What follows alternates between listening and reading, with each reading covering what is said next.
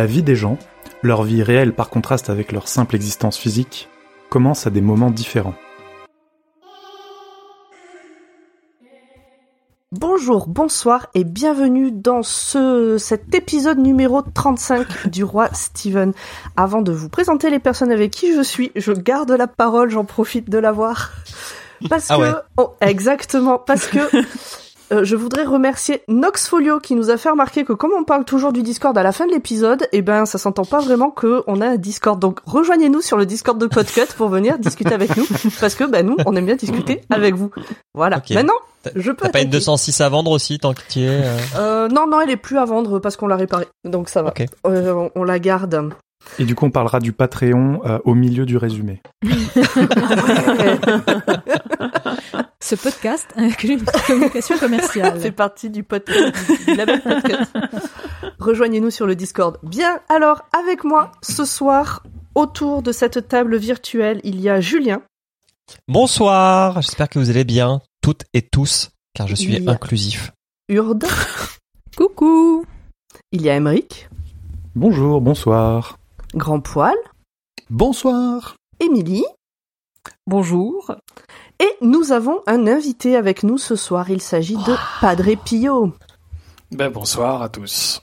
Bonsoir, Salut. Padre Pio. Bienvenue. Bienvenue, ça fait un moment qu'on voulait te proposer euh, de participer à ce podcast. Bah, en gros, à chaque fois que tu as fait un tweet euh, parlant de Stéphane King, Donc très souvent et depuis très longtemps. on s'est dit, ça, ah, je- faut l'inviter, oh, faut l'inviter. Je pense que c'est mon côté vieux et, et, et le fait que je parle de King parce que je l'ai découvert en fait, euh, bah, je l'ai découvert à 14 ans et ça commence à remonter mes 14 ans. Donc c'est vrai que j'en parle depuis un moment. C'est un, c'est un des auteurs qui m'accompagne depuis pas mal de temps et, et je suis super content de, de pouvoir parler de lui quoi. Et en plus, euh, hasard total du calendrier, on t'a envoyé un message pour te dire est-ce que ça te dirait un jour? T'as dit oui, pourquoi pas, ça dépend du bouquin. On t'a dit bon, Mhm. on fait bientôt la part des ténèbres et là t'as sauté dessus. Ah ouais, parce que c'est, euh... bah, en fait, moi, La part des ténèbres, c'est un livre que j'ai que j'ai lu. Bah, je devais avoir, je sais pas, 15-16 ans. Ça faisait partie des Kings, euh, qui était, euh, il était pas super impressionnant. C'était pas un des plus gros en volume. C'était un des trucs que je pouvais planquer en gros assez facilement quand ma mère essayait de me dire qu'il y avait la bonne littérature et la mauvaise littérature. Et celui-ci, il se planquait beaucoup plus facilement sous l'oreiller que que les autres. Et euh, et, et accessoirement, c'est un de ceux euh, que je trouve le plus intéressant sur le rapport entre euh, entre l'auteur, le narrateur, le héros, l'anti-héros. Donc c'est vraiment un de ceux qui m'ont fait réfléchir à ce que c'est que la littérature, euh, Ah ouais. un peu comme Misery, qui est, qui est voilà, qui est un autre livre quasi euh, frère ou sœur de de celui-ci d'ailleurs. Est-ce que tu veux nous parler un peu de toi, de ce que tu fais, de qui tu es, de où on peut te retrouver? euh, ouais, euh, bon, dans, dans la vraie vie, mon vrai nom c'est Jean-Christophe, Jean-Christophe Pio, d'où le Padre Pio, qui est un vieux surnom venu d'un jeu de rôle dans lequel je jouais un prêtre, et euh, du coup, ben, c'est parti comme ça. et voilà comment le Padre Pio est né, et c'est, j'ai découvert bien après qu'il y avait un vrai Padre Pio. Oui. Euh, mais euh, mais dans, dans la vie, je suis rédacteur, journaliste. Je, en gros, je, je vends euh, ce que je tape à la machine, quoi. Enfin, ou sur un PC plutôt. Euh, mais euh, mais voilà, moi, je vends les, les mots que j'écris dans dans la vie, donc c'est c'est c'est forcément un truc qui m'a toujours touché en fait la l'écriture au sens très très large et après la littérature. Mais voilà, c'est euh, mon métier dans la vie, c'est de vendre des articles, des euh, des, des bouquins euh, jeunesse, des bouquins pas jeunesse, de faire un petit peu de podcast aussi, de faire un peu de radio. Voilà, et ça fait j'ai 45 ans, ça fait euh, ça fait ça fait euh, je pense euh, ouais 45 ans, ça fait ouais 30 ans que j'écris des trucs et ça fait euh, 20 ans que j'en vis quoi, à peu près. Eh ben, ça, Nice fait- Ouais hein. ça, co- ça commence, ça, Ça, en- commence ça à en faire. impose. Ah Ça- ben ça nous rajeunit pas. Bien, bah Emeric, euh, bon, on a déjà dit de quoi on allait parler, mais est-ce que tu peux nous en dire un peu plus, s'il te plaît?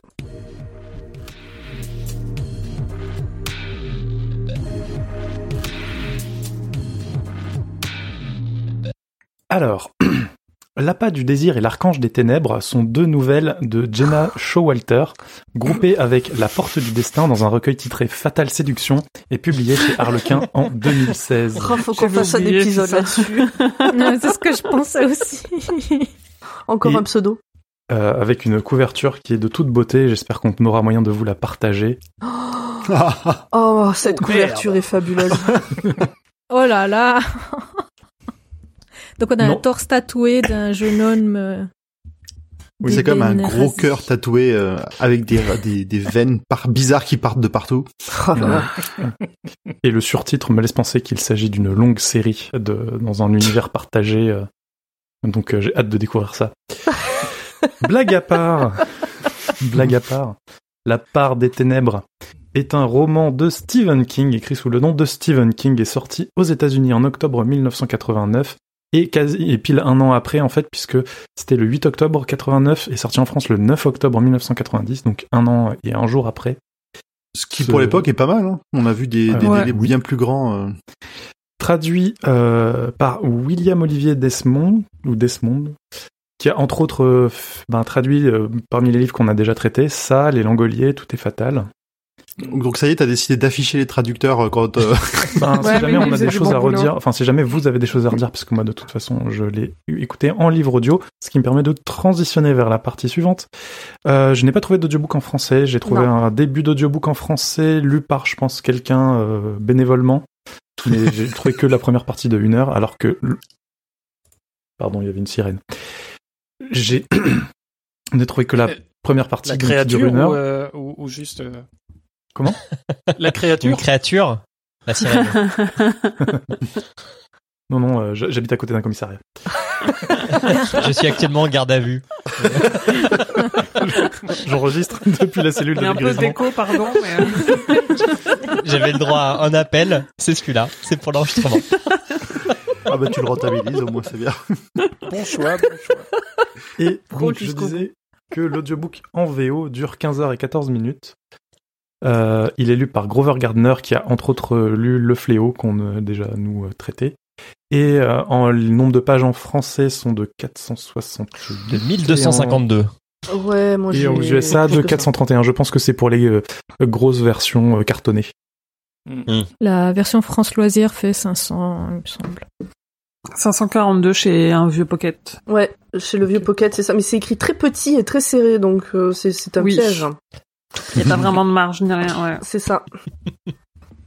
C'est Ah, un gros fallait, livre. fallait un gros rentabiliser livre. le papier, euh, surtout sur du pocket. Le- les livres de poche à l'époque, euh, c'était vraiment euh, la place vallée de l'or. À l'époque, ouais. Et Euh, euh, à l'époque où il y avait des arbres, on pouvait faire du papier. Mais il est Il actuellement, pas tous ces Encore écolos actuellement, il est au livre de poche. euh, Il est aux éditions livre de poche. avec une très belle nouvelle couverture. Ah ouais? Je l'ai pas vu la nouvelle couverture. Ah, j'ai pas vu non Ah. Moi, j'aime bien l'ancienne parce que, pareil, je l'ai découvert assez jeune et elle me faisait bien flipper avec ces deux petits moineaux qui forment un visage un peu renversé. Ah Mais attends, la nouvelle une- couverture, c'est celle avec l'œil euh, jaune Euh... Ça, c'est l'ancienne. Non, ça c'est l'ancienne. Eh ben, écoute, sur le site du livre de poche, il y a toujours l'ancienne. Ah, ah. Moi, Bah, j'ai tu verras un, bientôt la nouvelle. j'ai un vieux Ah, bonhomme est avec sympa, ouais. un rouge-gorge et une colombe. J'ai pas trop compris la couverture France Loisir, mais c'est pas grave. faut jamais trop chercher, hein, faut choisir. François dire, ouais, leur couverture, elle était pas ouf. On en a parlé hier dans l'école des facs. Un autre podcast du label Podcut. Donne un Patreon. En fait, on a Patreon. Attendez, je vous le mets. Bien Et joué. donc, pour ne pas non plus Donc, rallonger attends, alors, trop, donc, parce qu'on en a, on a juste- quand même beaucoup à... Juste pour, pour euh, apporter l'info que je cherchais. Au livre de poche actuel, c'est 864 pages. Ah oui. Peut-être Ah oui. que pour les gens, avoir un livre de poche, ils voient à peu près à quoi, ils voient un peu plus à quoi ça peut correspondre. Ouais, Donc c'est un gros livre. J'ai deux éditions de Salem, Mm, mm, une ancienne euh, qui date à peu près de, enfin, pareil, une des premières, et la toute récente, et le la taille du bouquin double parce que c'est écrit, euh, il y a des plus grandes marges et c'est écrit en plus grand avec des interlignes plus grands. Tu vois, oui. On croirait, euh, on croirait moi quand je devais rendre des devoirs. Euh... Marge 8. Alors, euh, 14. interligne de 2. Bon, Et donc, le résumé en une minute, c'est Dr. Jekyll et Mr. Hyde, sauf que euh, Doc- Mr. Hyde est écrivain, Dr. Jekyll aussi, et euh, le Dr. Jekyll est aussi euh, fait de l'observation ornithologique. Voilà. Mais à la Bien. fin, le, le méchant euh, disparaît. Mais non, mais tu spoil Pardon, le je- spoil. euh. Oui, bah. C'est c'est- Les c'est- gens, ils c'est- c'est résumé. Comme ça, le résumé va aller plus vite après. C'est ça. Et là, il meurt. J'espère. Alors, tour de table. Qui en a pensé quoi? Nous allons commencer par Émilie. Qui l'a relu, évidemment. Euh, non. Non, mais qui l'a lu au moins une fois. Oui, mais en fait, euh, je me souviens pas de ma première lecture de ce roman-là. Ça fait partie, euh, un peu comme Le Fléau à l'époque, euh, des livres que j'ai un peu oubliés parce que j'avais pas dû comprendre, que j'ai dû lire trop jeune et que ça avait pas dû me toucher. Donc je l'avais un peu oublié. J'avais jamais vu l'adaptation, donc l'adaptation, elle, je l'ai vue. Et c'était en Ah bah c'est bon, tu l'as relu, quoi. en Presque. cherchant des infos, je me suis rendu compte qu'en fait, il faudrait que je le relise parce qu'il est vraiment essentiel et il a vraiment une place, euh, une place particulière. euh, on en parlera dans les chroniques plus tard, mais il, est vraiment au centre. euh, Enfin, il y a un avant et un après, la part des ténèbres dans la bibliographie de King, quoi. Et, pour ça et pour tous les liens qu'il fait avec sa vie privée, il est, il est très intéressant. Mais je me souviens pas si je l'avais bien aimé ou pas. À mon avis, il m'a pas transcendé parce que je, je m'en souviens pas, quoi. En le relisant maintenant, en, en plus, je trouve que c'est ce, le, le rapport avec sa vie privée est pas très subtil dans la façon dont c'est abordé dans le bouquin. Ah Alors oui. que co- moi, quand je l'ai lu quand j'étais gamin, je, je connaissais pas toute l'histoire de King, donc ce- cette partie-là, j'ai pas fait de parallèle avec lui. Là, en le Oui. relisant, euh, tu te dis Ouais. ah oui quand même. C'est vrai qu'à l'époque, bah à l'époque, son pseudo venait d'être révélé et euh, on savait qu'il était addict, mais tout le monde l'était quoi. À cette époque-là, tous les auteurs, euh, tous les réalisateurs étaient euh, plus ou moins accros à la cocaïne, donc euh, La il fameuse était un peu époque noyé Canal. dans la masse. Bah. Exactement, donc c'était un peu noyé dans la masse, donc euh, c'était peut-être moins évident, ouais. Surtout avec le regard d'un enfant aussi. Donc, mais il faudrait que je le relise euh, quand euh, quand on aura fini de relire La Tour sombre.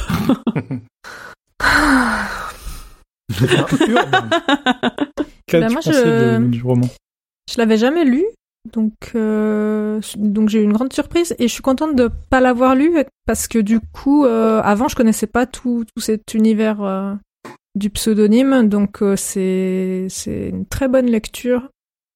Euh, après, personnellement, je suis pas d'accord avec euh, le final, mais euh, sinon, effectivement, à recommander. euh, Pourtant, il y a une explosion.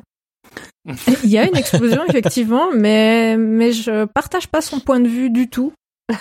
Euh, mais euh, mais très bien. Sinon c'est c'est vraiment nickel. Euh, moi j'ai beaucoup aimé. Pomme, toi, euh, toi qui n'as pas eu à, à faire le résumé, est-ce que tu as apprécié cette lecture? Alors, j'ai apprécié de ne pas faire le résumé. Euh, cette lecture. euh, en fait, j'ai lu la première moitié en très peu de temps, genre en 3-4 jours. Donc, comme je lis très lentement, pour moi, c'est beaucoup. Enfin, c'est peu de, de le lire en si peu de temps. J'étais vraiment accrochée. J'ai dû poser le livre une dizaine de jours parce que j'avais pas le temps de me replonger dedans. Et j'ai eu énormément de mal à revenir dedans. Je pense que si on n'avait pas enregistré un podcast dessus, il aurait traîné euh, six mois sur ma table de chevet, puis un jour je l'aurais remis euh, dans ma bibliothèque en disant ah c'est dommage quand même que j'ai pas pris le temps de le finir. Mais je pense qu'au final, euh, je l'aurais pas fini. Et je pense que un des trucs qui a fait que j'ai eu du mal à re-rentrer dedans, c'est bah déjà à un moment donné, bah, j'ai compris où il voulait en venir, et comme à chaque fois que ça arrive, bah, je décroche un peu. Une fois que je sais, euh, bon bah voilà, allez, euh, on avance. Et j'ai l'impression qu'il a pas entre euh, le point de vue de Tad, le point de vue de George et le point de vue de Alan. Je je sais pas, il y a eu des moments où je me suis dit, mais pourquoi il fait ça? Et On dirait qu'il a pas su choisir. Et il y a certains chapitres qui, pour moi, ont pas de. sont en trop, peut-être. Et donc, ça se disperse Tu veux dire qu'il euh, répète trois fois la même chose? Sous trois angles de vue. oui, des fois. Mais euh, ouais, voilà. Donc euh, j'ai beaucoup beaucoup aimé la première partie et j'ai eu beaucoup de mal avec la deuxième. C'était pas une purge, je le jetterai pas à travers la pièce celui-là, contrairement à d'autres. Euh, mais bon, voilà, je je sais pas. J'ai. Est-ce que si je l'avais lu tout d'un coup, si j'avais pas été obligé de le poser, est-ce que je l'aurais fini quasi d'une traite? Peut-être. Mais je suis ravie de pas avoir pris de notes. Là, ça m'aurait pourri le bouquin. Par contre, je l'aurais détesté si j'avais dû faire ça. Eh bien, Voilà. Padre, euh, toi, qu'est-ce que tu as pensé de, de cette Bah, en fait, lecture ou relecture? C'est ça. Moi, je l'ai lu en deux fois. euh, la première, donc encore une fois, c'était pas longtemps du coup après sa sortie en France, je pense. Et la deuxième, je l'ai relu il y a peut-être un an. euh, et en fait, j'ai pas lu le même livre. Le, le- quand j'étais quand j'étais ado, l'histoire m'a emmené. Effectivement, je l'ai lu d'une traite. euh, comme je pense, on a tous lu des King. euh, on l'attaquait. euh, Enfin, moi, en tout cas, je l'attaquais en me planquant un peu euh, dans la chambre. et, et en gros, je l'ai terminé à 5 heures du mat. Donc, on- j'ai j'ai dû le lire en une en une séance et, et je devais pas faire le fier le lendemain. Et quand je l'ai relu euh, il y a quelques temps, je l'ai lu avec un autre regard. Euh, le regard de quelqu'un qui a euh, voilà 20 ans de littérature de plus de lecture en tout cas de plus dans la figure et il y a d'autres choses qui m'ont passionné dedans moi, c'est un des livres. Alors, c'est pas le meilleur. Clairement, c'est pas le meilleur des Kings. Il y a plein de, il y a plein de défauts dedans. Je trouve que c'est un livre, par exemple, qui n'a pas du tout euh, le, fameux euh, "tuez vos chéris" de King. Je trouve qu'il l'a pas assez appliqué, par exemple. Il a, il a pas assez raccourci euh, certaines euh, certaines choses. Par contre, je trouve que c'est un des plus intéressants de King sur ce qu'il dit de lui-même de son rapport à l'écriture, de, euh, de cette espèce d'ambiguïté qu'il a tout le temps entre euh, ouais, je fais juste un métier, euh, c'est écrivain, c'est enfin l'écriture c'est un métier. Ouais ouais, c'est un métier mais enfin quand même tu as des trucs chelous dans la tête. Et le et je trouve que c'est un de ceux qui le un de ces romans qui le montre le mieux. Je trouve qu'il y a des trucs encore plus intéressants que dans Shining sur certains points sur le sur le miroir entre sa vie et la, et la réalité. Et, euh, et je trouve qu'il a jamais poussé finalement aussi loin le jeu de voilà de ce mélange entre euh, lui, ce qu'il est, lui Stephen King, lui son pseudo et ce qu'il voulait dire à travers ce pseudo, ce qu'il voulait faire à travers ce pseudo de Bachman, euh, et euh, ouais, ce, ce, cette espèce de trouble qu'il a toujours entre la réalité et la fiction, je trouve qu'il a jamais été aussi fin euh, que l'espace a jamais été aussi fin que dans celui-ci. Ça veut pas dire qu'il a réussi ce qu'il voulait faire, mais je trouve qu'il était pas loin. D'accord. Bah, c'est vrai qu'il il a tendance euh, régulièrement à se mettre en scène dans, dans ses œuvres, mais que là, on, on sent encore plus que dans les autres que c'est vraiment lui le qui est au centre du bouquin. Ben c'est ça. Là, euh, il a jamais. euh, C'est c'est c'est ce que c'est ce que Pomme, je crois, disait. Là, vraiment, il y a l'épaisseur d'une cigarette entre le d'une d'une feuille de papier cigarette entre sa vraie vie et, et, et ce qu'il raconte. Donc c'est euh, moi j'aime bien l'idée qu'il a vraiment jamais été aussi loin dans le entre l'écriture de ses personnages et le et sa, sa vie à lui. Et ça, je trouve ça intéressant, mais encore une fois, ça veut pas dire que c'est réussi. hein. Ouais, il a un peu écrit euh, sa propre fiction en Mm. se disant, euh, il, il écrit toujours à partir de et si, et si là il se Ouais. passait ça, et si là il s'était passé ça, mais là il se l'est appliqué à lui-même et pas uniquement à des, des choses qu'il voit à l'extérieur, parce que d'habitude c'est parce qu'il voit un truc passer et il se dit bah tiens et si ça se transforme en monstre et pouf ça part de là. Mais là ça Mm. part euh, de euh, ah bah mon pseudo il a été découvert euh, et si j'avais pas réussi à m'en débarrasser, euh, ce genre de choses quoi. Ouais, voilà, c'est ça. C'est quoi ton livre préféré toi de King? Ah, je pense que tu celui, me poses. ou celui que tu trouves le mieux écrit parce que tu disais c'est pas son meilleur ou c'est pas le mieux. Mm, Ouais, c'est ça. Alors il y a, il y a Ouais. celui qui m'a le plus emmené, c'est clairement ça, d'assez loin, euh, parce que je trouve que c'est un chef-d'œuvre euh, de la littérature mondiale. Je, je c'est pas un chef-d'œuvre de King. Je pense que c'est un livre qui est plus, qui, qui le dépasse euh, de très très loin et qui est vraiment au rang des grands grands romans tout court. Euh, tout genre confondu, toutes époques confondues. Je pense qu'il a touché un truc dingue. Euh, et après, mon, mon, mon livre préféré est pas forcément celui-ci. J'ai j'ai une vraie tendresse pour le fléau. Mm. Oui. Ah, Julien est content. Ouais. ah, mais le fléau, bah évidemment. Euh, bah d'ailleurs, Julien, euh, toi, qu'est-ce que tu as pensé de la part des ténèbres? Je suis euh, ultra mitigé, ultra. euh, J'arrive pas à me décider parce qu'il y a plein de trucs que je trouve cool et, et des trucs que je trouve euh, moins cool. Euh, J'ai trouvé que c'était un livre trop long, avec parfois franchement des passages euh, euh, qui ont été durs à lire parce que je, je me faisais vraiment chier. Euh, je trouve que c'est une de ces histoires les plus simples dans le sens où tu devines tout ce qui va se passer. Il y a vraiment aucun euh, rebondissement où tu te dis ah putain non j'y avais pas pensé. Euh, Et pourtant, à aucun moment il dit et c'était la dernière fois qu'il la voyait. qui la voyait ouais. c'est vrai. C'est vrai mais c'est je je sais pas si on va dire que c'est un peu des plus classiques ou des plus simples mais voilà. Et à côté de ça, euh, bah j'ai bien aimé le lire dans le sens où c'est sûrement son plus autobiographique. Euh, beaucoup plus que Shining, je trouve. Enfin, j'arrive bien plus à me projeter. Alors peut-être parce que c'est une vision biaisée que j'ai de King, mais à, à projeter King dans le héros. euh, J'ai déjà oublié son nom. euh, Tad. euh, Tad. de Tad. la part des ténèbres, George Thaddeus là. Stark. George Stark. euh, George Stark, ouais, que dans euh, que dans Jack Torrance quoi. Je Mm. et et, et je, et je trouve que c'était assez intéressant de. Alors je sais pas si c'est là comme ça que ça s'est passé. Du coup, euh, je verrai quand quand Emily fera fera fera sa chronique. Mais euh, j'ai trouvé que c'était ultra intéressant euh, le postulat de départ, de se dire euh, bah ouais j'écris sous un pseudonyme. Le pseudonyme marche mieux que alors pour le coup je pense pas que c'était le de King, mais euh, bon bref mon pseudonyme marche mieux que que que mon nom que que mes livres écrits sous mon vrai nom et du coup je décide de le tuer. Ça c'était assez intéressant comme euh, comme postulat de base. Donc voilà, mi-figue bien, mi-raisin. ouais. C'est pas la enfin c'est pas la seule fois où il l'a fait. Il l'a fait aussi sur euh, Vue imprenable sur Jardin secret, qui a fait euh, ouais. Fenêtre ouverte, euh, Mm. où c'est plus ou moins la même thématique. Euh... Non, c'est c'est un, c'est un truc qu'il maîtrise en plus. Je peux dire quelque chose qui va en décevoir plus d'un chez nos auditeurs? Oh oui. Je suis d'accord avec Julien. Ah, je le savais. Ça fait deux fois de suite. Hein. Vraiment, l'univers va collapse. Hein. Trois, euh, non? Ça fait pas trois fois là déjà? Je Je sais pas, com- comptez pas, ne tenez pas les comptes, on est dans la merde. C'est pas la première 19. fois. Ah Les gens vont arrêter de nous écouter, hein. Trop, trop, con- trop consensuel. Pomme elle est plus salée. Et toi, Emmerich, t'as donné ton avis ou pas Non, d'abord grand poil. hein. Oui, euh, alors, euh, ben moi, comme je l'ai dit un petit peu déjà, c'est un livre que j'avais déjà lu, mais quand j'étais jeune, c'était les, les- ça fait partie de, tu sais, de la série des Kings que tu trouves dans ta bibliothèque et tu dis ouais chouette, un nouveau, encore, j'ai encore de, de la marge avant d'arriver au bout de ce qu'il propose. Et euh, j'ai pas de souvenir de l'avoir, enfin j'ai pas de souvenir vraiment précis de la première fois où je l'ai lu.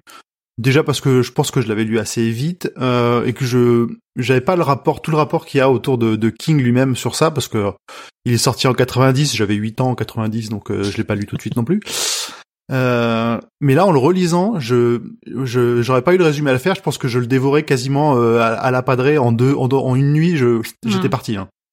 Je il s'enchaîne, il est tellement écrit de manière enfin il y a des morceaux trop longs, mais il est écrit de manière tellement séquentielle, rapide, des petits Mm. chapitres qui s'enchaînent, Mm. que c'est le genre de c'est le genre de bouquin qui me piège à fond et je je et je et je le dévore quoi. Ouais, tu m'as envoyé plusieurs messages qui sentaient la frustration euh, à ce niveau-là. Ah, je peux si continuer, pas mais il faut que je dorme aussi. Oui, je te rejoins. Je l'ai, euh, je l'ai commencé tard et je pensais, euh, je pensais du coup pas avoir le temps de finir de l'écouter et euh, en fait je l'ai, je l'ai dévoré aussi en, en l'écoutant.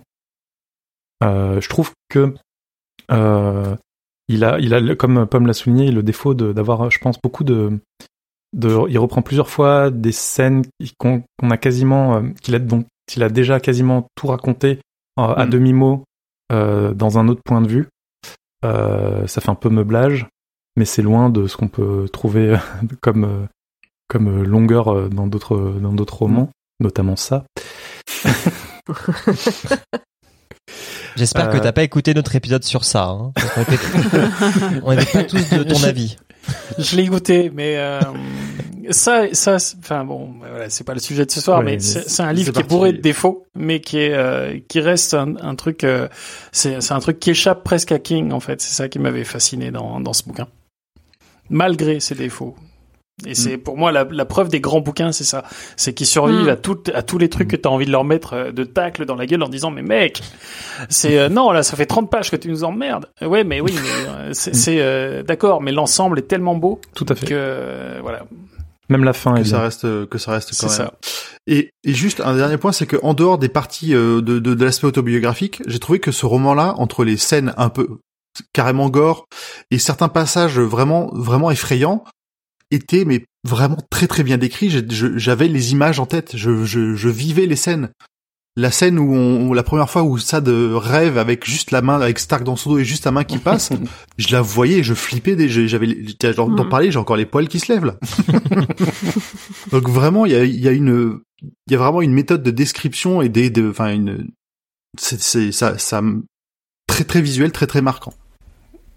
Oui, et puis après, après, je rejoins aussi euh, Julien sur le fait que le livre est, euh, comment dire, euh, pas non plus, comment dire, grandiose et tout, mais il se, il se dévore, enfin, il se, il se lit bien.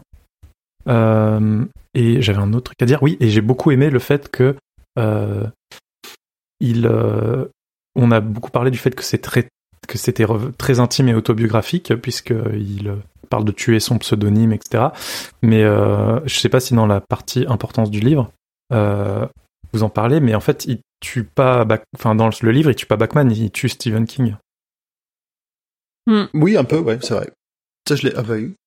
Euh, ok. Bah, Je- quelque part, si, il- si, il- genre, genre Stack, fait- c'est le, c'est celui qui sert d'exutoire euh, à, à sa début, c'est celui qui écrit. Alors, au vu de ce que fait King habituellement, c'est vrai qu'on pourrait se poser la question, mais c'est le, c'est celui qui écrit des horreurs qui se, qui se fait, qui se fait tuer quelque part. Oui, et Ah. justement, c'est c'est là où je me dis, euh, est-ce que ce serait pas un moyen pour lui de dire qu'il aimerait être euh, reconnu euh, pour autre chose que ses romans d'horreur? Ben, ouais. C'est, encore le, le- le problème de Bachman qui est les, les bouquins de Bachman euh, signés Bachman sont tous des bouquins surnaturels et assez absents en fait Ouais. comparé à, au King. Le, euh, ça peut être de l'anticipation comme Running Man, ça peut, mais ça, ça reste un monde très réaliste finalement euh, à chaque fois. Il est c'est de, le- c'est de la dystopie, euh, c'est euh, mais il y a, y a pas le, le caractère pur horreur qu'il y a dans qu'il y a dans les King et, et je suis assez d'accord. Il y a un truc à creuser autour de finalement qui est-ce qui tue qui dans le dans les personnages. Moi, pour moi, euh, c'est King qui tue euh, celui qui a fait euh, Maximum Overdrive. Pour moi, c'est plus euh, en fait de, de ce qu'on comprend à la fin du roman et surtout de ce qu'on sait de ce qui se passe euh, pour Tad euh, dans Mm. d'autres romans plus tard. Et mais de toute Ah, façon, ça, ça sent à la fin. Je vais, je vais pas spoiler. Ça sent à la fin. Le, la, la question, c'est plutôt de se dire qu'il faut euh, accepter cette part-là plutôt que que que ce soit l'une ou l'autre part qui essaye de se débarrasser de l'autre. C'est pas la solution. C'est il faut euh, accepter qu'elle existe, que l'autre existe et qu'on a les deux nous. Et puis euh, et que en fait King, il a une citation qui est très connue et qui est très parlante parce que je trouve qu'elle décrit très bien tout ce qui est décrit à chaque fois. Où il dit que les monstres et les fantômes sont vivants, ils vivent à l'intérieur de nous et parfois ils gagnent. Et en fait, c'est un truc qu'il applique à toutes ces histoires. Qu'on l'a déjà dit, hein, les histoires, c'est pas une histoire de fantômes, de maisons hantées, de clowns. Une histoire, c'est une histoire de violence domestique, euh, de petite fille qui se fait euh, violenter par son père, qui se fait agresser, de d'enfants qui se font bully euh, ou harceler à l'école. C'est ça les histoires en fait. C'est euh, c'est ce à l'intérieur. Et pour moi, le, le sujet là, pour le coup, c'était plutôt euh, euh, qu'est-ce qui se passe si on n'accepte pas euh, la part des ténèbres qu'on a en nous en fait. C'est on, on crée littéralement un monstre quand on essaye de tuer euh, la part de monstre qu'il y a dans chacun. Je vous propose qu'on avance parce que sinon on Moi, va une parler question. de tout le bouquin maintenant.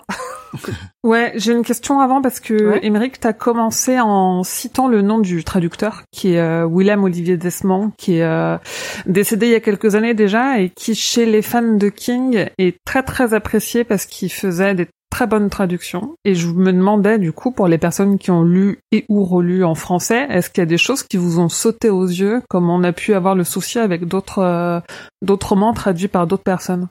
Alors, moi, j'en ai une, c'est une grosse coquille que j'ai notée dans mon résumé, donc je vous en parlerai. Mais c'est genre la coquille, tu te demandes comment elle est passée. C'est une coquille, ouais. C'est pas un truc où tu te dis euh, il a traduit euh, par-dessus la jambe, quoi. Non, non, c'est juste Euh, un, D'accord. un, un nom qui est pas au bon endroit. C'est.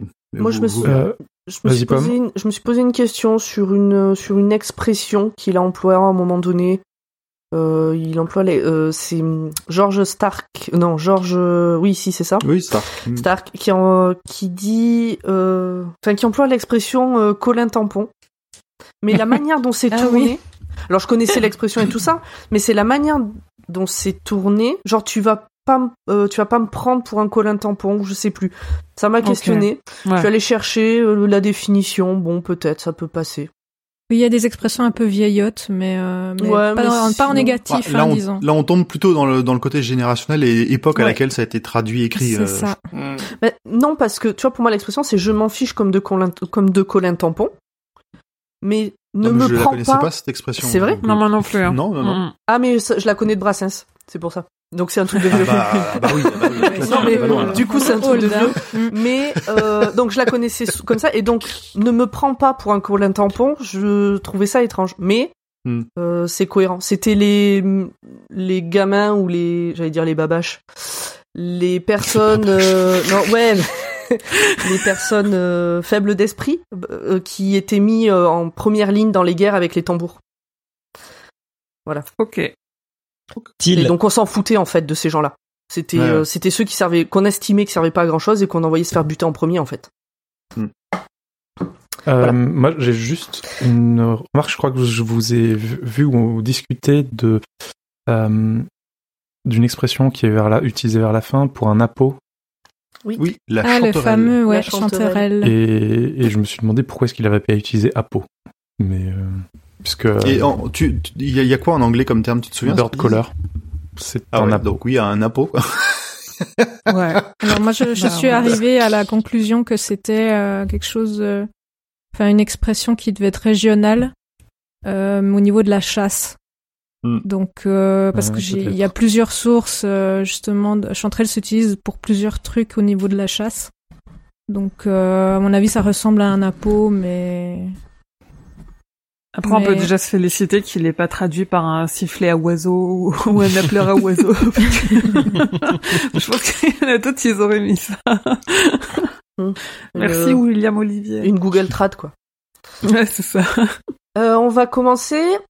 Alors, pour rappel, pour notre invité, on a le droit de parler sans problème des bouquins qu'on a déjà traités, Mhm. mais il- on ne spoile pas les bouquins dont on n'a pas encore parlé dans le podcast. D'accord. Donc, par exemple, t'as cité ça euh, tant que tu veux, Shining tant que tu veux, Misery, on l'a jamais fait, par exemple. D'accord, très bien. Voilà. Et Genre, on ne parlera pas de bazar. N'hésite pas à couper dans On le parlera. résumé si tu as quelque chose à dire. Parfait. Oui, pareil, ouais. euh, on avance et c'est nous qui... On demande pas la parole, on la prend. D'accord. Voilà. Bah écoute, grand poil, vas-y, c'est à toi.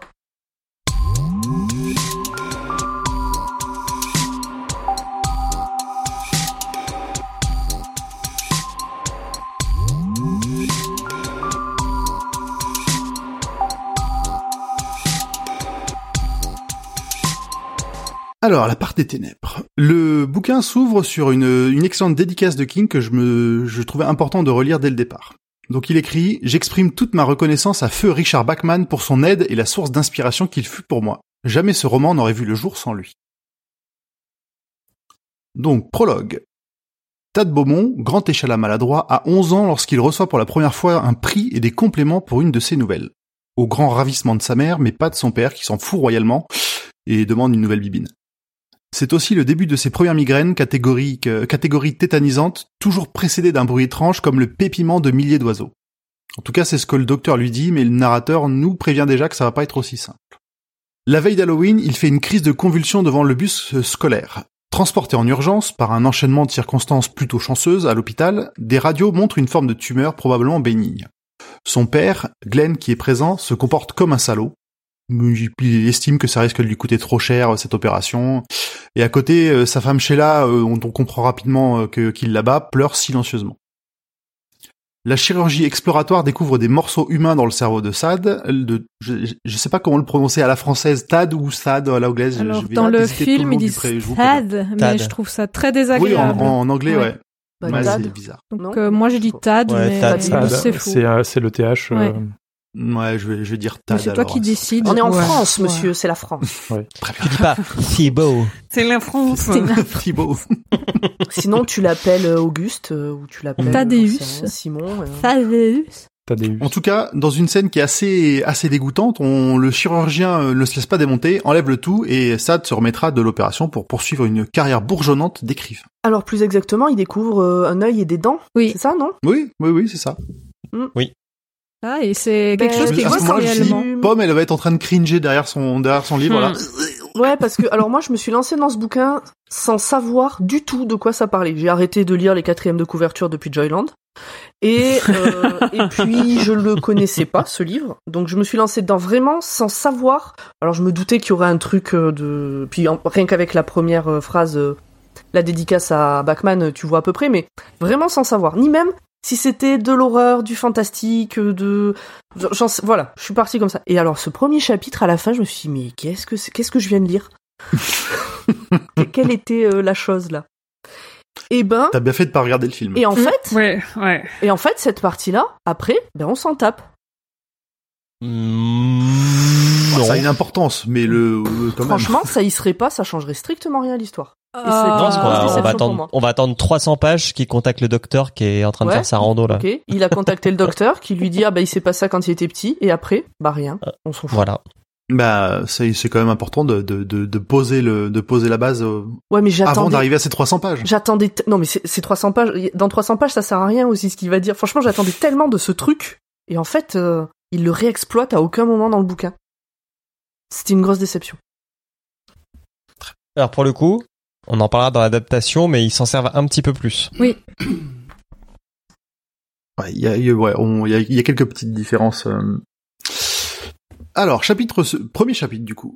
Farce de cinglé. Euh, régulièrement, les débuts de chapitre s'accompagnent d'un extrait d'un livre de George Stark, de George Stark, un peu comme du King sous stéroïde. Oui. D'ailleurs, c'était pro- probablement le cas. On retrouve Tad plus tard, marié, deux enfants. Sa femme Lise a l'air de supporter son mari dans ses projets d'écriture difficiles. Un concurrent ou une connaissance, clin d'œil, clin d'œil, lecteur au départ. George, possiblement Stark, comme à chaque début de chapitre, lui n'a pas l'air d'avoir de soucis d'écriture. On découvre dans un magazine People que Tad et Lise ont mis en scène l'enterrement de George Stark, un type pas très sympa. Cette mise en scène intervient après que le poteau rose fut découvert par un certain Clawson, ce qui obligea Tad à révéler l'histoire au grand public. Cette mise en scène morbide déclenche un rire hystérique chez Tad, mais qu'il met en même temps mal à l'aise, comme s'il avait vraiment tué George, sa part des ténèbres. Donc là, c'est mentionné tel quel.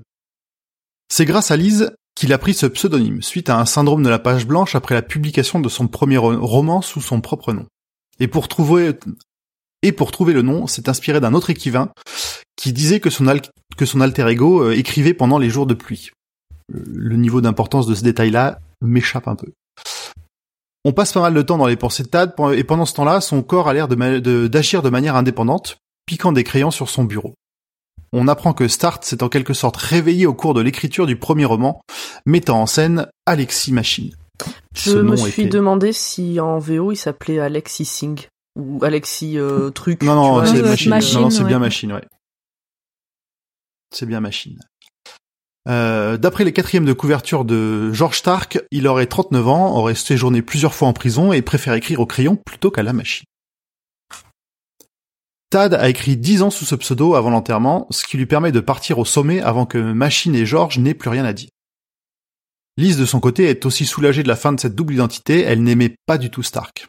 Donc on commence déjà à avoir un peu cette, euh, cette, cette impression de séparation entre les deux au moment de l'écriture. Ouais, et euh, toute cette partie, euh, pour le coup, quand on connaît un peu euh, la vie de King, comme moi, sa plus grande fan, on, on reconnaît, on reconnaît euh, un peu le bonhomme, quoi. Moi, eh, mais en vrai, en vrai, parce qu'on parle toujours de King, de ses problèmes de drogue et de machin, mais putain, sa femme, elle est toujours là, quoi. Sérieux, c'est. Euh... il faut- on- Une sainte. devrait- Non, non, pas une sainte, une j'en sais rien, mais putain, quoi. Euh, Bah, elle après, elle lui a posé un choses. ultimatum, hein, elle lui a dit t'arrêtes tes Bah. conneries ou je pars avec les gamins. Encore heureux, Mm. putain. Ouais. mais non, mais je sais pas. Voilà, là ça me revient parce qu'en plus là elle est mise en scène. Euh, Lise, euh, bah, ça c'est euh, Tab- Tabitha. Enfin clairement c'est Ouais. Tabitha. Mm. Ouais. Mais Ouais. euh, mais bon voilà, ça je, tout le roman j'ai pensé à ça en fait à Tabitha et à me dire mais putain mais cette nana elle a vraiment vécu l'enfer quand même je pense. Ouais, c'est marrant, il le sait parce que euh, toutes les interviews, tout le temps, il parle d'elle. Parce que déjà, ils sont toujours très amoureux et tout, mais euh, mais il sait qu'il lui doit énormément entre Carrie qu'il a qu'elle a sauvé de la poubelle et euh, et le fait qu'elle a corrigé plein de choses qui allaient pas à une époque dans ses romans et qu'elle l'ait aidé à tenir euh, quand il s'effondrait. Euh... Ouais, Bah ouais. oui, puis elle est, elle elle-même autrice et, euh, et une sacrée autrice, donc je pense que ça, Ouais. c'est, il y a une complicité qui est, qui est non seulement le, le- voilà, le, le- leur histoire d'amour, et puis le- ils ont aussi un respect de, d'écrivain à écrivain, euh, d'écrivain à Hmm. autrice ou de, clairement. Bon, Mais voilà. moi, c'est marrant parce que en lisant ça, euh, avant de lire les autres rubriques, je pensais que c'était totalement imaginé en fait. Pour moi, c'était pas. euh, Hmm. Euh, je voyais pas du tout euh, King dire qu'il aimait pas son pseudonyme en fait. Donc euh, pour, Ah oui. pour moi, j'étais. Je me suis dit bah ok, c'est inventé, tu vois. Ouais, Mais vraiment, je pensais pas. euh, J'ai vraiment pas fait de ton de lien direct en me disant ah mais c'est King parce qu'il aime pas machin. Non, pour moi c'était bah Hmm. vraiment inventé complètement quoi. Et je, je suis un peu tombée sur le cul quand justement je me suis dit bah non en fait euh, c'était euh, assez clairement inspiré quoi. Et ça m'a un peu bloqué euh, dans la dans la voilà dans la disons dans euh, dans le fait que j'ai aimé ou pas ce livre quoi. Le côté, euh, le côté dissocié entre les deux, te- que t'arrivais pas à réconcilier quelque part? Bah, disons que, ouais, moi, je, je pensais pas que c'était si proche de la vérité, en fait. Hmm. Ok. T'avances?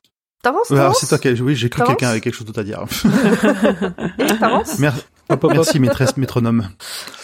chapitre suivant. Alors j'ai noté, j'ai pas noté les numéros de chapitre parce qu'ils en ont pas, donc c'était chiant. J'ai commencé à calculer, j'ai arrêté. Euh, donc j'ai gardé les noms. Euh, désordre dans le ménage. Le soir même, cauchemar affreux avec George Stark en guest star macabre qui le pousse à visiter sa maison de Castle Rock. Tout ce que Tad y touche y tombe en morceaux. Même dans ses rêves, sa maladresse se transforme en pouvoir de cendre. Même Lizzie est morte. Tad se réveille sur une promesse de George, il n'en a pas fini avec lui. C'est une scène particulièrement flippante où on ne voit jamais euh, George, juste un bras de temps en temps qui passe au-dessus de l'épaule de Tad et on aperçoit une main qui a aucune ligne. Vraiment, cette scène, elle était, elle m'a, elle m'a marqué euh, à vie. Chapitre suivant. Cimetière Blues. Début juin, Digger Holt, le responsable des risques de Castle Rock, fait sa tournée d'inspection du cimetière. Tout se déroule normalement jusqu'à ce qu'il remarque un grand trou au milieu de sa pelouse bien entretenue, là où il n'y a aucune tombe. Il se rappelle que c'est exactement l'emplacement où la fausse tombe de George Stark fut placée. Il ne comprend pas, le trou a l'air d'avoir été creusé de l'intérieur et des traces de mains et de pieds sur les bords, comme si quelqu'un en était sorti. Traces qu'il va suivre jusqu'à la sortie du cimetière, réussissant même à imaginer celui qui en est sorti. Il ce petit digger. Le soir même, au bar, il évite le sujet avec ses collègues jusqu'à la mention d'un meurtre la veille. Rapport ou pas, il doit en parler au shérif Pangborn. Moi, tout ce passage dans le cimetière euh, qui est creusé de l'intérieur, etc., ça m'a fait penser à l'époque où je lisais Les chairs de poule. Et j'ai bien Ouais, un peu, bah, Ah ouais. Oui, puis c'est bien- et c'est tellement évident ce qui est en train de se passer que tu, enfin, tu connais pas la raison profonde, mais tu sais qui en est sorti globalement dès le Oui. départ.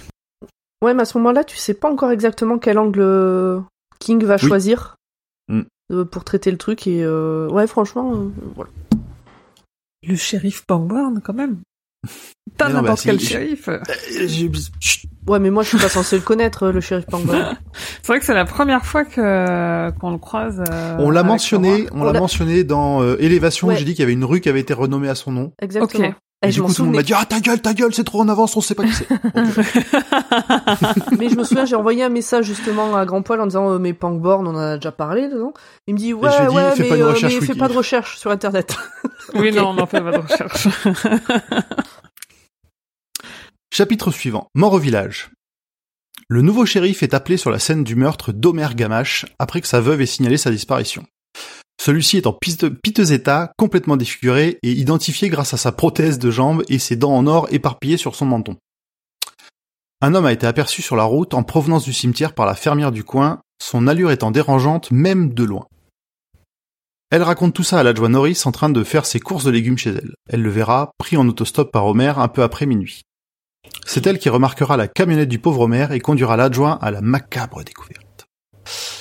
Euh, le cadavre sera découvert peu après dans la matinée par un jeune garçon au bord de la route, les mouches étant déjà en plein festin. Alan, qu'on rencontre pour la première fois, a l'air d'être un homme plutôt habitué à travailler correctement, un peu sec, alors que son adjoint a l'air plus empoté comme on pourrait l'attendre d'un flic euh, d'un gentil petit coin paumé euh, où il se passe pas grand chose. Pendant ce temps-là, dans le Connecticut, un policier se paye une bonne flip en découvrant la camionnette d'Homer abandonnée dans un parking et poisseuse de sang séché. Chapitre suivant, meurtre en ville. Dobby Eberhardt est la propriétaire impressionnante de l'appartement de Clawson.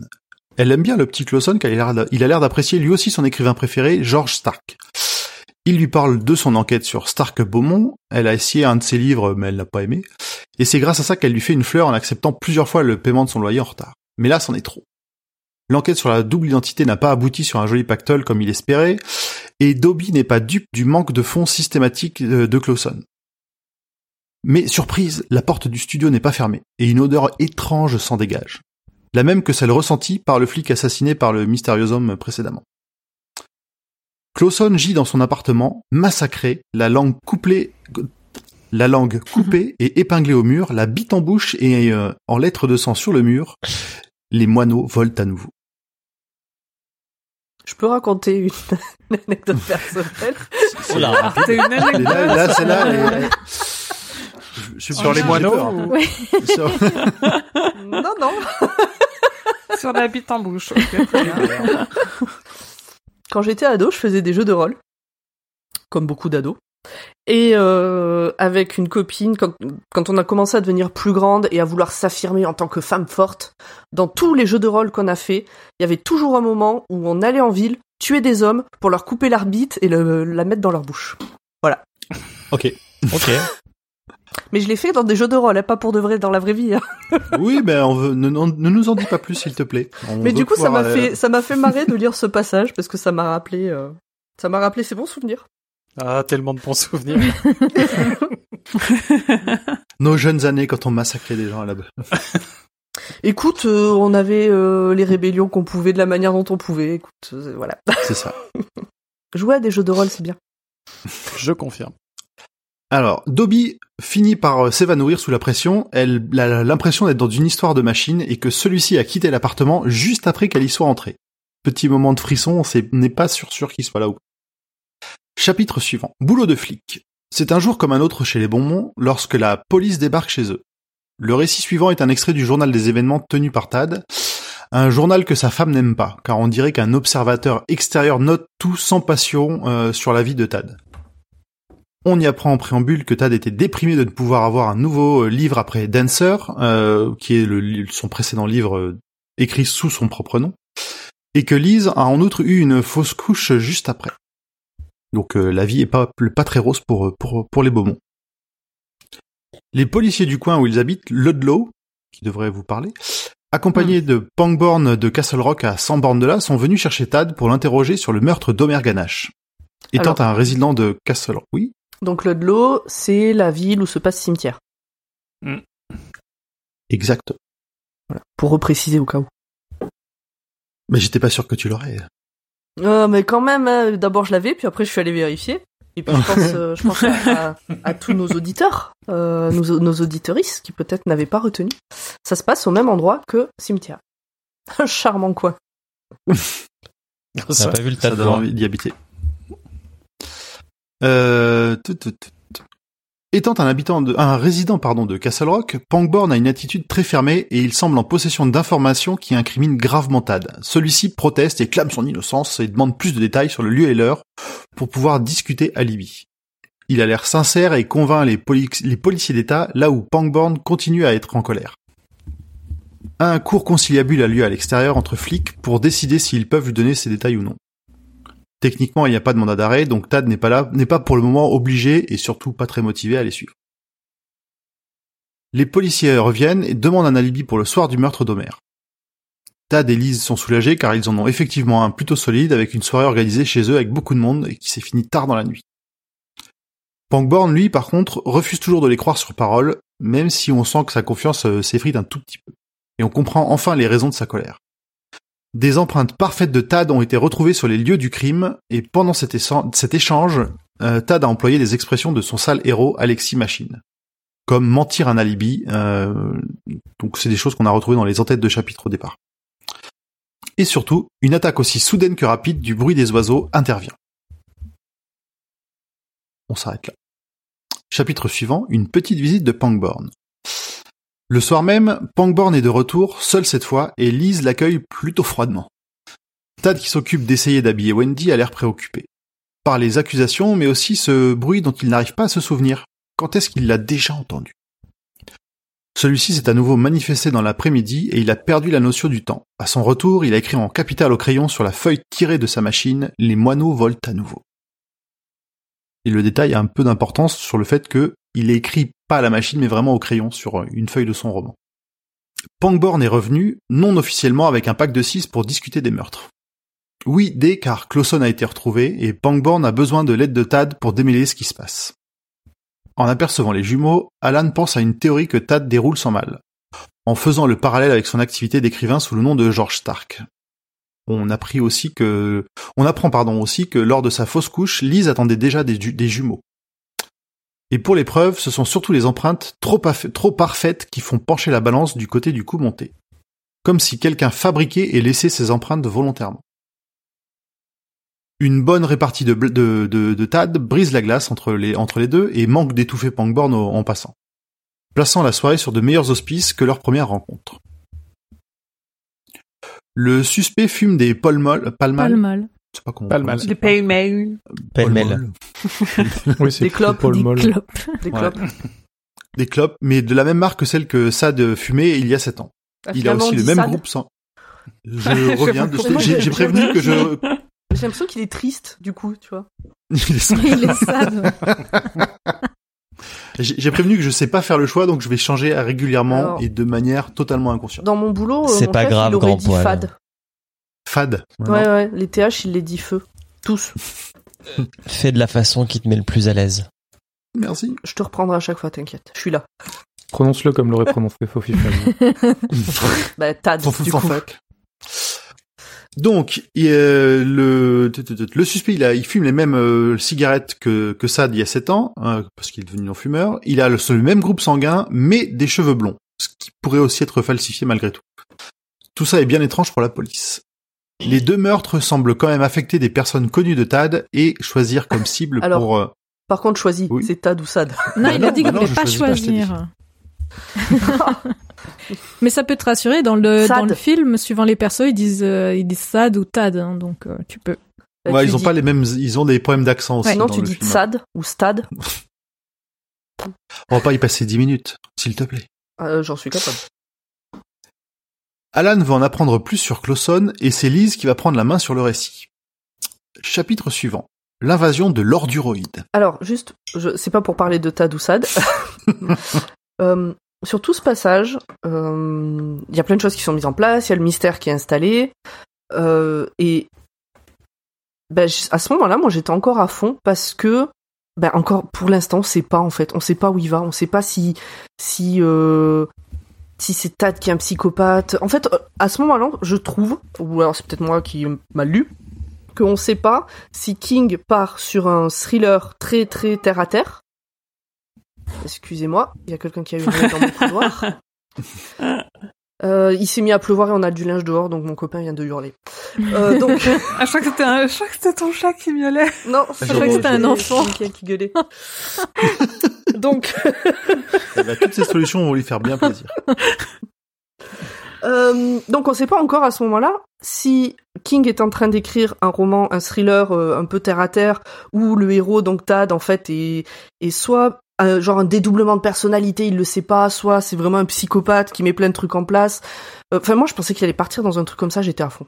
En fait, j'espérais qu'il parte dans un truc comme ça. Ouais, quand même. là, on a- Voilà. à ce- Ben, le, le mystère va être entretenu encore un ouais, petit moi je trouve pas Ouais, tant et que puis ça finalement, parce ça sera que pas ça. genre euh, les empreintes digitales, on sait qu'à cette époque-là, c'est quasiment impossible à faire. Enfin, c'est Ouais, assez après, vite non, moi, quand je- même. alors, je- on, on enlève euh, la, la piste d'un d'un copycat en fait ou d'un d'un usurpateur. Moi, c'est le côté alibi costaud qui m'a plutôt Voilà, fait, enfin- fait- fait dire que ce serait pas, ce serait pas Tad qui serait à l'origine de tout ça. ça. Disons que le, le, le Ah flic. ouais, en euh, fait, il te met deux, il te met deux éléments incontestables. Le- D'un côté, il Oui. te met l'élément incontestable de, de- des empreintes, et de l'autre, il te met euh, 30 témoins. Quoi. Ouais. Ouais, mais c'est pour ça, c'est pour ça que là à ce Euh, moment-là, je me suis dit waouh, dans quoi il nous amène? Waouh Ouais, puis comme euh, le, le flic il est très sceptique, donc il veut pas croire euh, quoi que ce soit de surnaturel, eh ben il trouve, il cherche des théories quoi pour euh, pour trouver ça, donc il Hmm. explore vraiment toutes les pistes possibles. Est-ce que vous l'avez vu? Alors, sauf ceux qui se connaissent, euh, qui le connaissent bien. Peut-être les autres, euh, s'il y en a d'autres qui le connaissaient pas, ce flic. Est-ce que à ce moment-là, vous l'avez déjà Est-ce que vous vous êtes dit qu'il allait rester longtemps dans le bouquin? Et est-ce que vous l'avez vu comme un emmerdeur? Genre le flic qui va faire chier le héros? On peut pas te répondre à la première question. Euh, et dans mes souvenirs, il c'est pas le- il a le même nom mais c'est pas trop le même personnage. T'as dû, je crois que t'as répondu dans le mauvais ordre. ouais, on dirait. Ma première question, c'est est-ce que vous vous êtes dit que ce- est-ce que vous pensiez que ce personnage d'entrée de jeu était un des personnages du bouquin ou est-ce que c'était un flic de passage? Et la deuxième question, c'était est-ce que euh, à ce moment-là, vous l'avez vu plus comme euh, un emmerdeur bah, qui vient, le flic qui vient faire chier le héros, ou ou pas, ou enfin voilà, une autre, euh, d'un autre. Ah. euh, Non, il n'était pas de passage. Enfin, bon, euh, comment t'avais tourné ta question, je comprends, je comprenais est-ce qu'il allait mourir ou pas quoi. Donc ma Ah réponse non non, était non pas, non c'était pas. euh, parce qu'il est dans un autre bouquin. Et euh, et dans cet autre bouquin, c'est un Moi, je trouve que c'est non, pas le même réponds clic. pas à l'autre. Non, mais tu réponds toujours pas à ma question. Moi, je te parle de ce bouquin-là. Oui, Pour, pour moi, dans ce bouquin-là, il était pas venu pour l'emmerder, mais on savait qu'il serait important parce qu'il vient de, euh, ça c'est répété, il vient de Castle Rock, ils ont une maison de campagne là-bas, il va avoir un rôle à jouer dans l'affaire, plutôt que les deux flics de- d'État qui ne sont pas même, même pas nommés. Donc voilà, donc tout ça pour dire que du coup, bah moi, le j'étais côté euh, côté Punkborn euh, qui pose ses questions et moi aussi je voulais des réponses à ces questions. Mhm. Mais c'est un peu, euh, bah justement, c'est un peu le pendant du lecteur Punkborn pendant tout le truc en mode, euh, mais qu'est-ce qui se passe, euh, Mm. comment c'est possible tout ça, euh, ça peut pas être surnaturel, ça n'existe pas. Ouais, à la première scène où il apparaît, je me suis dit ce sera l'inspecteur Zenigata de Lupin 3, c'est-à-dire le mec qui va le poursuivre tout, tout le long, tout le long, tout le long, euh, sans relâche, jusqu'à ce qu'il craque. Et en fait, euh, j'étais très surpris quand ils sont devenus potes en une soirée Un peu en, trop, ouais. en- en je faisant des blagues. Mm, J'ai trouvé que ça, ouais, ça j'ai eu du mal avec euh, ça. Après, c'est c'est c'est un truc assez propre à la culture américaine, ça le le le fait qu'ils qu'ils passent une soirée effectivement à faire des vannes veut veulent pas dire qu'ils deviennent potes. Hein. Ils passent une soirée à faire des vannes, mais ils peuvent s'oublier le lendemain. Et je, je trouve qu'il y a quelque chose d'assez carnassier chez Punkborn tout de suite. On sent que lui, il s'en fout de savoir s'il trouve Tad sympa, s'il trouve sa femme sympa, s'il trouve les gamines, euh, les les, Mm. jumelles, les jumelles sympas. En fait, il s'en fout. Lui, il est là pour trouver. ce qui- C'est Dana Scully, quoi. Il a, lui, il a Oui. besoin de, il a besoin de Il preuves. est sceptique. Ouais, je suis d'accord. J'ai j'ai eu exactement la même image de Da- euh, de Dana Scully. Mm. Tout à fait. Donc si euh, pour lui passer un moment avec euh, Tad et fumer des clopes et boire des bières, c'est un moyen d'aller à la vérité, il va il va pas avoir il va pas hésiter une seconde à s'en servir. Mais ça veut absolument pas enfin moi j'ai jamais d'abord je, je suis convaincu qu'Alan Punkborn n'aime pas Tad Beaumont. Et, euh, et, et que ça dure tout le bouquin. hein. ça sent tout le bouquin, c'est ce que j'allais dire. euh, Il y a, pour moi, il y a une hostilité lui, hein. entre les deux. Non, non. Il, a, il Ah, est parfois désolé pour lui, mais euh, il est désolé pour lui à cause de sa femme et de ses gosses, mais pas tellement pour Tad Beaumont en soi. Moi, pour moi, il y a une hostilité entre les deux qui est jamais, euh, qui disparaît jamais vraiment. Ah bah tu vois, je Ils suis se comprennent, hein, mais il y a une hostilité. Je suis Mm. contente que tu le présentes comme ça parce que je comprenais pas cette amitié soudaine euh, sortie de nulle part. Mais c'est très ricain, Mhm. hein, ça, le côté, euh, on passe, euh, ok, on se fait un barbecue, et puis, euh, et puis on a un Français repart avec l'impression qu'il a trouvé son nouvel meilleur, son nouveau meilleur ami, et en fait, euh, non, euh, le mec, il a juste passé une soirée, quoi, à boire des bières. euh, il y voit pas plus, quoi. Bon Hmm. après je me dis c'est peut-être aussi euh, question de confinement. Moi à l'heure actuelle si j'ouvre ma porte à quelqu'un qui a des bières euh, c'est ultra exceptionnel et c'est mon meilleur ami ou ma meilleure amie quoi. C'est pas quelqu'un qui fait que passer. Ça n'aide pas à, à ressentir les choses. euh. Je comprends. Alors du coup, on repart, on redonne les, clés à Lise. Elle nous raconte l'histoire d'un homme mesquin qui voulait l'argent et la célébrité que lui apporterait la découverte de l'identité de George, Star- de George Stark pendant le récit. Oula non. Je vais recommencer parce que j'ai oublié un point. C'est parti. Donc, Lise nous raconte l'histoire d'un homme mesquin qui voulait l'argent et la célébrité que lui apporterait la découverte de l'identité de George Stark. Pendant le récit, Tad prépare les biberons et ressent une envie de fumer pour la première fois depuis des années. Seul l'agent de Tad, Rick Cowley, était au courant de la double identité. L'éditeur des romans de Stark, Darwin Press, n'était sincèrement pas au courant, et ils ne purent donc pas aider Lord Duroid, qui dut euh, faire sa petite enquête en appelant directement l'agent de Stark, euh, Rick. Celui-ci ne l'aide pas, Clawson continue donc son enquête jusqu'à dégoter une informatrice qui lui permet de faire le rapprochement définitif entre les deux écrivains, grâce à un une petit détail de, de notes de droit d'auteur.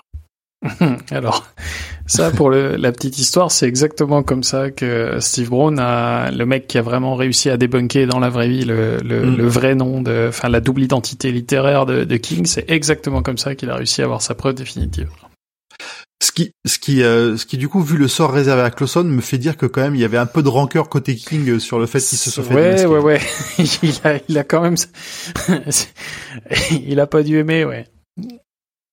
Euh, Clawson se met donc en planque devant une, boîte postale utilisée par Stark Beaumont pour recevoir ses chèques et le grille lors d'une réception. Muni de quelques photos prises à ce moment-là, Clawson rentre chez lui et écrit une lettre à Tad avec l'ambition de lui montrer ses propres manuscrits, voire de décrocher une bourse d'assistante de sa part. Un chantage formulé de manière un peu nébuleuse par un étudiant en droit. Cette lettre fut un soulagement pour Tad qui voulait se débarrasser, se débarrasser de Stark depuis un moment et lui permit de le faire en toute liberté et en profitant d'une bonne dose de pub en passant. Clawson furieux renvoie une lettre, peut-être la dernière de sa vie. Tout est confus, aucune raison valable pour ces meurtres, peut-être un fan de George Stark en définitive ou quelqu'un qui se prend pour Stark lui-même. Ça reste mince pour expliquer le meurtre d'Homer qui n'a peu de rapport avec tout ça. Euh, ils se quittent donc plutôt bons amis, Alan étant heureux de rentrer chez lui car sa femme souffre de migraine, clin d'œil que personne ne comprendra. Il leur donne quand même une dernière info, pas diffusée à la presse. Le meurtrier a laissé derrière lui une phrase, les moineaux volent de nouveau.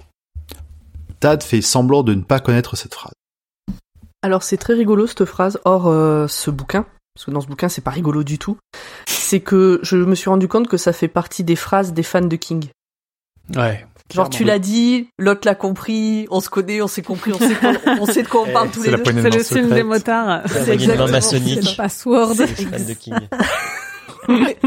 C'est exactement ça. Et du coup, ça me fait beaucoup rire. Là, bah, j'ai découvert Eh ça ben, là récemment avec ce bon. bouquin. On fait ça pour se reconnaître entre elle a, nous. ouais. ouais, elle a la même puissance que le travail sans loisir en Jacques Tristecir, quoi. C'est vraiment, c'est un- Mm.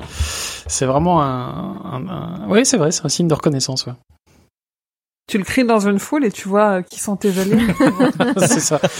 Ouais. Tous les mecs qui font piou piou piou piou. Ou alors, t'as Alain Bougrain-Dubourg qui se retourne et qui dit, ah bon, mais où ça? Mais c'est ça. Je, je, je connaissais ça sur Doctor Who et j'ai découvert ça sur King avec cette phrase. Voilà. Euh, chapitre suivant. Plus tard, la même nuit. Donc le soir même, Tad fait une espèce de malaise. Lise est inquiète car elle a bien compris que la phrase signifie un truc et elle le regarde avec les mêmes yeux que lors de sa précédente dépression, qui s'est suivie d'une tentative de suicide. Euh, Tad explique alors qu'avant l'opération sur sa tumeur, les migraines étaient annoncées par un bruit particulier, des moineaux qui piaillent. Il emmène ensuite Lise dans son bureau pour lui montrer la raison de son mensonge au flic en lui montrant son manuscrit barbouillé de la même phrase. Lise remarque qu'elle est écrite avec les crayons favoris de George et qu'il a même repris une expression de celui-ci, à nouveau mentir un alibi. Tad s'énerve de ces remarques, mais admet qu'il était dans une sorte de transe. Il décide de laisser là le sujet pour se coucher et essayer de dormir.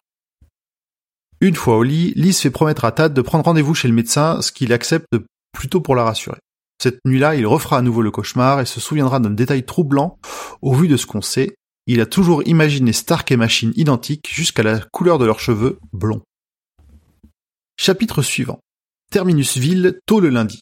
Terminusville, je l'expliquerai, je, l'ai pas expliqué avant, mais c'est le, c'est un nom qui est souvent utilisé par euh, George Stark et Alexis Machine dans les, petits extraits, de romans que l'on voit.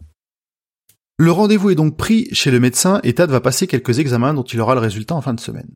On le retrouve en train de nettoyer son bureau à l'université lorsqu'une nouvelle crise l'atteint, nouvelle transe, euh, écriture automatique et reprise de conscience au bout de cinq minutes. Il ne comprend rien et surtout pas ce qu'il a écrit. Il décide de ne pas en parler à Alice pour l'instant, jouer l'autruche, il y a. Il fera disparaître le papier dans l'incinérateur et nous, pauvres pauvres lecteurs, on ne sait pas ce qu'il y a inscrit dessus. Chapitre suivant, Frangine L. Myriam Cowley rentre un jour chez elle, et elle trouve la porte de son appartement déverrouillée. Quelque chose cloche et paf Elle se fait surprendre par un grand blond cambrioleur qui la met quasiment KO. Le chasseur la menace de son rasoir, mais il ne veut qu'une seule chose, qu'elle passe un coup de fil. La scène suivante est de l'ordre de la torture psy pour la pauvre Myriam, pour la pauvre Myriam face à ce tueur aux yeux fous, jouant du rasoir sur son nez à la moindre occasion. Hum, C'est cette scène qui m'a fait dire que je regarderai pas le film et euh, t'as utilisé un gif qui reprend cette scène. Et rien que ce gif, je me suis dit, je verrai pas le film. C'est Ah loin ouais, d'être le plus dégueu. de hein. Pourtant, le- font, euh, qui- Le film est moins graphique que ce que j'aurais imaginé, à part la scène finale Surtout vraiment. pour du Romero. et le Ouais, pour du Romero, il était Ouais, très, moi, très je m'attendais à Et la scène ouais. finale que la scène finale que j'ai lue ce matin m'a fait dire je ne verrai jamais ce film. Oui, Ouais, là pour le coup, ça a bien fait plaisir. euh, Tad décroche le, le téléphone en colère comme s'il savait à l'avance que Stark allait l'appeler. Myriam hurle à s'en faire péter les cordes vocales et le tueur coupe court à la conversation. Et à Myriam. Il utilisera son sang pour barbouiller un message et commence à faire sa liste de courses macabres pour la suite. Ricolet, le photographe de la pierre tombale, et pour finir Tad. Chapitre suivant. Pure panique. On voit à la fin du coup de téléphone du point de vue de Tad, le combiné toujours en main, après le hurlement de Myriam. Il sait que c'est Stark, il avait écrit le nom de Myriam lors de sa transe, comme s'il avait vu par les yeux du tueur, ce qu'il pense être le cas. Oui, puis c'est là justement qu'il Il avait explique- écrit un peu tout ce qu'il avait vu. Donc il y avait Frangine, il y avait elle, il y avait Katz. Enfin, euh, dans dans la Donc, version euh, que j'ai, t'as c'est vraiment euh, t'as vraiment une image où c'est écrit à la main. Et c'est peut-être pour ça que Ah. j'avais fait le rapprochement plus facilement. Ah, je l'avais. Je l'avais pas Ouais, dans bah mon voilà. Ah bah si t'avais l'ebook, tu effectivement tu l'avais pas, mais dans le- l'édition France. Là, dans certains ouais. cas, il y a, dans certains cas, on a des, on a ces images-là qui sont appliquées. On l'a eu dans, euh, on a eu le cas précédemment, mais là, Ouais. euh, effectivement, Bah là, là tu, tu vois tout de suite en fait. Ok. Merde. Je te, je te fais une photo, je l'envoie sur le Discord. Merci, merci. Euh, tit, tit, tit, tit, tit. Donc il explique tout ça à Liz, paniqué, et il doit prévenir Rick qu'il est le prochain sur la liste. Tad vit un moment de confusion intense en pesant toutes ses options. Et finalement, il se reprend, comprend que prévenir Rick serait un piège et décide d'appeler la seule autre personne qui pourrait l'aider, Alan Pangborn. Il rappelle Myriam, mais malheureusement la ligne est coupée, peu d'espoir qu'elle soit encore en vie. Panique pour récupérer le numéro du bureau du shérif, puis panique pour obtenir celui d'Alan de la part de son enjoint un peu empoté. Il joint enfin Alan et lui explique la situation. Le calme de Pangborn l'aide à se concentrer pendant que Liz est en train de défaillir à côté. Elle est pas bien. Après le coup de fil, Liz se demande si le tueur est George Stark ou Alexis Machine. Tad pense qu'ils sont les mêmes. Le couple reste assis en silence, ruminant et attendant impatiemment le coup de fil d'Alan, qui les surprend quand même. Celui-ci a transmis le message avec son efficacité habituelle pour ne pas éveiller les soupçons de la police et de Rick euh, Cobley. Au téléphone, Alan insiste pour en savoir plus sur l'individu, et Tad lui parle des empreintes ayant deviné qu'elles provenaient du cimetière. Le rapprochement avec la photo de l'article fait tilt pour Alan, qui va vouloir trouver et protéger le photographe de cette, la photographe de cette photo. Bonne intuition. Mais aussi l'auteur de l'article, Phyllis Meyer et Mike Donaldson, dont on reparlera bientôt. Tad continue à penser qu'Alan ne sera pas prêt à le croire sur l'identité du tueur tant qu'ils n'auront pas parlé face à face. Il va cependant lui donner une description sommaire de l'homme, et en fait c'est une description ultra précise jusqu'à son caractère, sa voiture, etc. Même, même Tad ne sait pas d'où il tient tous ces détails, et ça effraie euh, aussi Liz. Le cadavre de Myriam est retrouvé, Rick est averti, la photographe sous protection de la police. L'auteur de l'article est lui toujours dans le vent. Alan va donner rendez-vous à Tad le lendemain matin à Ludlow. La nuit ne sera pas bonne, mais ils ont au moins une surveillance policière devant chez eux. Donc je disais, chapitre suivant, cher à saucisse. Pendant ce temps-là, Stark chasse Donaldson. Celui-ci lui donne du fil à retordre et le fait remarquer par tout l'immeuble où il essaie de l'attraper. Il finit par le passer au fil du rasoir et en voulant sortir de l'immeuble, s'aperçoit de l'arrivée de l'ascenseur. Il se planque dans un coin et voit deux flics et un civil en sortir, paniqués devant le carnage qu'il a causé. Stark réussit à passer en fufu derrière les flics qui ne l'aperçoivent que lorsque les portes de l'ascenseur se referment. Il peut filer sans être inquiété. Fufu. En fufu. C'est exactement ça derrière une plante, tu sais. Ouais. Ah, mais dans Mais le dans film, le film, c'est assez exactement drôle, la, cette- cette ouais, scène-là. c'est exactement la même. On se retrouve ensuite chez Phyllis Meyer, qui profite de la protection rapprochée des meilleurs éléments de la police de New York. Extrêmement et prudent. les deux fut-fut se, sont- se font avoir par Stark, qui, les fait, qui se fait passer pour un aveugle accidenté dans le couloir de l'immeuble. Quatre balles de 45 à bout portant. Bim Au même moment, Tad rêve slash vit la scène pendant qu'une dizaine de moineaux bien réels sont posés sur le, le rebord de sa fenêtre. Est-ce que cette scène euh, ne vous a pas fait penser à n'importe quel euh, projet où la communication se fait pas bien Genre où on, on oublie de prévenir ceux qui sont en bas de l'échelle euh, de, de toutes les informations. Est-ce que t'as une anecdote? Alors pas de cette manière-là, mais euh, étant en bas de, de l'échelle alimentaire du projet sur lequel je travaille, euh, je me suis un peu connue dans ces deux personnes. dans, dans certains cas. Voilà, non, je comprends ce que tu veux dire. Hmm, Je vois le, le manque de, je vois le problème de communication flagrant. Genre qu'il y a une des personnes qui a l'info, et qu'à partir du moment où cette personne a l'info, bah tout va bien. Elle s'en fout de le passer à tout le monde. Voilà. Ces, ces, ces deux personnes n'auraient pas dû mourir de cette manière s'ils avaient eu les informations qu'on attendait. Voilà, merci. Après, il faut imaginer que l'information, Merci, elle, camarade elle, a- elle, est, elle est remontée et elle est redescendue. Donc euh, là, c'est pire que du téléphone arabe. Tu vois, c'est. Euh, donc c'est, moi, je trouve pas étonnant en fait. Ça montre aussi la la, la complexité de la hiérarchie euh, chez les flics. Et en plus, il y a un truc géographique. Donc moi, c'est pas étonnant en fait. Ouais, puis mine de rien, il, on, voit que, que Stark de son côté, lui, il arrive à agir assez vite. Il a, il, il enchaîne euh, à ce moment-là les les les, les Ouais, meurtres en plus, euh, il de est, il manière est vraiment balèze très très le rapprochée. coup. quoi. ouais. Puis c'est une très bonne idée le coup de l'aveugle. Oui, Ouais. j'avoue. Et oui, Moi, si je devais buter deux flics, c'est exactement comme ça que je m'y prendrais. Enfin, vraiment, Ne faites pas ça chez vous. On rappelle que le meurtre, c'est illégal. Professionnel. oui, c'est mal. C'est pas moral et c'est illégal. Arrêtez. On poursuit avec Stark qui en profite pour loger une balle dans le crâne de Phyllis et repart euh, joyeusement en sifflotant d'où il est venu. Il jette même l'arme du crime parmi les cadavres, vraiment il en a rien à foutre de laisser des traces. On retrouve ensuite Rick Collet dévasté suite à l'identification du cadavre de son ex. Le téléphone sonne et c'est Stark qui vient lui mettre la pression. Rick finit par se décider à parler du coup de fil à la police qui l'emmène au commissariat, pendant que son téléphone sera placé sur écoute. Deux heures plus tard, il rentre chez Rick, pensant trouver leur collègue au travail, mais non, boum Porte piégée, porte piégée et vaporisation du pauvre Rick. Stark a laissé deux messages punaisés sur les têtes des cadavres des mecs des télécoms.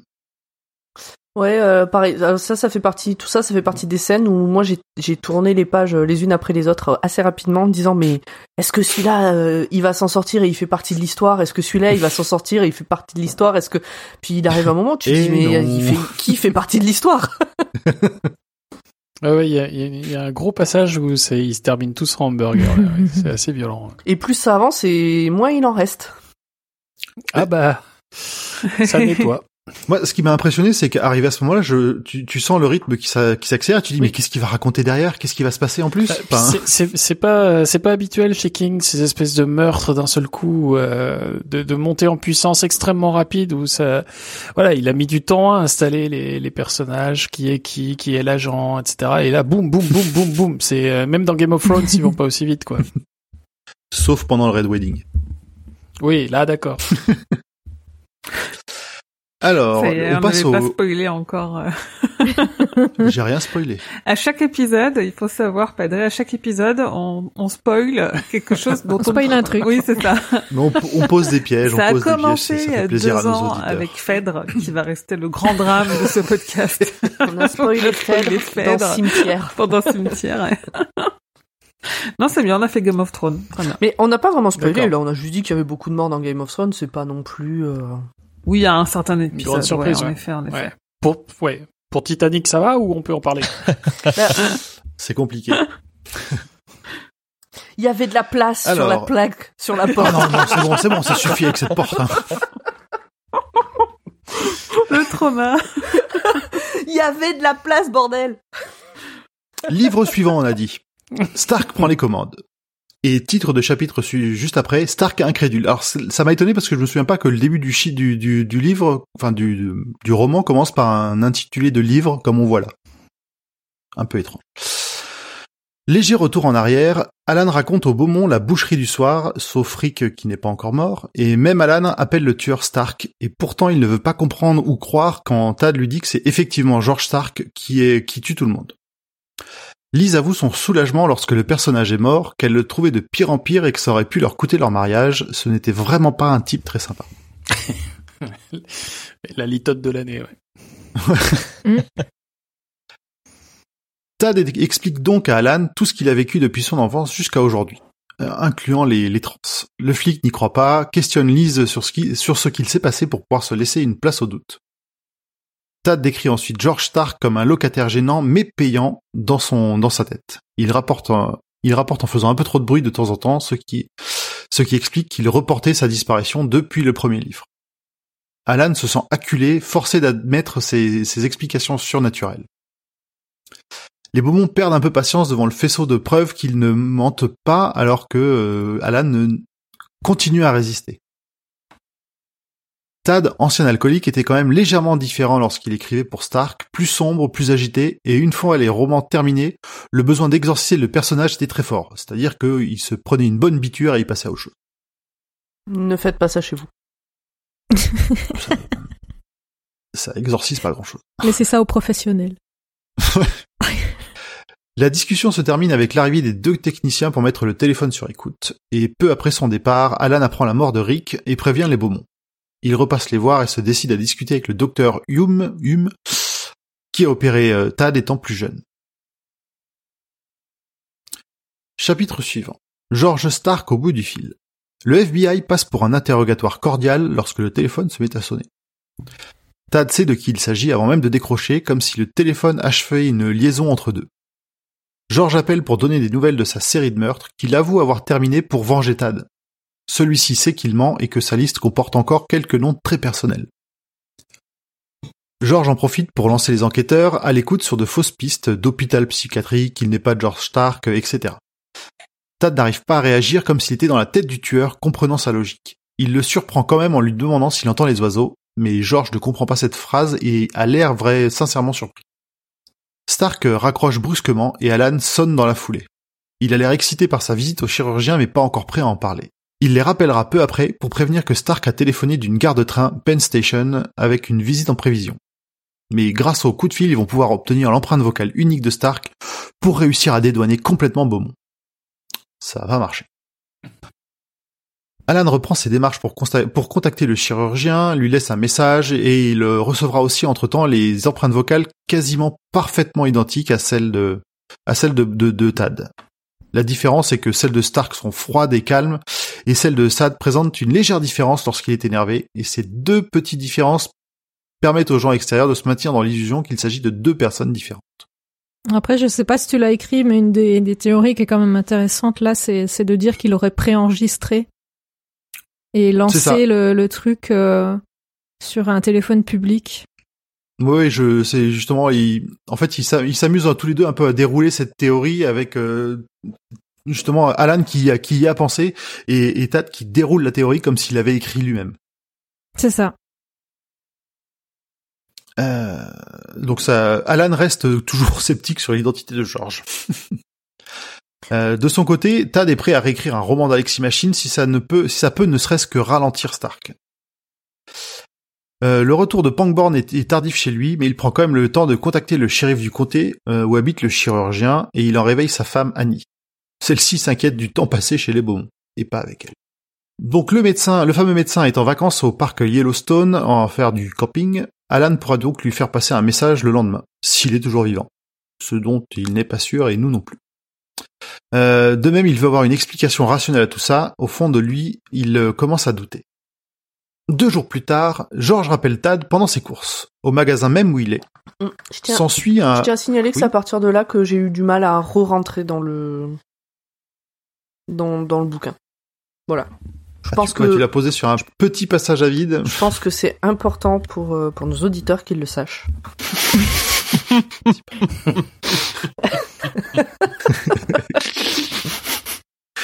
ok. Euh, donc il s'ensuit un bras de fer de, entre, entre les deux et euh, un ultimatum pour que Tad commence à écrire un nouveau livre, mais celui-ci refuse et malgré leur similitude, George n'a pas l'air totalement maître de ses mouvements. Il ne sait rien des oiseaux et ne se souvient pas des messages laissés en lettres de sang sur les cadavres à, leur sujet. Chapitre suivant. Wendy prend un gadin. Tad passe les deux jours suivants à errer dans la maison, dérangeant Lise tout le temps, mais aussi à son bureau, tenté par l'écriture du roman. Il a quand même peur qu'une fusion entre les deux personnalités puisse en résulter avec euh, George qui finirait aux commandes de son corps. Dans un moment d'inattention, Wendy échappe à la, vigilance de, à la vigilance de Tad et tombe de la troisième marche alors qu'il cherche à la rattraper sans succès. C'est d'ailleurs là le, la petite partie traduction où dans le roman il est écrit que Stark essaie de l'attraper, ce qui est un peu étrange. Ça vous a pas choqué ah, pas fait gaffe. Euh, le, au moment où, euh, où, le, où Wendy tombe dans les escaliers, dans le roman, il y a marqué que c'est Stark qui essaye de la rattraper. Oh, et pas, pas, pas Tad. Ou... Ah, ah ouais pas vu non plus. J'ai pas du tout capté. Ouais. Eh ben non plus, j'avais pas capté. Ça, ça, ça sent presque le bug, ça. Oui. Alors c'est sur un e-book euh, des fois tu s'ils ont pu ils ont pu se foirer, c'est possible que les, les corrections repassent pas aussi bien. J'ai pas j'ai pas le j'avais pas le bouquin euh, physique pour euh, pour relire pour relire C'est pas tout à fait une coquille ça quand même, hein. c'est un peu comme l'histoire du 2 novembre enfin de la date dans le fléau.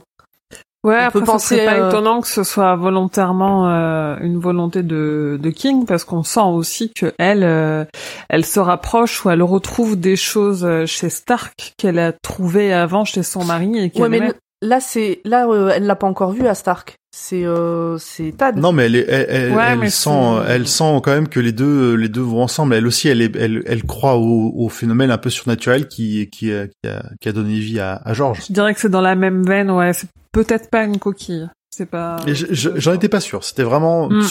Le, en fait, le truc, c'est que derrière, il, il rejoue pas sur ce, sur cette Ouais, partie-là c'est ça, du tout. Ils auraient Mm. pu insister. Donc, Ouais. c'était, c'est vraiment sorti de nulle part, ce Stark. Bravo, inspecteur Euh, Poil. Ah, mais ça, c'est le genre de détail que tu vois quand tu dois prendre des putains de notes parce que t'essaies de comprendre la cohérence des trucs. C'est vrai. Euh, le soir même, les parents constatent que les deux jumeaux ont le même bleu à l'endroit où Wendy a chuté. Cela donne un début de piste à Tad sur la signification des oiseaux. Mais pour nous, pauvres lecteurs, que dalle. Chapitre suivant. Écriture automatique. Le lendemain soir, Tad a l'air de prendre une décision. Il va tenter quelque chose et pour ça il a besoin des crayons attitrés de Stark, sa moitié de ténèbres comme il l'appelle. Et là, c'est la deuxième couille de traduction que je vois. Le bouquin s'appelle littéralement La part des ténèbres, The Dark Half. Il devait y avoir écrit The Dark Half dans le bouquin et il a écrit sa moitié de ténèbres. Mhm. Je trouve ça très très con. Donc il va se mettre à jouer à une espèce, à un étrange jeu de questions-réponses avec lui-même pour en apprendre un peu plus sur ce qui le touche et qui a l'air de s'amplifier vu qu'il n'a pas vu les deux premiers meurtres contrairement au suivant. Donc ça c'est des parties qu'on va retrouver euh, plusieurs fois ce, jeu de questions-réponses qui est ça m'a rappelé un peu le, ça m'a rappelé un peu le côté euh, journal de, Tad où il comme s'il y avait quelqu'un d'extérieur qui euh, qui analysait un peu sa vie. Ah oui, c'est vraiment étrange ces ces passages là. Ce, ce truc du journal, je l'ai- je l'ai complètement zappé de mon esprit. Parce qu'il il le fait vraiment beaucoup au début, mais après, il s'en occupe plus trop, non? Alors le, le journal ils l'ont mentionné qu'une seule fois, c'est vraiment parce que dans le résumé je je, me- je, je, je refais le parallèle à l'instant là parce que euh, le jeu de questions-réponses ça me paraît être quand même quelque chose de très froid à faire avec soi-même. Bah, disons que c'est vraiment euh, l'écriture automatique, c'est-à-dire tu, tu, tu laisses venir euh, les pensées en fait. Pour moi, ça n'a rien à voir avec le journal en fait, c'est deux choses Hmm. différentes. Moi, ça m'a rappelé euh, Phasmophobia et la table de Ouija. bah, c'est un peu le même principe, hein, l'écriture automatique et Ouais, c'est vraiment les- une transe. hein. ouais, Hmm. c'est ça, c'est ouais effectivement. C'est un état limite en fait. C'est vraiment un moment où Ouais. euh, c'est pas facile à faire. Hein. Faut vraiment euh, Mhm. beaucoup de drogue. Tu peux sans drogue, mais ne, faites, ne faites pas ça chez vous. Non. alors sans Arrêtez drogue de tu tuer peux. des policiers et, euh, et- et- Euh, donc à la fin de ce petit de ce petit échange de questions-réponses, la conclusion s'impose. Ils sont jumeaux eux aussi, comme Wendy et William. Donc il va se mettre ensuite au travail avec un stylo de George. Il veut tenter cette expérience d'écriture automatique, mais il est déconcentré par des moineaux. Peu d'abord sur son rebord de fenêtre, puis de plus en plus nombreux jusqu'à remplir toutes les fenêtres de la maison. État des pris de convulsion dans le même temps qu'il se met à écrire à la façon de Stark. Il reprendra conscience au moment de l'envol des moineaux avec le sentiment d'avoir réussi son exercice. Et là, il contemple le compte-rendu de l'assassinat de Myriam, tout son bras droit est engourdi comme s'il ne lui appartenait plus. Il a euh, accédé aux souvenirs de George.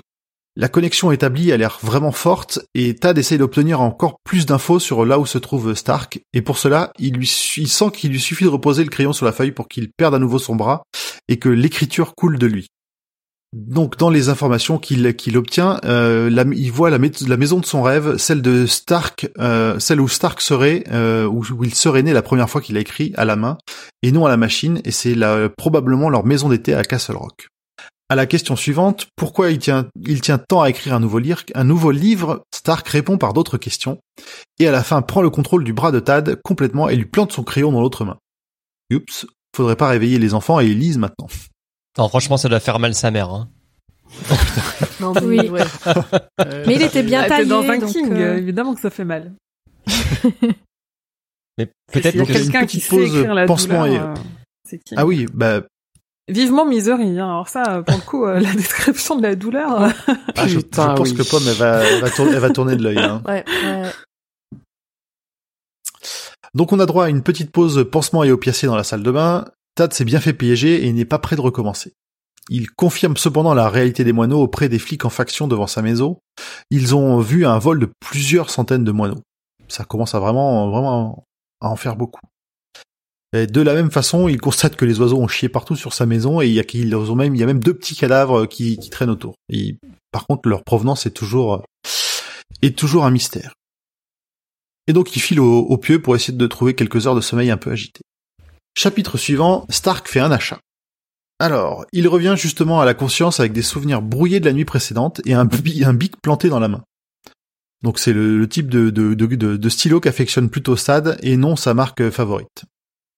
C'est la douleur qui lui a permis de, couper la connexion avec euh, Tad et euh, donc on constate que euh, George veut essayer de devenir indépendant en pouvant lui-même écrire des histoires, mais qu'il n'arrive à pas écrire grand-chose de plus que son propre nom, que ce soit au bic, même à la machine, il ne peut pas écrire. Au prix d'un intense combat interne, il arrive enfin à écrire une phrase de lui-même, une phrase cohérente, ce qui lui permet de reprendre le contrôle et de guider la main de Tad au travers de la sienne à se poignarder. Et là, c'est le réveil réel pour les deux. Donc on était bien dans son esprit sur ce petit passage. Oui, et pas dans Harry Potter. hein. Et pas dans Harry Potter. il relâche son emprise sur Tad, il ne peut pas encore le tuer. Et malgré une perte de cohésion mentale, le corps de Stark a l'air capable de se régénérer. Un peu d'eau courante et on, la blessure se referme. Au cours de ces deux semaines de vie, Stark a commencé à se putréfier sur pied. Il a recours au maquillage maintenant pour pouvoir sortir dans la rue. Et il est certain que si Stad, que, pff, Stad. Il est certain que si Tad arrive à reprendre son écriture, le processus s'inversera. Il espère aussi apprendre assez vite à écrire lui-même pour ne pas avoir à, motiver, à motiver Tad trop longtemps. Et c'est pour ça qu'il va sortir faire des emplettes de ses stylos favoris. Et il passe sans remarquer à côté de trois cadavres de moineaux. Donc il ne remarque toujours pas.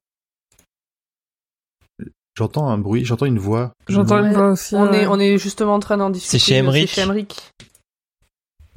Non, C'est l'audio? L'audiobook. Ah putain, il- mais comment ça parasite Ben, on l'entend. On l'entend en tout On cas. ouais. pas beaucoup, hein. Tu vérifiais s'il dit Stark. euh, Ouais, j'essayais, mais c'est vraiment. euh, Ben, j'ai regardé mais moi sur les deux versions mais- que j'ai de bouquins. Effectivement, il y a écrit Stark. J'ai essayé de relire le passage pour voir C'est si quel moment euh, ça- c'est dans le chapitre qui Oui, s'appelle oui, mais Wendy c'est prend un gadin. C'est quel, quel, passage, quelle phrase Euh, bon Dieu, dit Tad entre ses dents, il bondit sur ses pieds dans un craquement d'articulation au moment où il la vit faire un pas en avant et lâcher le barreau. Non, Wendy passa. Ah non, c'est plus bas. Le fauteuil se renversa et Tad s'étala par terre. Wendy bascula en avant côté descente avec un petit couinement surpris. Son corps tourna légèrement sur lui-même euh, dans sa chute. À genoux, Stark tendit les bras pour la rattraper, mais il lui manquait presque un mètre. C'est euh, une faute. C'est Tad. Ok.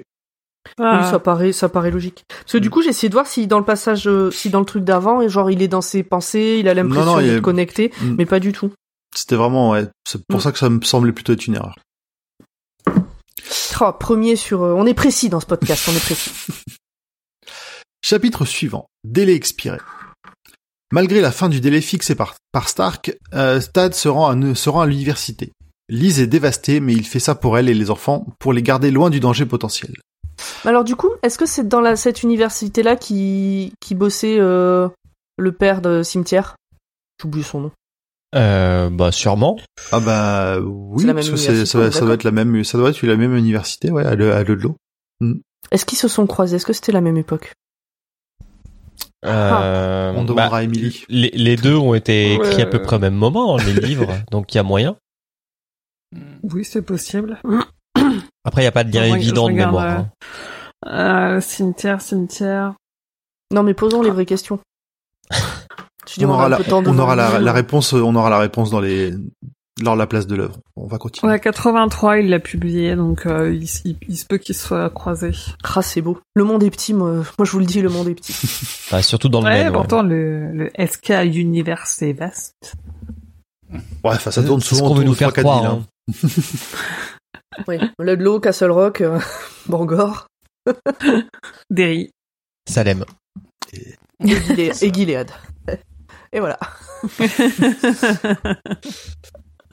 Donc, euh, malgré l'inspiration qui est là, euh, Tad ne veut pas re- ne veut pas écrire le roman. Il préfère mettre George en colère, peut-être pour qu'il commette une erreur, et il veut co- re- comment dire renouer ce contact de manière intime sur un téléphone qui n'est pas sur écoute, et surtout euh, plus en tenant un contact euh, euh, comment dire, en tentant un contact psychique qui lui a déjà coûté cher sur sa main.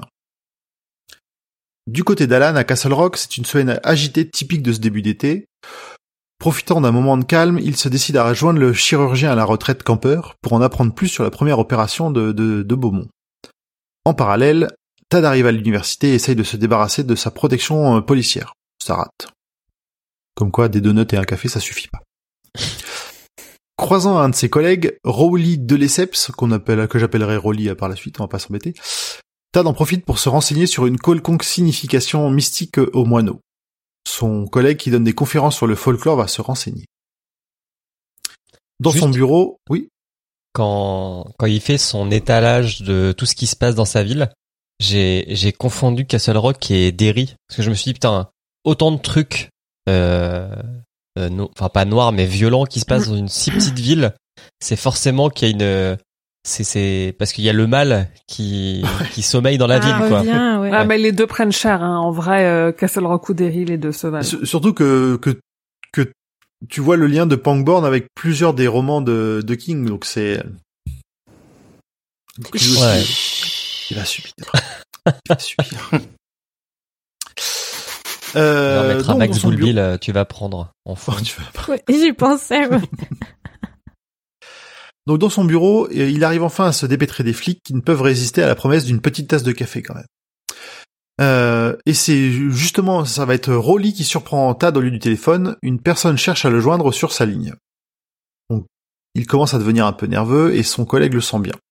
Il se rend du coup dans le bureau de Rolly. C'est bien George au téléphone avec une espèce de voix éraillée. Il comprend, euh, Tad comprend qu'il tombe effectivement en morceaux, mais Stark réitère ses menaces pour qu'il se, mette à réécrire. Sinon, et clique, il raccroche. Tad continue à tisser sa toile de mensonges envers les policiers et Rolly comme s'il ne pouvait plus s'en empêcher. Cependant, Rolly a grillé tous ses mensonges mais joue le jeu jusqu'à pouvoir lui parler seul à seul des moineaux. Donc ce- dans, certaines mythologies, ce sont des psychopompes, des guides des âmes perdus à la surface euh, des morts.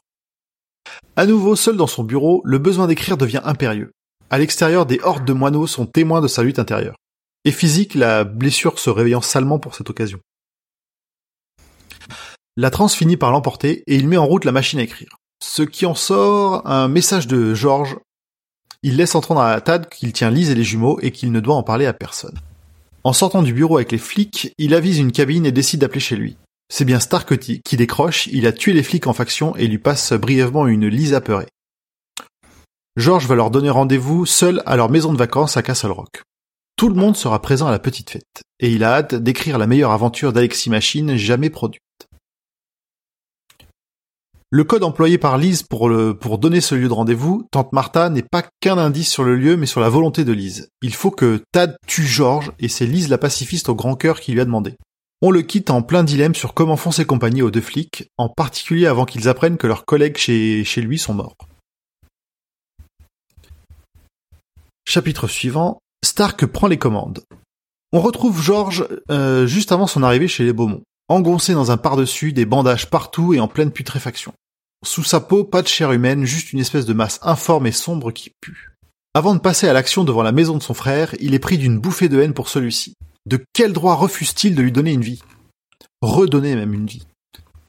Réitérant le principe de l'aveugle, Stark enlève ses bandages et s'avance tout pelé vers les flics qui, surpris et horrifiés, essayent de l'aider avant de se faire salement égorger. Alors, tu vois, ce chapitre, à partir du moment où j'ai compris qu'on allait avoir en détail ce qui vient juste d'être dit dans le chapitre d'avant, je l'ai lu tellement en diagonale, je pense que j'ai lu en... J'ai jamais lu aussi vite de ma vie. C'était vraiment pas un chic type. C'était vraiment pas Ah bah là, là en plus, il, là il découpe, euh, il découpe bien là.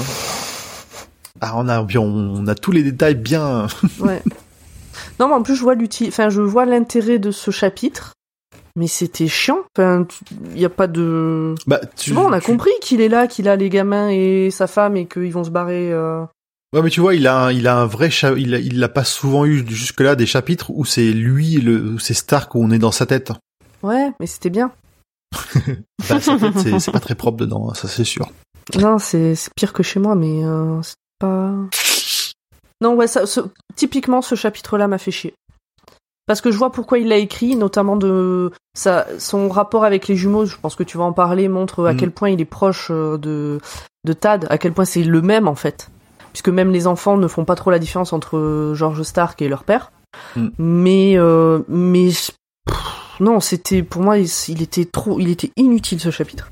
Ou mal mal amené, ou j'en sais rien, mais Non, mais t'as- je, je peux comprendre le, le côté. euh, c'est- Enfin, c'est, ça Ou peut être alors, chiant des fois de voir deux fois. euh, Ou alors fallait pas nous dire dans le chapitre d'avant que qu'il avait enfin fallait pas nous donner l'info dans le chapitre d'avant quoi. Ouais, mais là, l'info, c'était de comment ça s'est passé. C'est plutôt le, c'est un peu Ouais. une préparation paiement. On sait ce qui s'est, on sait comment ça finit, mais on sait pas ce qui s'est passé exactement. Ouais, oui, oui, mais oui, c'est bien, c'est bien ça. On est d'accord. Ouais, c'est c'est vrai que c'est un, un peu- chiant de, de voir les trucs deux fois, mais c'est deux points de vue, donc je vois pas comment on pourrait faire d'autre en vrai. Et puis Ben, c'est vraiment bah, deux points de vue ne bien différents pour le coup. Ouais. bah ah ouais, à pas le faire. tu vois, mais par exemple, tous pas, ces trucs euh, de les jumeaux qui sont proches de de Stark de la même manière qu'ils sont proches de Tad, par exemple, ben, ça aurait pu être montré dans une scène qui se passe après, au moment où ils partent dans la voiture, j'en sais rien, mais pas euh, pas exactement la scène qu'on sait déjà euh, ce qui se passe et comment ça se passe et comment ça se finit. Bon voilà. Ok. Mais quand j'ai lu ce chapitre, j'ai dit ça, j'en parlerai.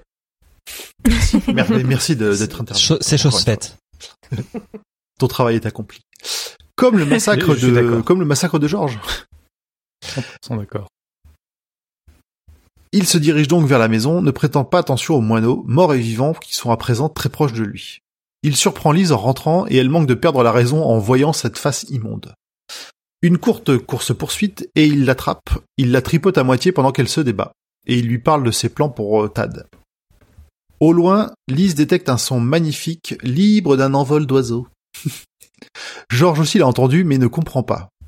Et petit détail, Stark l'appelle Beth, Beth, parce que Beth en, en français c'est pas ouf, et non Lise, il trouve que ça lui va mieux.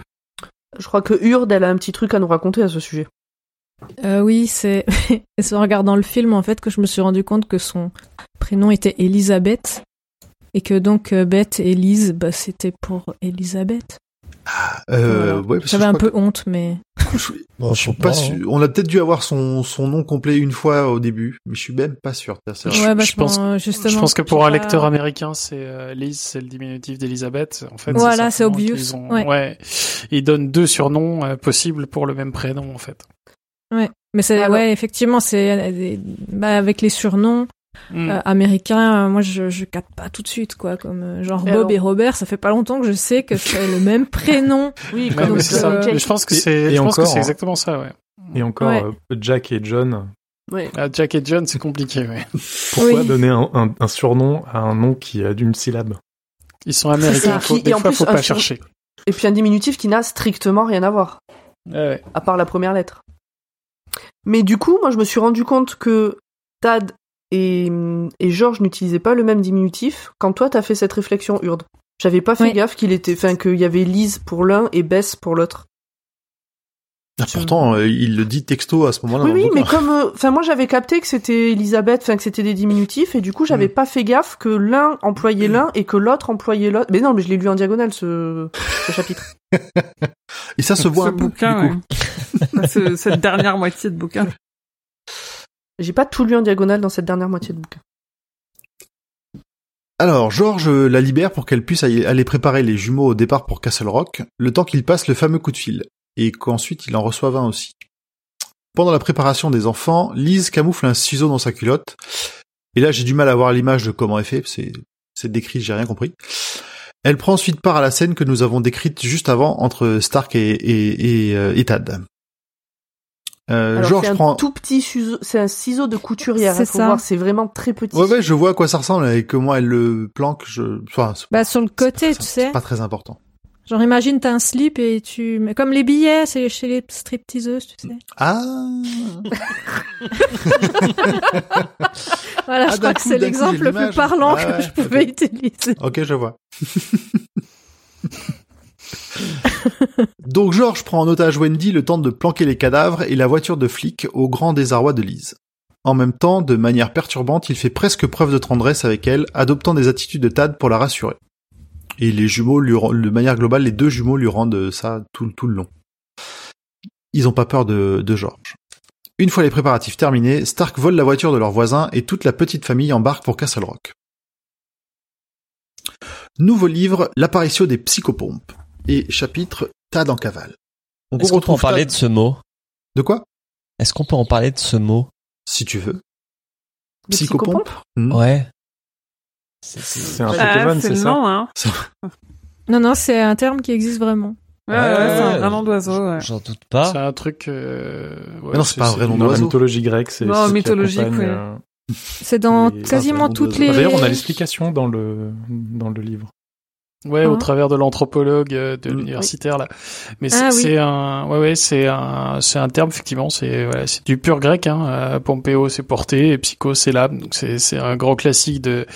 C'est en fait ceux qui accompagnent les morts sur le, le souvent sur la transition entre la vie et la mort. C'est c'est le rôle de de Caron, vous savez, le, le type Mm. dans sa barque là qui Ouais. fait traverser le Styx. C'est Mm. un psychopompe. C'est euh, voilà, c'est ce- le boulot des psychopompes, c'est vraiment ça. C'est faire passer de la vie à la mort. Parce qu'avec sa rame, il fait un mouvement un peu comme les Shadok.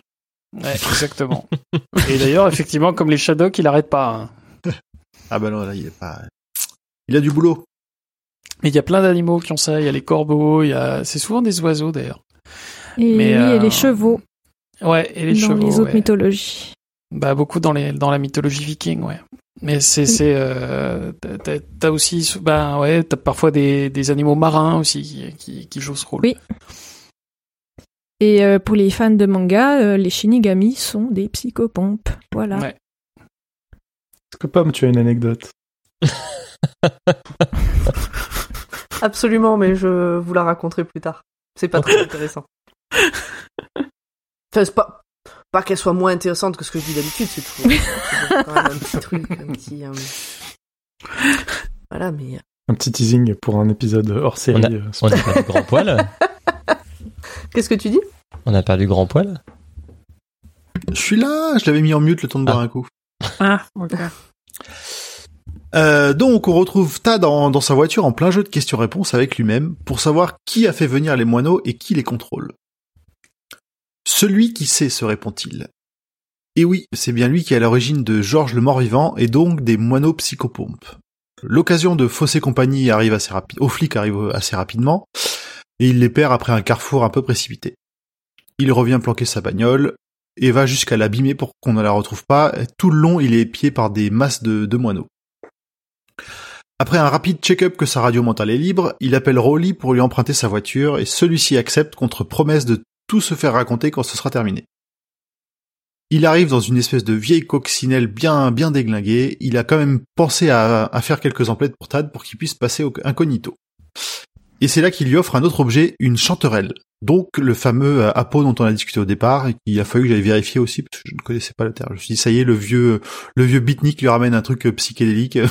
Ouais, c'est ça. Ouais, pour moi, c'est un champignon. Tu fais, mais qu'est-ce que tu fais avec un champignon Pose ce champignon. son un esprit. trip. euh, Ah. Ouais, le champignon, c'est mal. a passé dans l'au-delà. Ouais. oui. il s'est trompé, c'était pas un bon. C'est ça. Et pendant ce temps-là, on a quand même 10 000 moineaux qui les observent. Et Rowley les voit aussi, ce qui continue à, enfin, ce qui confirme qu'ils sont vraiment réels. Et ça, ça doit faire flipper de ouf. Moi, sais ça pas si beaucoup. vous faites- Bonjour Hitchcock. Hein. Ouais, je sais Oui. pas si vous êtes traumatisé des oiseaux d'Hitchcock. Moi, je le Euh, suis. complètement. Et, euh, Ouais. C'est- un film d'horreur et c'est c'est c'est personne. Enfin c'est c'est un film d'horreur les oiseaux. Ah oui, ouais. Du coup, vous avez dû suer un peu tous les deux sur la scène finale.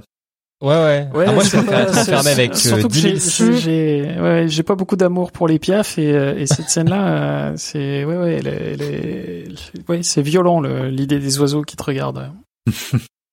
Je pense que je préfère être dans une pièce avec 10 000 serpents ou 10 000 araignées que 10 000 oiseaux, quoi. Ah Ouais, Euh, je comprends. Je. hmm. Alors. Je sais pas. J'ai une tous les cas, c'est Je beaucoup. Dans tous les cas, ça fait beaucoup. hein. Moi, je préfère les serpents, hein, mais bon. Euh, je préfère les serpents aussi. Ah non, je Bah, les oiseaux, ah ça non, fait- Oh non, oh, Oh, là j'ai des scènes d'Indiana Jones du coup. Oh. ah, là comme ça, je préfère les oiseaux. Après, peut-être une fois dedans, je me, peut-être je me dirais non, c'était peut-être mieux pas des oiseaux, mais. euh, En fait, faudrait tester. Hein. Je vois que ça. Ouais. Les oiseaux, ça griffe et avec leur bec, ça t'arrache les yeux, quoi. Non, mais Un je. serpent. euh, Bah, tu te roules en boule. Et puis ça te Bah, le chie dessus, serpent, il- surtout. Ça n'arrête pas de te chier dessus. hein. Le serpent, il peut juste te crever. C'est pas super classe de mourir enterré dans des guano quoi.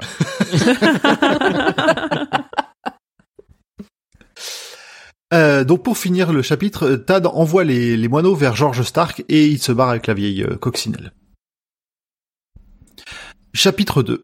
Appel du shérif Pangborn. Deux, pardon, non, chapitre suivant, deux appels du shérif Pangborn.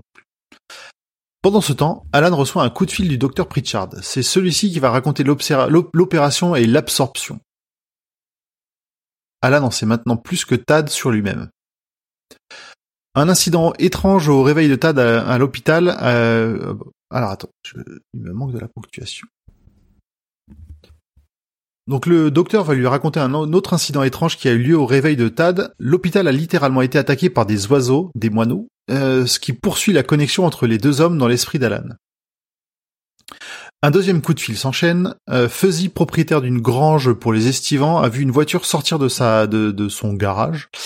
Une Toronado, une Toronado noire. C'est la voiture qui était décrite depuis le départ comme étant celle du euh, de George Stark. Moi, Slash. tout le... Pendant tout le truc, j'ai lu une tornado noire, et là, j'ai lu Tornado noir, et je me suis dit, bon, ils ont fait une faute de frappe. Alors, je serais curieuse de savoir la vérité parce que dans le film, on dit bien, une ils disent bien une tornado, mais Non, comme ils j'ai disent des dans connaissances. le dans le dans le film, ils ont dit ils disent Tornado aussi. Ah, alors j'ai j'ai mal compris parce Ils que disent j'ai trop compris vite. tornado, moi, dans le. Ils Ouais. parlent un peu, un peu vite. En fois ouais, deux, ça ressemble à Tornado, mais c'est bien Toronado. Puisque D'accord. Vous là, voyez la gueule que ça a, une Tornado? Pas du tout. Oui. Mais pas noir. du tout, moi, mes, Euh, mes connaissances en voiture sont de moins 1000, donc. Ah euh, oui, ok. Moi, je, C'est je déjà une vieille bagnole hein, 106. au, au moment du livre, au moment de l'intrigue, et c'est euh, c'est une bagnole qui est, ça ressemble un peu à une Mustang. hein. C'est c'est vraiment une voiture euh, avec un très très long capot euh, coupé Ah ouais. à l'arrière. C'est une voiture qui incarne la- l'espèce de rêve auto américain quoi. C'est vraiment la bagnole avec laquelle on fonce avec les flics au cul quoi. C'est vraiment euh, la euh, bagnole. euh, La bagnole de Kéké. c'est une Oldsmobile, la Tornado. Et c'est Hmm. c'est une très très belle bagnole, ouais. Ah oui, il y a Emery qui vient de mettre une photo. Ah bah c'est c'est à peu près ce que j'avais en tête, tiens. Très bien. Oui, c'est Euh, j'ai- une muscle ouais, ouais, car. euh, c'est ouais, c'est ça, c'est exactement ça. Ouais. C'est tu sens que c'est fait pour être très rapide, très puissant, quoi. Avec les pneus, avec le- la bande blanche sur le côté, Mm. quoi. Euh, comme on vient de passer la partie où euh, Alan apprend l'histoire du, du jumeau dans le cerveau, là, est-ce que maintenant on peut dire que ça ne sert à rien? Non, toujours pas. À quel moment euh, on peut le dire? Et, Enfin, que- pour- je, je ne comprends pas tou- toujours pas pourquoi tu dis que ça ne sert à rien. Bon, après, ne serait-ce que parce Oh. que c'est c'est bien d'avoir des petits détails gore de temps en temps. Non, mais en fait, je trouve dès que le ça départ, ça apporte pose rien. l'ambiance. Ça apporte strictement rien à l'histoire. On dirait que ça va amener un truc et en fait, ça ne sert à rien dans l'histoire. Ça- Pardon. bah, Ça ne sert à rien dans l'histoire. presque. Ça sert juste euh, euh, pas pas l'histoire de du fœtus mort dans le cerveau, mais l'histoire des moineaux. C'est ça en fait qui va juste servir dans l'histoire, puisque Pangborn va se rendre compte qu'il y a un truc avec les oiseaux et que Tad le voit et pas George. Et c'est Moi, je, ouais. Moi, je trouve qu'il y a un truc. Ça sert à Alan Pangborn pour se raccrocher au réel en se disant qu'il y a une explication vaguement rationnelle. c'est Ouais. vrai aussi. C'est ça que toute toute cette partie du livre, il va il va dire là il y en a un, un petit peu trop pour moi. laissez-moi di- laissez-moi Ça. digérer là parce que c'est encore une fois, c'est Scully. Hein. Laissez-moi un bout de réalité à quoi me raccrocher, quoi. Et, ouais, mais euh, j'ai été, je sais pas, j'étais super déçue. Je pensais que ça allait être beaucoup plus euh, exploité. C'est ça. Le livre commence par ça. Donc je pensais vraiment que ça allait être au centre de l'histoire. Je pense que c'est juste pour dire que c'est pas simplement une question de double personnalité, mais bien que c'est un fantôme qu'il C'est ça, qui qu'il y a une réalité. ouais. qui euh, Ouais. Mhm. Parce Oui, qu'il a été, en, parce qu'en fait, il a été quelque, en quelque sorte tué dans son cerveau dès le départ. c'est ça. Ouais. Oui, C'est- ce qui est ce qui est ce qui est dit après, ça. mais ça fait partie des points qui me font dire que il a il a voulu tout exploiter, il a pas su faire de choix. C'est l'impression que ça me donne en fait qu'il avait plein d'idées pour ce bouquin et qui à un moment donné de choisir un, un chemin, il a dit bah rien à foutre, je mets tout. Je, je crois que c'est aussi une manière de dire que, que Tad a déjà tué euh, une créature vivante en fait et qu'il l'a dévoré. C'est quand même ultra violent. hein, le- ça, ça- ça devrait faire de Tad le méchant quoi. Et, euh, et, et je trouve que ça apporte une ambiguïté assez tôt à, à Beaumont. À un moment où euh, c'est euh, quand on le voit d'abord, c'est quand même voilà le, le, le gentil écrivain euh, dans sa petite maison un peu paumé dans son monde avec sa gamine, ses deux gamins parfaits. T'as envie de lui mettre des tartes tellement il est parfait quoi. Et là, le, le côté, euh, ouais, enfin, il a quand même, il a quand même bouffé son jumeau dans l'utérus de, de leur mère, quoi. Donc, je trouve que ça donne un petit côté euh, déviant Que... Ouais, mais comme euh, comme le, le chirurgien explique que non, qu'il l'a pas bouffé, que ça arrive euh, assez. Alors souvent, il dit souvent dans le bouquin, je suis allé chercher sur internet, c'est pas non plus euh, un coup sur deux. hein, faut souvent, pas il dit, euh, non, il dit trois fois. En fait, il explique tellement que c'est un phénomène naturel et puis qu'on peut pas dire que Tad y soit pour quelque chose que peut-être, enfin, je sais pas. euh, Mais c'est Ouais, mais je enfin, suis de la part du chirurgien, c'est normal. De la Il part du chirurgien, c'est c'est normal qu'il ait cette euh, cette réaction aussi parce que lui, pour lui, il rationalise et il sait pas ce qui va arriver derrière. C'est ça. Et Pangborn, pour ça moi, lui sert c'est- à se dire, il y a, un- il y a une racine de- au départ qui, qui est vaguement biologique, quoi. Qui est pas de la pure magie. Pour, pour moi, euh, c'est une façon élégante d'enlever la, la piste euh, psychiatrique euh, double personnalité qui serait nulle en fait. il y a peut-être un peu Qui de est, ça, qui est- ouais. qui est évoqué, euh, qui est évoqué un peu en gag euh, dans le livre et, et dans le film. Hmm. Et euh, bah, justement, ça aurait- ce serait moins intéressant si c'était ça en fait. Enfin, de mon point de vue en tout cas. Donc autant Fuzzy ne la connaît pas, autant un signal d'alarme s'allume immédiatement chez le shérif. La réalisation de l'identité du conducteur faite, Alan passe un coup de fil à Tad et il est accueilli par les flics locaux qui ont constaté la mort de leur collègue et euh, soupçonnent Tad, ce qui paraît logique. hein. Surtout qu'il leur est fa- faussé compagnie en cours de route. Alan continue à déduire l'emploi du temps théorique de Tad et conclut qu'il ne peut avoir fait le trajet aussi rapidement. Il ne veut toujours pas y croire, mais George Stark continue à prendre une existence de plus en plus réelle à ses yeux. Et du coup, il va se décider à aller vérifier la maison du, des Beaumont au bord du lac, tout seul. Ce que lui-même se dit, c'est une connerie. C'est toujours une connerie, hein. C'est toujours une Oui. connerie d'y aller seul. D'y aller seul. Euh, sur une aire d'autoroute proche de chez Fuzzy, il remarque une Volvo inconnue. Personne ne sait qui la conduit. Euh, Alan trouve des lingettes bébés et la voiture trafiquée pour démarrer sans clé. Une boule au ventre se forme. Du coup, je me demande si la Tornado est apparue dans la réalité de Comstark ou s'il en a trouvé une ailleurs. Il se retient à nouveau d'appeler du renfort au cas où Stark serait à l'écoute et reprend la route du lac. Chapitre suivant. La venue des moineaux. Comme s'il prenait des munitions, Tad s'arrête en chemin à acheter des crayons Bérol, donc c'est sa fameuse marque préférée. On retrouve Liz et Stark en train d'ouvrir la maison d'été. Celui-ci ne tarit pas de paroles sur sa future collaboration avec Tad, et le plus horrible, c'est que Liz trouve même que le livre pourrait être euh, bien. Et soudainement, l'attitude de Stark change. Il sent l'arrivée de quelqu'un d'autre. Et ce n'est pas, ce n'est pas Tad. On- Ce n'est pas, ce n'est pas Tad. ce n'est pas Tad. Tu vois, j'ai hésité entre Tad et Tad, ça s'est entendu. Ouais, ce n'est pas Tad. Le, le, alors c'est le moment où il, a- il a quand même une espèce d'ouïe superhumaine et qu'on on l'a pas trop décrit au, au- pendant le, je l'ai pas trop décrit pendant le résumé, mais mais euh, mais Stark c'est vraiment c'est c'est pas juste un être humain, il est euh, il est plus rapide, il se, il est Ah, plus il- fort qu'un humain il a- normal. Quelques pouvoirs surnaturels, ouais. Ouais, c'est un héros de roman, quoi. Il est, euh, Mm. il est plus vif que, que- qu'un être humain, ouais. Et, et même, il y a des passages où il est écrit que, enfin, en gros, la, la pièce, elle tourne toujours du bon côté pour lui. Ouais, Parce c'est que- ça. Oui. Ah oui, il a beaucoup de de- chance. ouais. Oui. Alors Stark ligote les mains de Beth, Beth avec du Chatterton et le découpe avec les ciseaux qu'il arrache à sa culotte. Il savait depuis le départ qu'il y était, qu'ils y étaient, des ciseaux. Et c'est Pangborn que l'on retrouve à quelques centaines de mètres de la maison, accompagné on n'a de même pas signalé que c'était un point culotte. Qu'il y a quand même un point culotte dans ce bouquin. C'est vrai. C'est- Ah, c'est hésité, C'est d'ailleurs la oui. deuxième fois. Mais il faut pas hésiter, Urde, il faut pas hésiter. Pas sur des choses comme ça, c'est Bah, important. quand- c'est quand elle les basiques. Quand elle planque les ciseaux. Mais oui, mais je viens de le calculer qu'on n'a pas dit point culotte à ce moment-là. C'est important. Excusez-moi. Donc Pangborn est pas loin de la maison, il est accompagné de milliers de moineaux, silencieux, posés tout autour de la maison avec une, une limite vraiment physique, une ligne droite qui trace un espace autour de la maison. Donc là, je sens Julien et Padre qui commencent à, à, à suer un peu. Là. So- son approche discrète est brutalement interrompue par Stark qui lui pointe un pistolet sur la tempe. Donc il l'a bien gaulé. Alan est amené dans la maison et en repassant, les moineaux semblent tous être partis. Il remarque aussi l'absence de plis et de lignes dans la main de Stark. On retrouve et ça, on Liz et les-.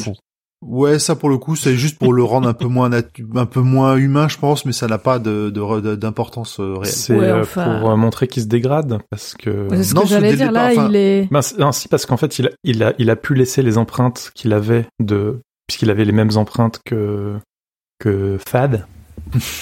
Et euh, du coup, maintenant, il a les mains toutes lisses, ça veut dire qu'il est en train de perdre sa, sa substance, sa réalité. Ouais, mais ce qui est bizarre, Voilà, c'est que il les il les mains lisses sont quoi. décrites dès le premier rêve de, de, de Beaumont avec, euh, avec Il Stark. parle que, il parle que des lignes de la paume. Mm. Ah, Donc, c'est en Pour moi, gros, c'est vraiment juste la destin. main, euh, de, de pas, ligne de pas vie, des, pas des de- doigts, ouais. Ah, Ouais, bah. Sous-entendu, il a pas vécu.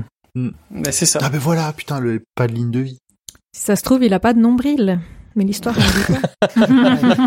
Et on aimerait. Et ça, ça serait Et il intéressant. à s'appelle. Kyle. J'ai pas le. Kylie Une série Y. sur un mec euh, qui n'a pas de nombril. Oui. Parce qu'il a grandi dans un dans un pod. Ah oui. Ça, ça me dit rien. C'est un peu vieux. C'était un truc sur M6. euh. Ouais, c'est c'est pas jeune ça. Ah, mais c'est pas Roswell ou un truc comme ça? C'était Non, non. Kyle XY. je crois, c'est XY, ça. Ouais, Ah, c'est oui, d'accord. ouais. ok. Là, on est dans les années ouais. Je- 2003, de- quelque Ouais, chose. début année 2000, ouais. Ouais.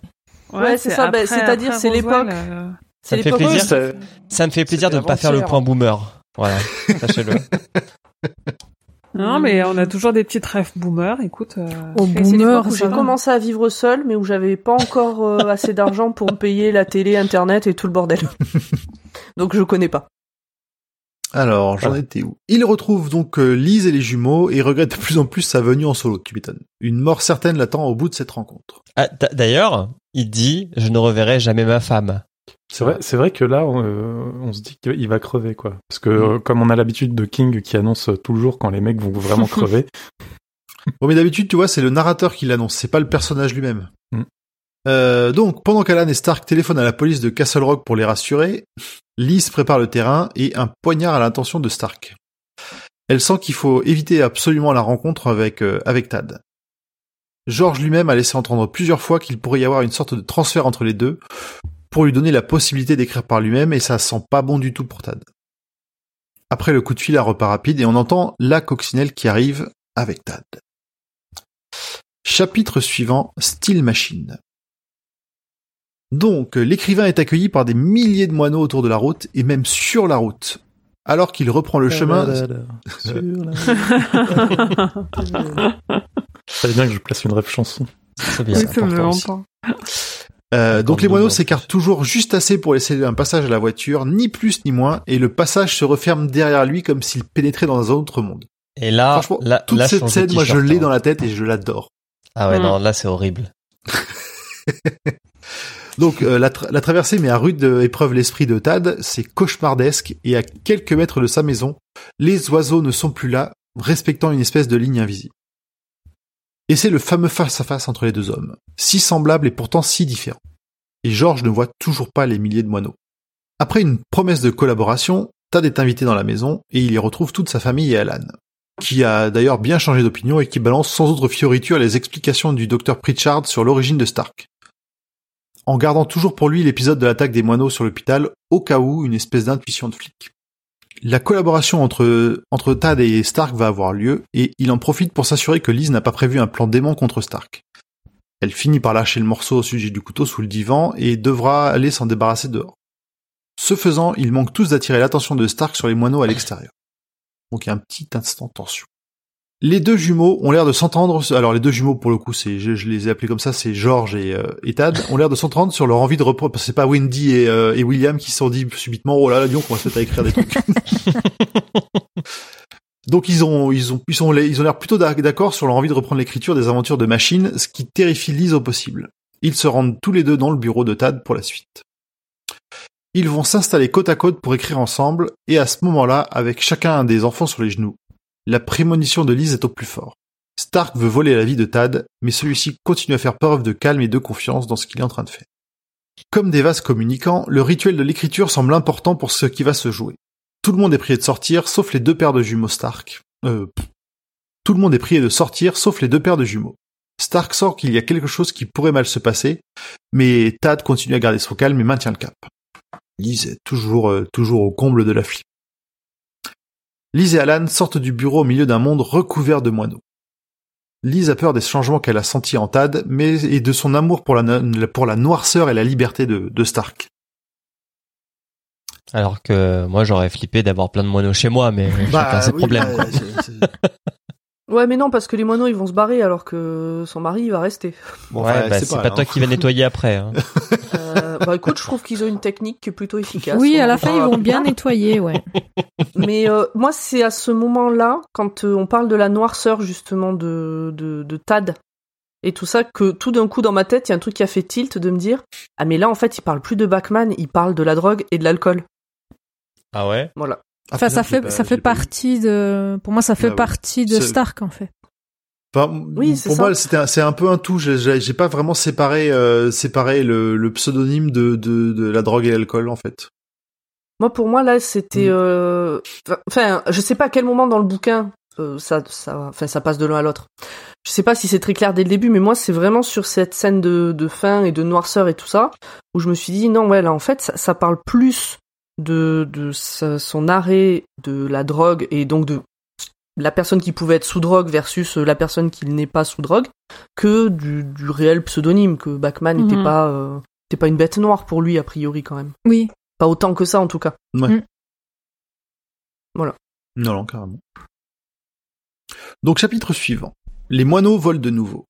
Retour au bureau, Tad débute l'écriture du nouveau Alexis Machine. L'écriture semble couler de lui et il s'autorise même une cigarette et un verre à l'étonnement de George. Stark finit par prendre un crayon et se lance dans l'écriture. D'abord laborieusement, puis de plus en, plus en plus facilement. Cela affecte Tad physiquement, mais il l'encourage quand même, donc il commence à, à prendre des blessures là où au contraire Stark guérit au fur et à mesure. Celle-ci laisse à, à désirer de plus en plus le mot moineau apparaissant euh, vraiment de plus en plus souvent sans que Stark s'en rende compte ni qu'il voit les moineaux autour de la maison. Ça devient vraiment totalement incohérent au fur et à mesure de... C'est drôle à lire. Il y a les schtroumpfs.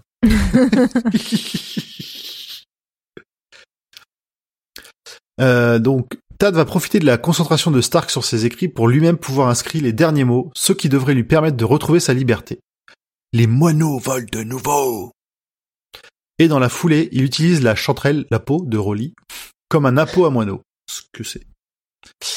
Euh, l'appôt fonctionne et se détruit en même temps. Alors là, j'ai eu du mal à avoir l'image en tête de l'appôt qui a l'air d'être en verre, qui pète à la gueule en même temps qu'il appelle les moineaux.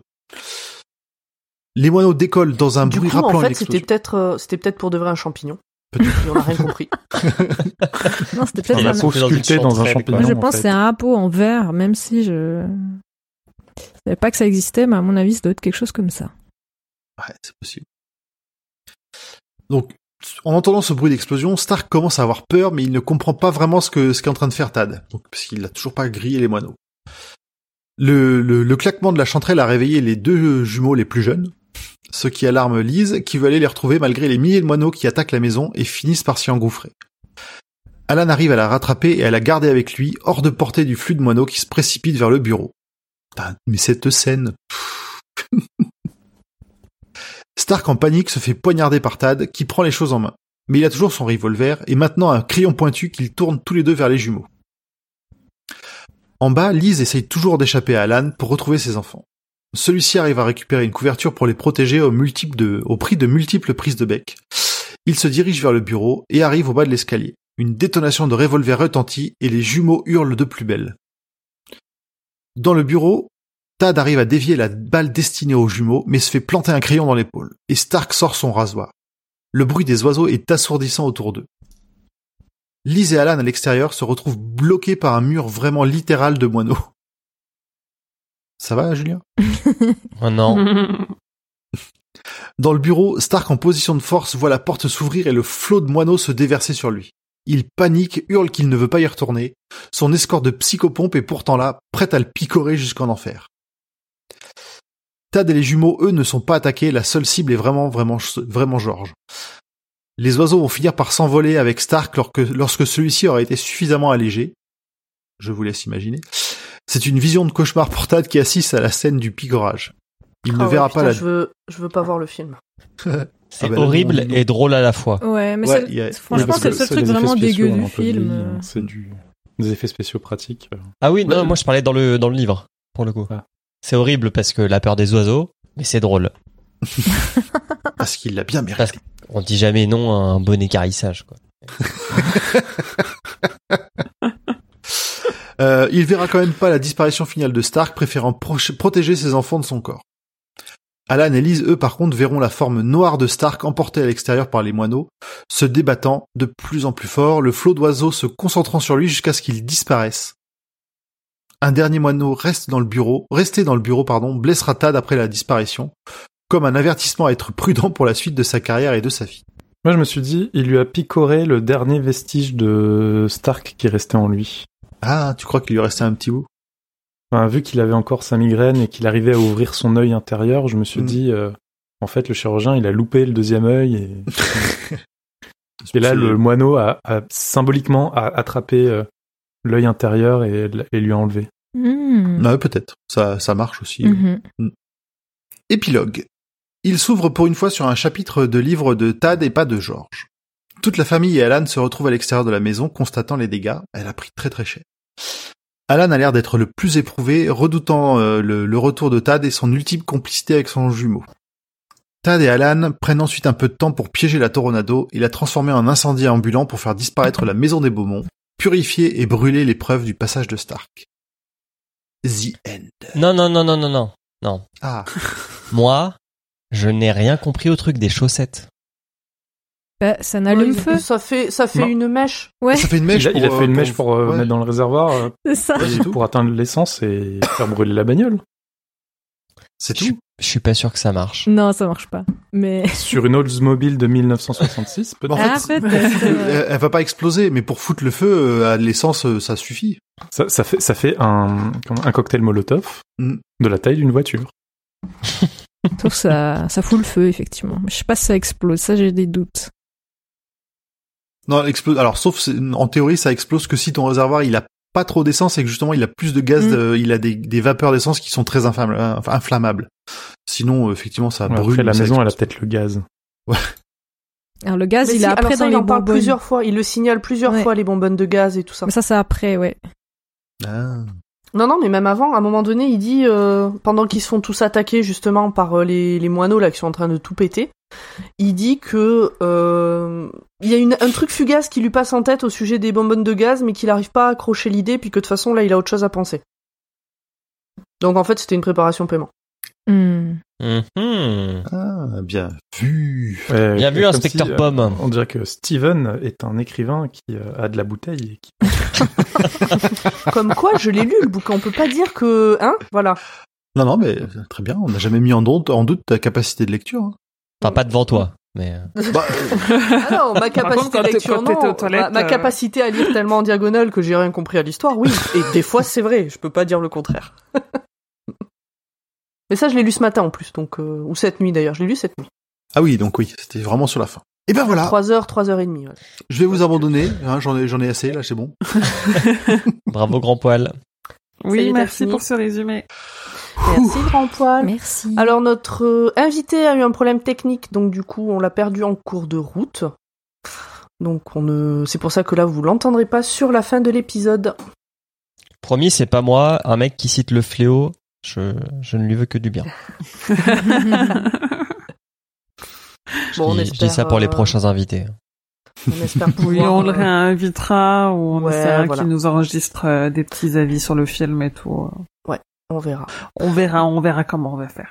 Bon alors du coup, pour ceux qui restent, est-ce que vous avez des choses à rajouter par rapport à tout ce qu'a pu dire Grand Poil, Non. de manière générale Moi non plus, c'est bon. Non, la, C'est bon, toi t'as tout la solution. j'ai quelque chose à rajouter. Oui. Ah, vas-y. Euh, euh, le roi Steven est un podcast du label Podcut. Vous pouvez retrouver le label Podcut sur podcut.studio et tous les autres podcasts. Et n'hésitez pas à, si ça vous plaît, à donner un peu de- d'argent au Patreon, patreon.com slash podcut. Merci Ah, beaucoup, Émeric. Émeric, pour ce point. Et je propose du coup de passer très vite au point suivant, c'est-à-dire l'importance du livre culotte. dans la bibliographie. Non, on l'a déjà fait le point culotte. Ou peut-être l'importance du point culotte dans la bibliographie de l'univers de qui Émilie, c'est à toi.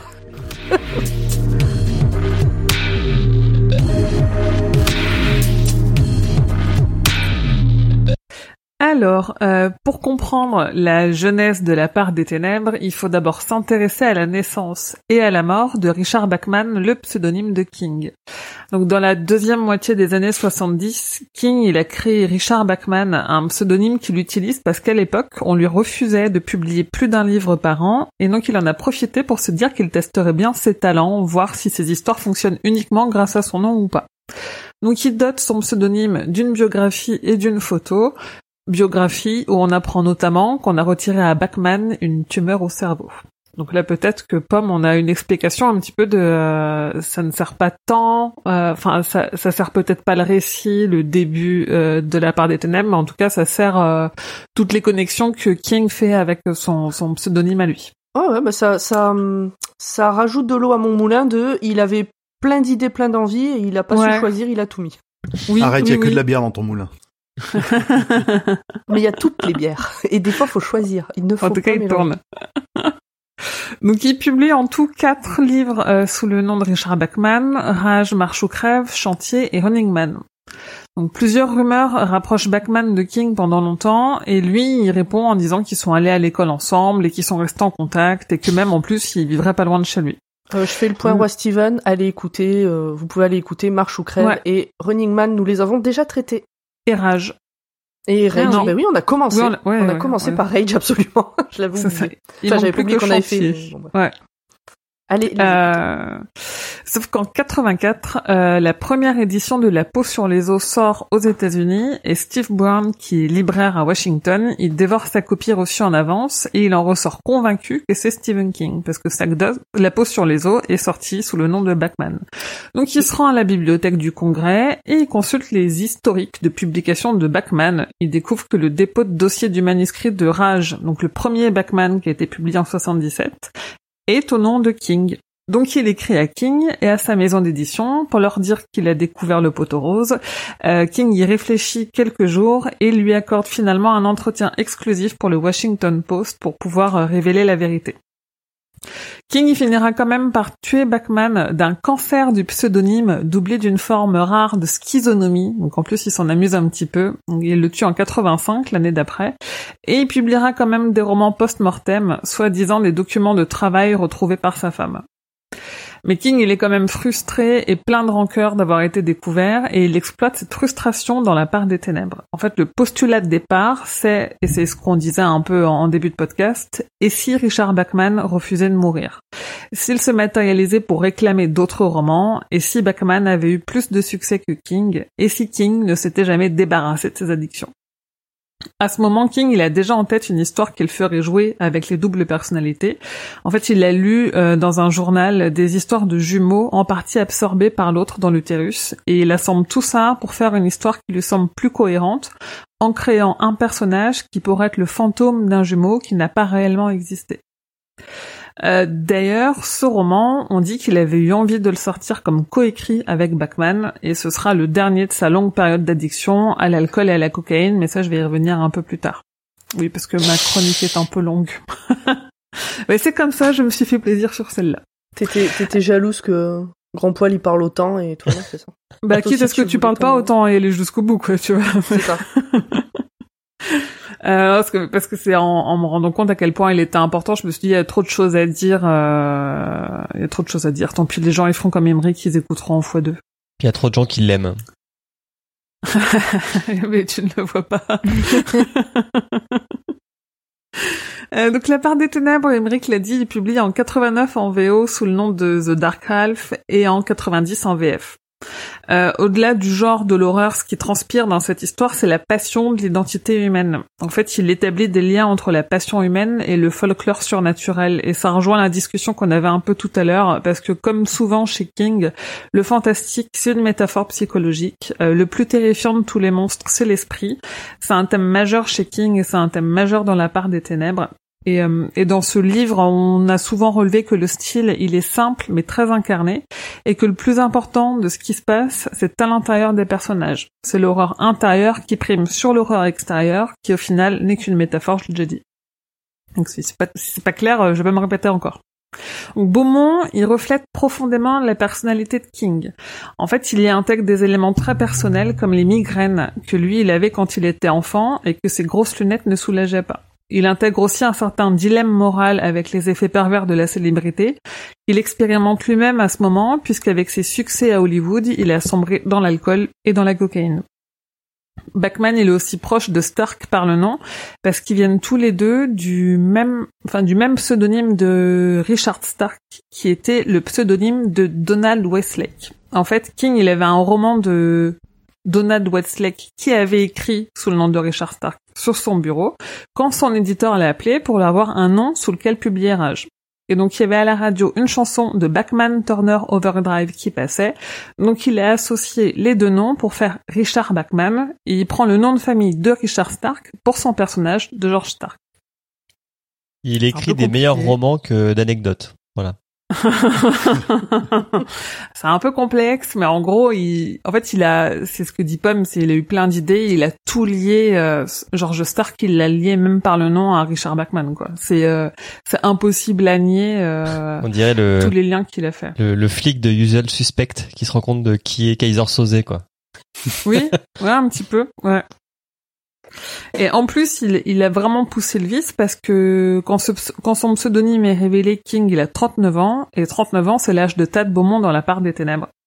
Hmm. Et en plus, Ah. Il a dédié son roman à Richard Bachman, ça, euh, Grand Et, Paul euh, l'a relevé en début de résumé. King, il a été prof à la fac? Ouais, Oui. Il était enseignant à l'université, ouais. Université du Maine. Pendant longtemps, hein, pendant très longtemps. Là, il a arrêté, il continue à faire des fois des conférences, et il a une chaire universitaire euh, à son nom à l'université du Maine. Non, mais il est en plus là-bas... euh, euh, Tu t'imagines, t'arrives là en septembre, tu prends ton emploi du temps. Ah, t'as qui comme prof, toi? Oh, moi j'ai Stephen King. oh non. En plus, là-bas, euh, là, ils sont en train, lui et Tabitha, ils sont en train de rénover euh, leur maison euh, gothique du Maine, là, pour en faire un, un- enfin, ils vont en faire plusieurs trucs, mais notamment accueillir les archives. Mais toutes ces archives, tous ces manuscrits et tout, ils sont stockés pour l'instant à l'université du Maine. Donc, il a un lien très fort en plus avec. euh, Ça se sent hein, quand tu regardes des interviews ou des conférences que c'était un, un, un prof et que c'était un très bon prof. En plus, c'est un très bon orateur. Il explique très bien les choses. Et donc euh, sur les connexions entre euh, entre Beaumont et King, euh, il, il pousse encore le vice parce qu'ils ont tous les deux la même addiction. Et parce que cette époque, King il commence à en finir avec l'alcool et à la cocaïne. Et d'ailleurs, ça sera son dernier roman non sobre parce qu'après celui-ci, il va finir de sevrer et ça va être tellement difficile pour lui qu'il va rien publier du tout pendant un an. Waouh. Sachant que là encore, à, à plus de 70 ans, il fait toujours au moins trois parutions par an. Là, il sort rien pendant un an, quoi. Donc c'est un roman qui combine sa profonde compréhension du genre fantastique et horrifique avec sa capacité à employer des thèmes émotionnels tirés de sa propre expérience. Et du coup, ce roman, c'est presque une rédemption, parce que là où King finira par s'en sortir, puisque c'est le livre de son sevrage, Tad, il gagne contre Stark, mais il perd son roman, il perd une partie de sa créativité, et il perd peut-être sa femme, parce que Liz, on sent qu'elle a des affinités avec Stark, et des doutes sur Tad. La fin est sombre, on l'a dit, on sent que Tad va peut-être attends, attends, attends. Liv, elle a des affinités avec Stark? Un petit peu, non? À la fin, vite fait, Pas parce qu'elle commence à se dire que ça pourrait être, que le bouquin pourrait être bien, mais c'est tout, hein. pas, pas vraiment plus. que Franchement, part que elle est, elle est tout le temps, en fait, elle, non, elle est tout le temps apeurée, énervée, en colère. euh. Pour moi, c'est plutôt les, les jumeaux qui ont des, qui ont Oui. des affinités avec Stark plus que Liz. Et les jumeaux Ted qui n'ont pas et Tad pensé. aussi. D'ailleurs, Alan dit que pour lui, euh, les jumeaux, euh, il y aura pas de problème entre les jumeaux et Tad, mais que entre Liz et Tad, c'est une autre question. Ça, c'est tu le dis. Oui, ça par contre, ça... mais oui. par rapport à Stark, vraiment. euh, Rien par rapport à Stark. Ok, il me semblait. Il me semblait avoir vu. Vous en Je pensez retire. quoi, les auditeurs? Vous en pensez quoi? Dites-nous votre avis. Appelez-nous. retire. euh, 35, 18 et- et Au 8 2 1 2 1. Donc la fin est sombre. On sent que Ted, euh, il va peut-être sombrer puisqu'en plus il annonce qu'une fois débarrassé de Stark, il va boire un coup alors qu'il est sobre depuis des années, donc c'est pas bon signe. On aura des nouvelles. hein. En plus. Ouais, après la clope, euh, si c'est que la clope, ça va. S'il reboit un verre, euh, c'est le début de la fin, il s'en relèvera pas, quoi. Et on aura des nouvelles de lui et de sa famille dans d'autres romans de King plus tard, notamment dans Bazar et dans Sagdos. Mais je ne dirai rien de plus. Euh, King il parle du double maléfique dans la pure tradition gothique. En fait, le côté obscur, c'est une entité usurpatrice euh, vampirique. Beaumont, il ne boit que quand il écrit sous le nom de Stark, donc il est sadique et démoniaque sous l'influence de l'alcool. Un peu comme euh, Jack Torrance dans Shining, où les fantômes de l'hôtel le fournissent en alcool pour libérer ses démons intérieurs. C'est un récit sur la création, sur les idées qui sont soufflées par une deuxième personne. Euh, L'idée c'est, euh, et si Stark naît quand on l'enterre effectivement, c'est peut-être parce qu'il a été refoulé. Est-ce qu'il faut pas l'accepter et un peu embrasser sa part d'ombre, euh, comme on l'a déjà dit un peu euh, en début de résumé? Euh, Le thème du double chez King, il l'effleure aussi un peu dans l'outsider, avec une entité qui prend l'apparence de gens pour en tuer d'autres. Et là je ne spoile pas, hein, c'est le c'est le point de départ ou dans La Tour sombre, on le voit euh, au fur et à mesure de notre lecture et notre lecture, avec ces nombreux univers peuplés de doubles, où les personnages ont des versions d'eux différentes dans des univers plus ou moins semblables. Là, ce que King il essaye d'explorer, c'est le pouvoir que les œuvres peuvent avoir sur leur créateur. Euh, dans ce cas, l'auteur se retrouve face à sa création, qui est aussi une partie de lui, mais il la rejette. Sauf qu'une œuvre ne quitte jamais vraiment son créateur, parce que l'auteur y met trop de lui-même dans sa création. Ce serait un peu comme une amputation. Euh, le, thème, de l'auteur et notamment de l'auteur tourmenté, il est récurrent chez King. On, le croise beaucoup. On l'a vu dans Shining, dans les Tomic Knockers, euh, dans Misery, dans Salem, dans Vue imprenable sur Jardin secret, on l'a déjà cité. King, il, continue à faire ce qu'il fait de mieux. Il écrit uniquement sur ce qu'il connaît et, euh, l'écrivain tourmenté, c'est un sujet qu'il a qu'il a beaucoup qu'il a beaucoup travaillé, on dira. Et sinon, côté connexion, on y retrouve donc euh, Alan Pangborn qui joue un rôle important notamment dans Bazar. On a la ville de Ludlow, on l'a dit, euh, Grand Paul l'a relevé, euh, qu'on trouve dans Cimetière. Et on a la ville de Derry aussi qui est mentionnée, qui est la ville dans laquelle se passent notamment les événements de Ça, Insomnie, Dreamcatcher et, et encore plein d'autres histoires. Voilà. Eh, eh bien, ben, merci. beaucoup. Merci. Est-ce que quelqu'un a quelque chose à rajouter avant qu'on laisse la parole à Julien? Non, personne? Vous êtes sûr hein on, laisse la parole à Julien. Oui. il va nous parler Julien, est-ce que tu vas nous faire une, euh, une échelle de Carrie? Oui. Ah, alors vas-y, tu peux parler. À toi. Allez. Pour les adaptations du livre.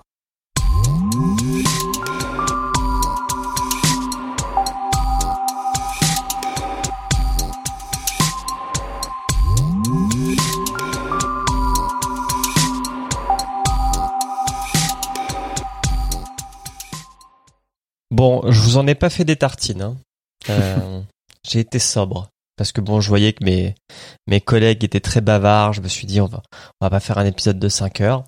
Alors, moi j'en ai des tartines sur l'adaptation. donc tout ce que tu vas pas dire, je vais le dire. Ah bah tu vas le dire parce que à part vous faire une petite introduction euh, Wikipédia et puis après vous faire la le classement, euh, je vais pas dire grand chose. Donc moi j'ai une, moi, j'ai une question avant que tu commences, c'est qui l'a vu?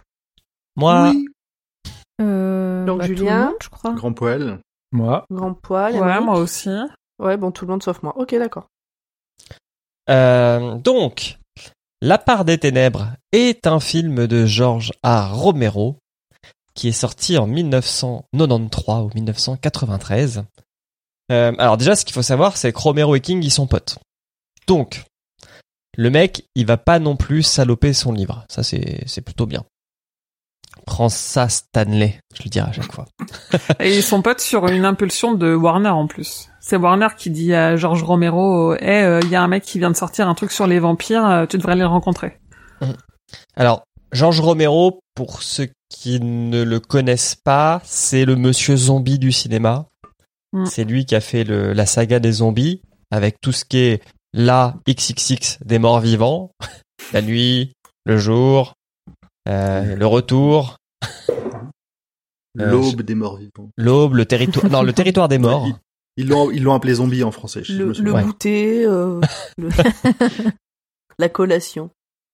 Euh, et c'est quelqu'un qui du coup est connu. Euh, il a aussi fait Night Riders, qui a rien à voir, qui est des gens qui s'affrontent, qui font des joutes médiévales sur des motos. Et dedans, dans le public, en train de pique-niquer, on y voit Steven et Tabitha. C'est son tout premier caméo euh, à King. C'est la ah. toute première collaboration de Romero euh, et King du coup. Où là, en plus, la séquence est drôle, elle est sur YouTube. Il a vraiment, euh, c'est un beatnik quoi. C'est vraiment très drôle. il ressemble à rien. C'est vraiment génial.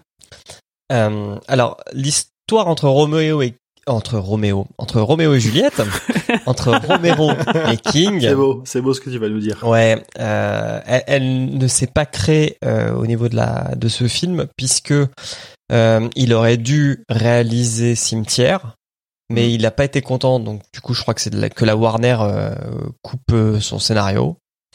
Et je crois que même avant, il, il y avait un autre euh, film sur lequel il était, une autre adaptation. Ouais, il y en a eu deux. Il y a eu le flé- quand ils se sont rencontrés, ils ont parlé du fléau, mais euh, ce que voulait faire Romero coûtait trop cher. Et en 83, il y a eu Charlie. Ok. Et après, en effet, j'ai j'ai toute la liste des la longue liste des échecs. euh, rendez-vous manqués.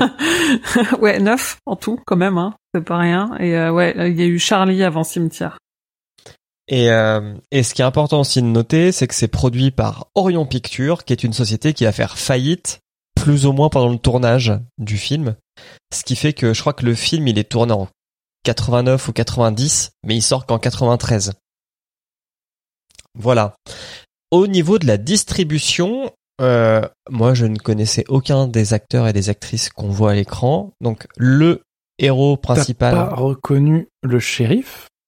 Non. T'as pas regardé The Walking Dead? Ah, Si. C'est qui dans The Walking Dead? C'est Merle. J'ai pas tout vu. C'est Ouais, merde. C'est, il, est dans, il est dans la première saison. Hein. Il est dans les C'est le frère de. Daryl Ah, ah bah non. dans les Gardiens de la. Galaxie. Dans la galaxie, dans les Gardiens de la Galaxie. Ah oui, Ouais, oui lui, là il je est le très reconnais, connu ouais. quand même, ouais, ouais. Dans Eh tous ben, les films non. de James Gunn d'ailleurs. Ah Je- oui, je bah ne oui, l'avais pas reconnu. Alors que j'aime beaucoup Cliffhanger, comme quoi. Euh, donc, mais lui, c'est pas le héros. Le héros, c'est Timothy Hutton, donc qui joue Tad et qui joue euh, George. Il Mm. joue les deux. Euh, ce qui fait qu'on a quand même beaucoup de plans où les deux ne sont pas, on voit pas la face des deux personnages, euh, euh, on va dire euh, sans lunettes ou sans bandeau. euh. Et chapeau bas au maquillage, euh, accessoiriste et tout ça, enfin, Oui, coiffeur. parce, que, c'est j'ai mis du temps à comprendre que c'était le même gars. Ouais. exactement. Quand même. Ouais, non, non. le- la première fois on voit George, je capte pas du tout que c'est c'est le même acteur. La première fois, ouais. Euh, on a Am- donc Timothy Hutton. J'ai vu qu'il avait joué dans une série d'horreur, euh, La Maison hantée ou La Maison d'à côté, un truc comme ça. Euh, J'ai lu aussi qu'il avait été bien casse-couille pendant le tournage. Il avait demandé deux caravanes, une Hmm. pour George et une pour Tad. Ah, c'est un méthode acteur lui. Ouais, c'est ça, ouais. Il y, a- il y en a qui ont dit qu'il était relou, et il y a d'autres qui ont dit que c'est, en effet, c'est une méthode euh, pour apprendre, quoi. Mais il s'aimait pas trop avec, euh, avec Romero, en plus, tous les deux. Et ça, Il est plutôt pas mal dans le film. C'est pas, Ouais, pas bah, exceptionnel, mais la différence Ouais, entre les deux est remarquée. c'est le seul qui joue. De toute façon. Euh, bon, sachez qu'il est, il est marié à Aurore Giscard d'Estaing, qui est la nièce éloignée de What? Valérie Giscard d'Estaing. Comme quoi, hein, on en apprend Ça, tous les jours. Euh, sinon, on a euh, Amy Madigan qui joue Lise. Euh, elle est pas très connue, si ce n'est que c'est la femme de Ed Harris, ah ouais. qui lui jouera du coup le shérif Hmm. euh, Alan euh. Oakborn dans un autre film. Ouais. Et donc oui, c'est Mi Michael euh, ou Michel Rook. Michael Rooker. Michael Michel. Rooker qui ouais Michel. Michael Rooker Michel Rouquet, euh, vas-y. qui joue le shérif. Voilà pour la fiche technique. Euh, Est-ce que vous voulez que je rentre dans le classement et après, euh, Émilie, tu, tu sors ton savoir? Comment tu veux Oui, fais ton classement. Alors, je rappelle que euh, l'échelle de des adaptations de Carrie note les films selon, en toute objectivité, sur trois critères le respect de l'œuvre, le respect de l'ambiance et le divertissement du film. Sur le respect de l'œuvre, j'ai mis une note de 6 sur 10. Donc déjà, comme j'ai dit, son pote, on sait que le, il va pas non plus pisser sur le roman. Euh, donc je trouve qu'on a plutôt bien le gros de l'histoire, on a les enjeux principaux, on a la plupart, la plupart des scènes obligatoires. Il y a des trucs qui sont raccourcis ou mélangés, mais ça ne choque pas. Ouais, il y a quelques personnages qui sont, euh, qui sont, bah, le, le- c'est le photographe qui se fait tuer en premier au meilleur ganache, on le connaît pas. Hmm. J'aurais mis plus que 6 sur 10 quand même sur la Ouais, fidélité. moi, je, j'aurais mis un euh, peu plus aussi. Oh là là. Mais c'est ton échelle attendez, de Carrie. Bah attends, on, on va, on, euh, on va pas se, la- on va pas se laisser faire non plus. le, le truc, c'est que grâce au film, je me suis rendu compte quand même que le livre était long. Oui. Parce que il manque pratiquement rien et le film il fait même pas deux heures et il y a Hmm. pratiquement tout. C'est ça. Donc euh, quand même ça, ça veut dire quelque chose. Et pourquoi je n'ai pas mis une note plus grande? Euh, Bon déjà, euh, il y a le shérif qui est absent et Liz qui sert à rien. C'est vraiment euh, Ted contre George hein, le film. C'est axé sur ces deux-là. Euh, et je trouve qu'il manque deux trucs importants du roman. Il manque tout le côté autobiographique de King. Dire, si tu sais pas que c'est une adaptation de King, tu, enfin, tu passes vraiment à côté de ce truc-là. Et, et je trouve que on t'explique jamais le lien qui unit Tad et George. Tu vois, genre à la fin, bon, ben, quand il y a, je vais appeler ça ce transfert d'énergie vitale entre les deux. euh, dans le livre, on, on, on t'explique pourquoi, etc., qui tombe en lambeaux, parce qu'il faut qu'il écrive des livres, c'est comme ça qu'il vit, etc. Là, c'est juste euh, écrire un livre et et t'as le maquillage qui fait que tu vois que Tad vieillit. Mais, Mais, c'est pas des choses qui pourraient expliquer ou alors ça ferait vraiment trop d'exposition euh, Eh je m'en ou- fiche. ou, par des dialogues quoi. Ça m'aurait pas, ça me choque pas la façon dont ils l'ont fait dans le film. Eh ben moi, ça me choque. C'est, en fait, j'ai trouvé que c'était, et- enfin, je vais aller du coup sur divertissement. J'ai mis Mm. 7 sur 10, mais c'est un bon, f- c'est un, c'est un moyen plus bon film, quoi.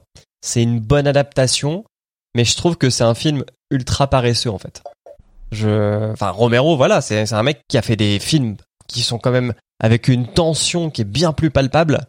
Euh, regardez euh, la nuit, le premier c'est la nuit des morts vivants, je crois, Ouais. qui est un film de 68, 58, je sais plus. Ah, et puis tourner avec zéro moyen. Mm. Ouais, bah c'est ouf quoi. Mm. Pour, pour ce Et qui- c'est un film qui est vachement à part chez Romero parce qu'en plus il fait non seulement il fait des films d'horreur qui sont normalement plutôt type zombie, mais en plus il, il y a toujours beaucoup de messages en mode euh, critique sociale, euh, Oui, critique du consumérisme, du militarisme. Et là il y a rien de tout ça en fait. Il il, il Bah, avait il a été un peu bridé, il a été bridé par euh, par je ne sais pas quoi qui fait qu'il a pas sorti je pense ce qu'il voulait. Alors un peu par Orion Pictures parce que comme l'a dit Julien, ils étaient pas super potes et qu'il avait déjà eu des problèmes avec euh, avec Orion Pictures sur euh, Incident de parcours, mais Mm. aussi parce que c'est une une époque où Romero il, il il cherchait un peu à montrer aussi de quoi il était capable euh, autrement et en plus euh, c'est son pote, il a envie d'adapter son pote, ils ont déjà fait Creepshow ensemble, il a déjà loupé plein d'adaptations donc je pense qu'en plus il, il tient vraiment à l'adapter et que et que la part des ténèbres c'est une façon pour lui de d'extérioriser ses pulsions sombres. Je crois qu'il l'avait dit dans une interview. En fait, ça, il, il arrive à s'identifier à l'histoire en tant que créateur. ok. Moi je le trouve énormément sur la retenue en fait dans ce Ouais. film. Et et et c'est pour ça que je dis- je, je, dis paresseux, c'est sûrement pas le bon terme, mais c'est euh, service minimum. Voilà. Ouais, il aurait pu faire Ouais, plus, il quoi. tente Ouais. quelques petites idées, genre la, la scène avec la, la scène dans le couloir avec le, le mec qui sort de l'ascenseur là où on Mm. nous fait comprendre qu'il est, il est dans le noir mais il met des couleurs un peu psychédéliques, c'est c'est Ah oui. plutôt c'est plutôt bien fait. Ouais. Mais à part ça, ouais, c'est vrai que le, le, le- tout le reste c'est assez plat, assez classique. Après, euh, le film manque pas de rythme. Pour le coup, euh, c'est pour ça qu'en termes de, c'est un, bon film. Ça se regarde. Mais, euh, Oui, mais il est pas mal, ouais. euh, alors au- aussi pour respect de l'œuvre, euh, un truc que j'ai oublié de citer, c'est la fin, qui est un petit peu abrupte, abrupte, puisque le Il y a pas d'épilogue. Ah non, il y a pas d'épilogue, non. C'est euh, en gros euh, les, les oiseaux euh, déchiquetent euh, Georges. Ouais, il l'emmène et puis il l'emmène et générique. J'étais en mode, attends, non, il a pas fait ça quand même. Si, Non, si. mais il y avait plus de budget Si, pour euh, le feu et attends, euh, t'as vu la scène de fin là? Bon déjà avec le le squelette. Ouais, il aurait fallu brûler la, il aurait fallu soit brûler la maison pour de vrai, soit brûler une maquette et faire une maquette. Bah, Peut-être qu'ils avaient plus le temps. ouais, non. Ça coûte, ça coûte, ça coûte du, ça coûte des sous quand même de faire une maquette assez propre. Mm. Attends, dans les enfants du maïs, ils en font des feux, hein. Ils avaient pas de budget non plus. Non mais là il y en avait plus parce que je te dis Mm. déjà les oiseaux, les la scène de fin Ouais, aussi, il y a un truc dans le ciel là D'ailleurs, diabolique, euh, ça a coûter lu- cher. J'ai, ouais, non, oui, t'as tout à fait raison, parce que j'ai lu que, donc, les oiseaux, je crois qu'ils en ont, alors, apprivoisé, c'est un bien grand mot, mais Ouais. ils en ont utilisé Ouais. 4500. Ouais, 4500 à c'est 5000. vrai Ouais. Et Il nécessitait 45 kilos de graines et 19 litres d'eau par jour. Sans parler de la quantité de guano qu'il fallait nettoyer, quoi. Et, Ouais. et en plus, ils en ont rajouté numériquement et le film quand même date du début des années 90. Il date d'avant Jurassic Park. Donc euh, je je trouve que pour le coup et ça va dans mon respect de l'ambiance où j'ai mis 8 parce que là j'ai été généreux. Euh, je trouve que l'ambiance est bien respectée. Je trouve que le film est très bien dans son jus des années 90, mais pas euh, c'est pas comme les adaptations qu'on a vues sur sens, M6 ouais. quoi. Exactement. Mm. C'est pas comme le fléau euh, ou euh, les Topic Knockers quand on le fera. Euh, et même s'il est léger sur, euh, on va dire, tout l'aspect gore graphique, Romero, il y a quand même la scène de l'opération avec l'œil dans le cerveau qui est plutôt drôle, ainsi Ah, que pour, une, pour une intro, ça, ça, ça te pose justement. c'est Ouais. do- C'est presque dommage parce que cette intro, cette intro te pose le côté tu. Oh putain, ils vont aller jusqu'au bout et au final euh, pas plus. Oui, il y a trois scènes qui sont vraiment dégueu, quoi. Alors que J'étais tu commences déçu, comme ça, moi. ouais, tu t'attends à plus, à plus sale, quoi. J'ai été déçu moi par la scène de l'opération. Je pensais qu'il serait allé vraiment dans le réalisme, enfin, dans plus de réalisme sur l'œil, que ça aurait été vraiment un œil et pas une cette espèce de truc un peu, un peu voilé. oh, c'est quand même bien dégueulasse. Oui, oui, oui, Ah, c'est bien, ouais. c'est bien dégueulasse. Mais je pensais, tu vois, dans le bouquin, c'est dit vraiment euh, il- un œil qui le regarde, qui s'ouvre et qui le regarde. Mm. Et, euh, et là, le, tu vois, l'œil, il est, on pourrait croire qu'il est aveugle puisqu'il a une Ouais. espèce de voile euh, dessus. Je pensais qu'il serait, qu'il serait parti sur un truc un peu plus réaliste, peut-être que qu'il a, qu'il voulait faire un truc plus effrayant. Ok, ouais, peut-être. Euh, la scène de l'affrontement final, elle est cool, clairement. Et effectivement, la scène du couloir avec euh, les jeux de lumière, elle est cool. Et, et dernier point, je trouve qu'il ferait un très bon homme en noir. Euh, Ouais, Jo- c'est vrai. George Stark, Ouais. il fait un, Mm. Oui, un tout à bon, fait. euh, Walking Dude aussi. Un bon Randall Ouais. Flagg, ouais. ouf. Ce qui fait que, avec la note de 21 sur 30, ce qui est pas mal, il se retrouve à la cinquième place, c'est-à-dire en dessous de Carrie la Vengeance et l'épisode 2 de la saison 5 de Glee, qui sont juste au-dessus, et au-dessus de Salem de 1979. Voilà. Il est plutôt bien placé. Est-ce que Mini, t'as d'autres trucs à rajouter sur le film? Euh, non, t'as dit pas mal de choses. Moi, je voulais juste revenir sur euh, la collaboration euh, Romero et King, quand même, parce qu'il y a. euh, je vais pas faire la liste des neuf adaptations qui ont jamais été menées à bout, mais la part des ténèbres, c'est pas leur premier projet ensemble, parce qu'en premier, on a quand même Creepshow qui est euh, un film d'anthologie à sketch d'horreur euh, un peu humoristique euh, qui ont marqué parce qu'ils sont dans la pure tradition tradition des contes de la crypte et tout. Et aujourd'hui il y a une série Creepshow qui reprend exactement les codes du film Creepshow et qui est très très apprécié des fans en plus. Et entre Creepshow et La part des ténèbres, euh, il y a eu d'autres collaborations euh, indirectes entre King et Romero. En fait, en 84, Romero il a créé et produit la série Les Histoires de l'autre monde, dont un épisode est une adaptation de Machine divine à traitement de texte de King. En 87, pour Creepshow 2, euh, Romero il écrit le scénario de l'adaptation de la nouvelle Le Radeau de King. Euh, toujours pour la série Histoire de l'autre monde, Romero y réalise l'épisode Désolé bon numéro, dont le script original est de King. Et Romero il a adapté la nouvelle Un chat d'enfer pour le grand écran dans le film Histoire de l'autre monde, qui est considéré comme un Creepshow 3. Voilà. Et puis parce qu'ils sont copains, euh, King il a dédié en 2006 son roman euh, cellulaire à Romero parce que c'est son roman qui se rapproche le plus d'une histoire de zombies. Et en 2007, il fait un caméo vocal dans le film euh, Chronique des morts vivants de son copain Romero. Donc voilà, ils ont, ils ont, en fait, c'est Warner a déclenché la rencontre juste pour se faire de l'argent. Et derrière, il y a quand même deux gars qui sont vraiment beaucoup aimés humainement et qui vont essayer de collaborer autant que faire ce peu ensemble, sachant que Romero, c'est assez compliqué de collaborer avec lui parce qu'il, enfin surtout quand on est producteur, parce qu'il fait euh, comme il a envie de faire, quoi. C'est ce qui explique euh, la longue liste d'échecs d'adaptation de King, mais même la, long- la longue liste d'échecs euh, tout court dans la biographie de Romero, euh, parce qu'il il veut faire euh, avec le budget qu'il veut et, euh, et comme il veut. Et, euh, et d'ailleurs, t'as parlé de la fin. Et la fin, ils l'ont changé. En fait, ils voulaient euh, le faire emporter par les oiseaux, mais euh, Orion Pictures, ils trouvaient que c'était trop euh, trop biblique, donc il fallait qu'il soit déchiqueté avant, donc ils l'ont déchiqueté. Ok. Voilà. Bon, ça choque pas. Non, ça choque pas, c'est assez proche du roman en plus, donc. Tu euh, vois, dans, dans ce que tu dis, adapter le fléau, Romero, ouais.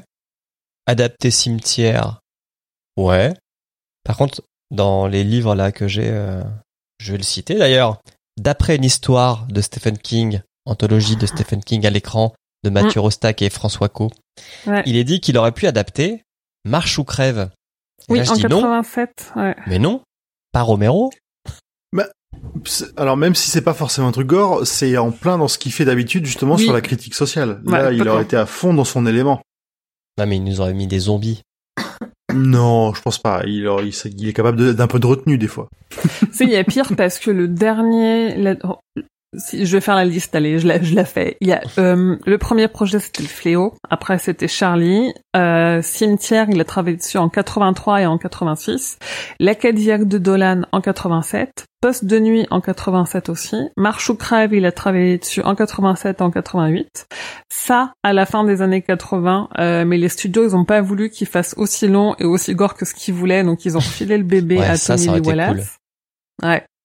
Euh, Roadmaster, entre 98 et 2006, il a travaillé plusieurs fois dessus. Et La Petite Fille qui aimait Tom Gordon, entre 99 et 2004. Euh, euh, mais ça, a priori, la veuve de Romero, elle essaye de récupérer le projet. Mais s'il y a un truc où tu vois pas Romero, c'est euh, La Petite Fille qui aimait Tom Gordon, quoi. Plus que Marche ou Crève pour moi. Voilà, Mais c'est plus étrange. Tu l'as peut-être pas lu, mais... Euh... Je l'ai pas lu. Ouais. Oui, là, je vois moins. En effet, Marche ou Crève, ouais, le côté critique social, euh... ok, mais... Euh... Ok, voilà, c'est ce que je voulais rajouter. Ils lui ont mis un taux de fidélité de 90%. Sympa. Et le film sort euh, en édition collector chez ESC Édition au moment où on sort cet épisode, le 26 mai. Est-ce qu'on retrouvera un membre ce podcast dedans Alors oui, d'ailleurs, il se peut que ce soit un peu redondant si vous écoutez ce podcast. et notamment ma chronique et tout ce que je viens de dire sur l'adaptation. D'ailleurs, si vous pouvez, auditeurice, nous, nous donner le jeu des sept différences entre la chronique d'Émilie dans le DVD et dans ce podcast, pourrez gagner un porte-clés. Oui, je- en plus, alors ça tombe très bien parce que pour être totalement transparente avec euh, nos auditoristes, euh, vu que je sors d'un déménagement, euh, j'ai pas eu à bosser parce que j'ai repris exactement ce que j'avais préparé pour euh, le tournage du DVD. C'est très bien tombé. C'est-à-dire qu'Émilie, elle relit pas les livres et elle ne réécrit pas ses chroniques. Hein. Voilà. Tu sais, je fais comme les profs de maths qui ressortent les mêmes copies, les, mêmes, les mêmes interros tous les ans aux élèves. C'est fini. J'ai eu un prof qui faisait plus, une rotation euh, sur 2-3 ans. Il Ah avait, oui. euh, il avait Ah quand oui. même fait un truc euh, pour pas qu'on s'en rende compte. Une année sur trois, quoi, ouais. Sauf pour les gens qui triplent. Bien. Est-ce que tu as fini, Julien? Oui. Très bien. Alors, euh, Urde, Oui, Ça va être à toi. Oui, T'es je prête? suis prête. fais-nous fais-nous rêver.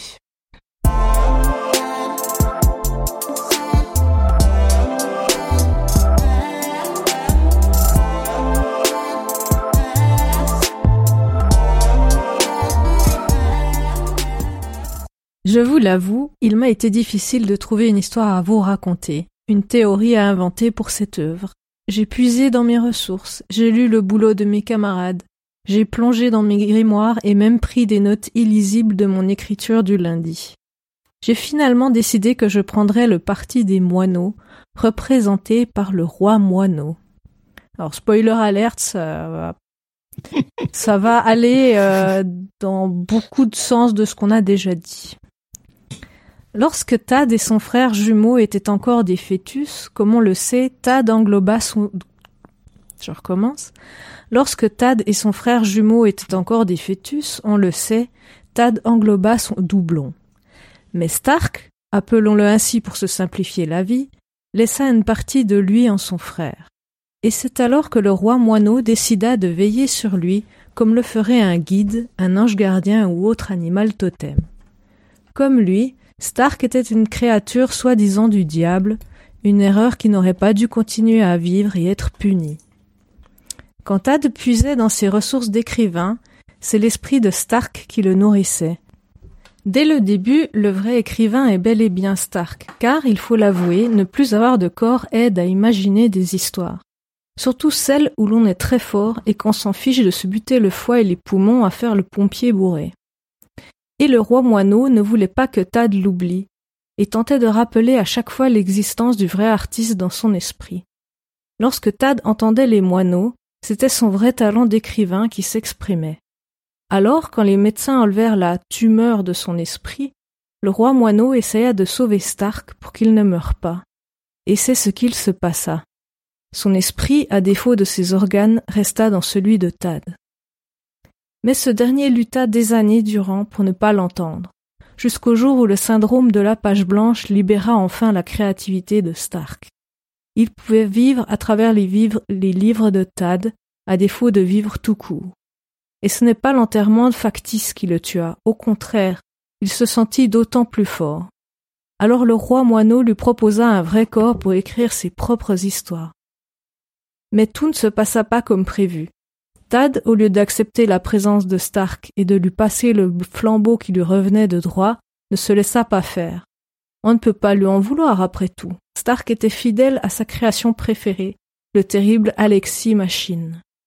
Le roi moineau tenta de persuader Tad d'accepter de relayer son talent, mais rien n'y fit. Stark ne pouvait garder sa forme empruntée au roi moineau sans pouvoir écrire, sans se nourrir des phrases et des pages. Alors le roi moineau décida qu'il était temps pour Stark de partir, et lui reprit son corps, à coups de bec et de griffes de son armée. Ils le dépecèrent pour emmener son esprit vers un au-delà, lui offrir une vraie mort car après tout, c'est le boulot d'un gardien de guider son disciple pour cette étape. Ce que je ne sais pas, c'est où Stark a été emmené. Dans l'esprit de Tad, il s'agissait d'un enfer qu'une pourriture telle que lui méritait. Mais j'aime penser que le roi moineau l'a emmené ailleurs, où il pourrait enfin se reposer et ne plus devoir lutter. D'ailleurs, tant que les histoires d'Alexis Machine seront lues, Stark ne sera pas vraiment mort, il continuera d'exister dans l'esprit des gens avec ou sans Tad, qui aura peut-être fait une très grande erreur. Et c'est bien là que l'histoire et la réflexion nous emmènent.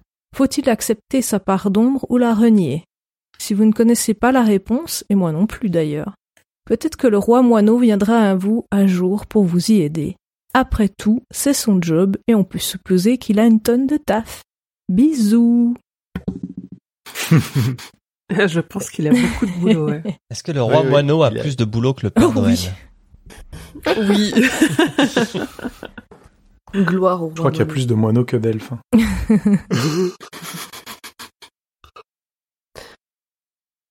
Je vous propose qu'on enchaîne du coup, qu'on passe aux questions des auditeurs.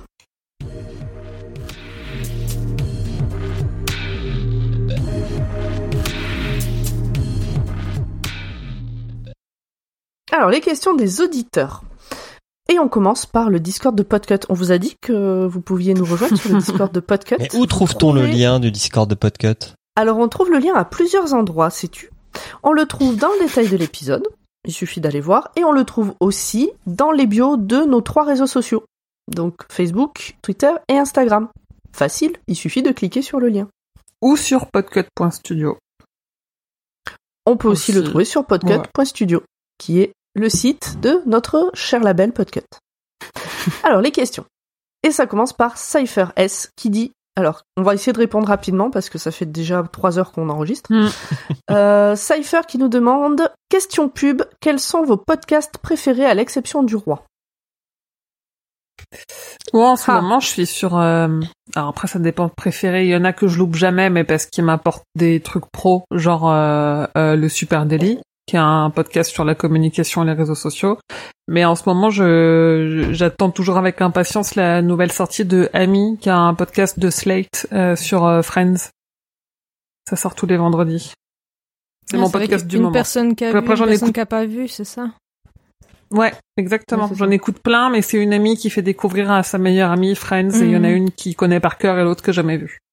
C'est vraiment cool, parce que j'adore la série. Quelqu'un d'autre a quelque chose à dire À proposer Eh ben moi sachez que je euh, quasiment pas de podcast. Voilà, ça c'est très bien. J'aime beaucoup euh, Planet Money de NPR, un podcast en anglais sur l'économie. Très bon. très très très instructif. Et avec un J'aime bien la anglais, euh, Gazette du Mal pas- aussi. avec un anglais euh, pas très compliqué à comprendre.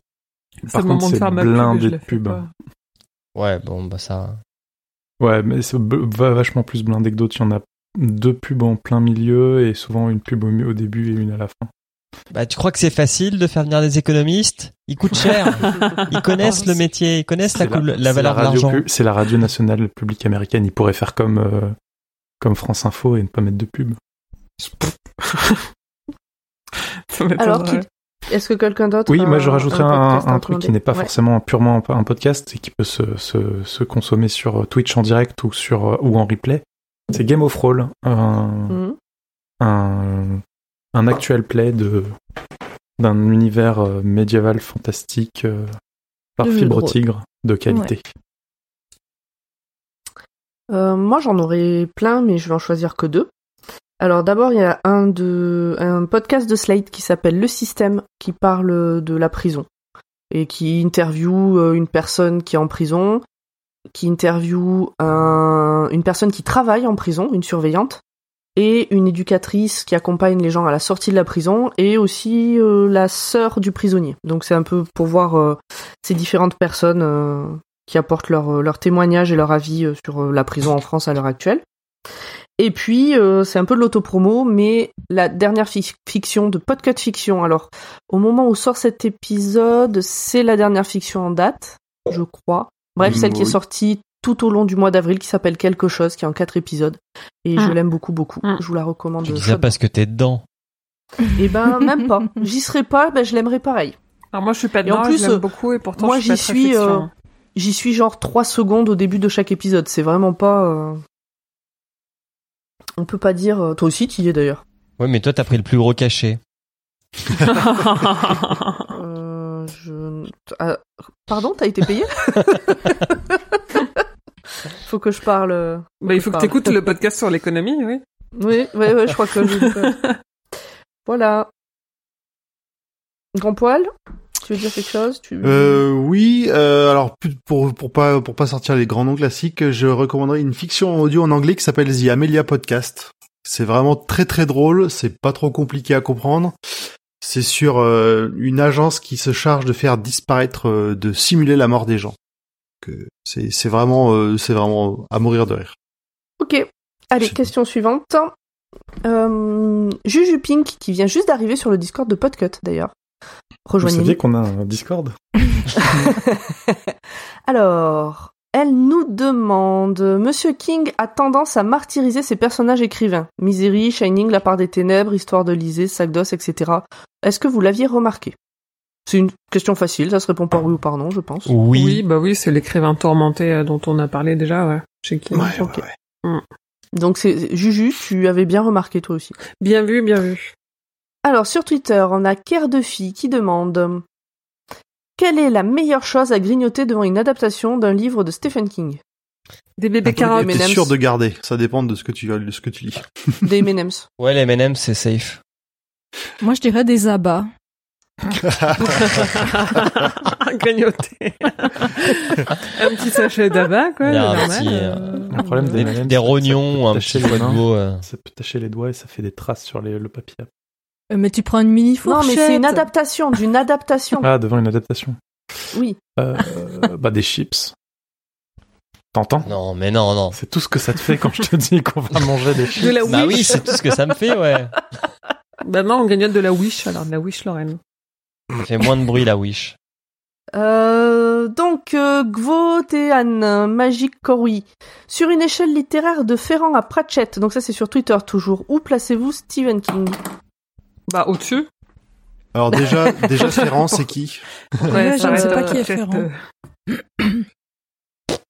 Ferrand, Ferrand, Ferrand, en fait, j'ai cherché, j'ai vu un écrivain français que je ne connais pas, je n'ai aucune idée de ce qu'il a fait. Donc, je pense que c'est le, le bas de l'échelle. Oui, en l'occurrence, je suppose. Après, je suppose que tout le monde serait pas d'accord sur cette échelle, mais euh, je sais pas le placer. Olivier, Bah, après, Olivier euh, Ferrand, le, ministre de la Fantasy. Bah après, au niveau littéraire, euh, King, on peut pas dire qu'il est méga haut, mais c'est pas là sa Non. force. Non. Contrairement à Ça Pratchett dépend des bouquins. Ah non, mais Pratchett, c'est pas de, c'est pas de- non plus de la grande littérature. Je pense c'est plutôt en, en, en, en termes de, de rapport, à- enfin, que qu'on, de, de rapport qu'on a chacun. Pour le coup, euh, King et Pratchett, c'est des, c'est, c'est des auteurs que moi je mettrais au même niveau. Euh, ils ont des, ils ont des points communs. Le, ils ont pris des routes différentes pour raconter des histoires un peu, un peu identiques. Ou Ben, dans le, dans le cas de Pratchett, en fait, il, il, il dénonce souvent des situations absurdes, mais en poussant la situation absurde au maximum. Là où King va se servir de l'horreur pour faire passer ses messages. Mm. Je suis assez d'accord. Euh, tu vois, de, comment il s'appelle? Pratchett a été décrit comme en fait un, un homme en colère, ce qu'on ne ressent pas forcément dans ses bouquins. Là où, euh, où King serait plutôt un, un, tu vois, un homme réaliste. Il, se, il, il dénonce au travers du gore, mais le- quelque chose de plus réaliste que ce qu'a voulu, euh, que ce que voulait exprimer Pratchett. Ben, euh, Padre Pio tout à l'heure nous disait qu'ils étaient, ils avaient beaucoup de points communs alors qu'au final ils ont jamais collaboré. Mm. qu'a priori, ils se connaissaient même peut-être pas. C'est possible, c'est bien possible. Bon, donc on n'a pas trop, on sait pas trop le classer. Au-dessus. Au-dessus. Voilà. C'est tout ce qu'on peut dire. Pareil, au même Euh, niveau. Alors, hello à l'équipe. Euh, Donc ça, c'est Cyril de Rouge. Hello à l'équipe. Parmi toutes les histoires se déroulant à Castle Rock, laquelle est votre préférée? Bon enregistrement. Merci Cyril. Je sais pas, on en a vu d'autres, euh, nous, Pas encore, à Castle Rock? pas. Pas Ouais. beaucoup. mais j'aime hein. beaucoup Bazar, moi. Ouais. Bah, Élévation, on a fait Élévation, quand même. bazar. Ah, on a vu Élévation, c'est à Castle Rock? Euh, je sais plus si c'est à Castle Rock ou si ça mentionne Castle Rock. Non, c'est à Castle Rock parce que la Ah, Ah, course c'est à Castle Rock, ok. Eh ben, La alors course. Élévation, sans hésitation. Mais j'en ai lu que Euh, deux, non, donc euh, j'ai clairement de- pas élévation, faut pas déconner. Euh, et non, c'est pas, celui-là c'est pas le meilleur. Ok. Non, moi je reste sur Mm. Bazar. Et puis, euh, on a Lilou82 et The Ancient Mariner qui nous ont envoyé des messages sur Twitter pour nous dire des choses gentilles. Et merci beaucoup. Facebook. On accélère, on accélère. Désolé, hein, on fait un peu vite, mais euh, on va aller dormir. Il est, il est demain. Alors, sur Facebook, on a Émilie Châteauanneau euh, qui... Oh putain, j'ai pas copié la question en entier. En gros, elle dit que ça l'a marqué au point de continuer à lire du King. C'est tout? Non, il a, n'y a le pas de question Il n'y a pas de question. Donc, euh, qu'il manque la suite. Bon, très bien. Ok. Donc- Alors, elle, on va lui dire merci. Euh... Bah, du coup, est-ce que, on peut faire la question maintenant, mais est-ce que c'est un bon king pour commencer? Bah, c'est un peu ce que demande euh, Hugo. Il dit que c'est le seul qu'il a laissé tomber avant la fin avec Joyland. Et est-ce qu'il a eu tort? Moi, je... alors, je préfère largement la part des ténèbres à Joyland. Mais euh, je l'aurais pas poussé jusqu'au bout euh, si j'avais pas été obligé. Non, moi je pense que c'est un, King à lire euh, en ayant lu quelques King euh, de styles différents pour avoir une petite idée de, King en tant qu'écrivain, pour pouvoir avoir un petit peu le sous-texte de la part des ténèbres. Je, Je pense suis- aussi que ouais. c'est un, c'est un King qu'il est important de, enfin, qui est un- plus intéressant à lire quand tu connais un peu la vie de, Mm. de, Ouais, de, King. Oui, je Exactement. suis d'accord. Mm, mm, mm. Écoutez ma chronique et allez lire La part des ténèbres. On va faire ça dans ça. Je vais, je vais peut-être signer des préfaces maintenant. Je vais appeler le livre de poche. Je vais leur dire j'ai préfacé. Non, mais même, enfin, pour comprendre le truc, est-ce que euh, vaut mieux pas avoir lu un King et un Backman avant de lire celui-là? Oui, si, carrément. Oui, oui, oui. Ouais. C'est faut pas, pas- faut pas forcément, commencer. mais oui. Pour Au moi, faut moins. pas commencer par celui-là, en tout cas. au minimum. Non, on va pas commencer. Pierre Ferré qui demande bonjour à toute l'équipe. Eh Bien bonjour à toi. Vu que la part des ténèbres parle de double littéraire, quel est votre Backman préféré? Et interdiction de répondre Backman et Robin. Plus simple pour cette blague. Bah D'ailleurs, non, moi j'en ai lu que deux. Ah non, j'en ai lu trois. Ah. il me semble que. Emily a dit Batman à, une, à un moment de sa chronique et Oui, j'ai entendu Grand. Poil rire. Oui, oui, où elle a Ouais, dit un Batman. C'est possible, c'est Ouais, possible ouais, que j'ai entendu un Batman aussi, oui, que ça m'a. Je confirme. Ouais, en plus, j'avais peur sur les Romero. J'ai peut-être lâché un Roméo aussi. je- ah, gros Romero? Oh, bah, dis donc. Moi, c'est Euh, Marche ou Crève, mais j'ai- Blaze. j'ai. Ouais, mais on- ça, on l'a pas encore lu. Donc, moi, c'est sur. Running Man, Marche ou Crève et Rage. C'est Marche ou Crève, mais ça se joue quand même à pas beaucoup. J'ai beaucoup aimé les trois. Moi, c'est Blaze euh, en post-mortem, euh, qui est le dernier d'ailleurs euh, de Richard Bach. J'ai toujours pas lu Blaze. Ah là là. Vivement qu'on le fasse. Ah ouais, j'ai trop hâte. Et bah moi c'est la peau sur les os de ce que j'ai lu, je pense. Ok. Ok. Je Bon. sais pas, j'hésite entre, euh, entre Rage et Marche ou Crève. J'en ai pas lu Bah, marche ou rage. Ou Marche ou Crève de Rage.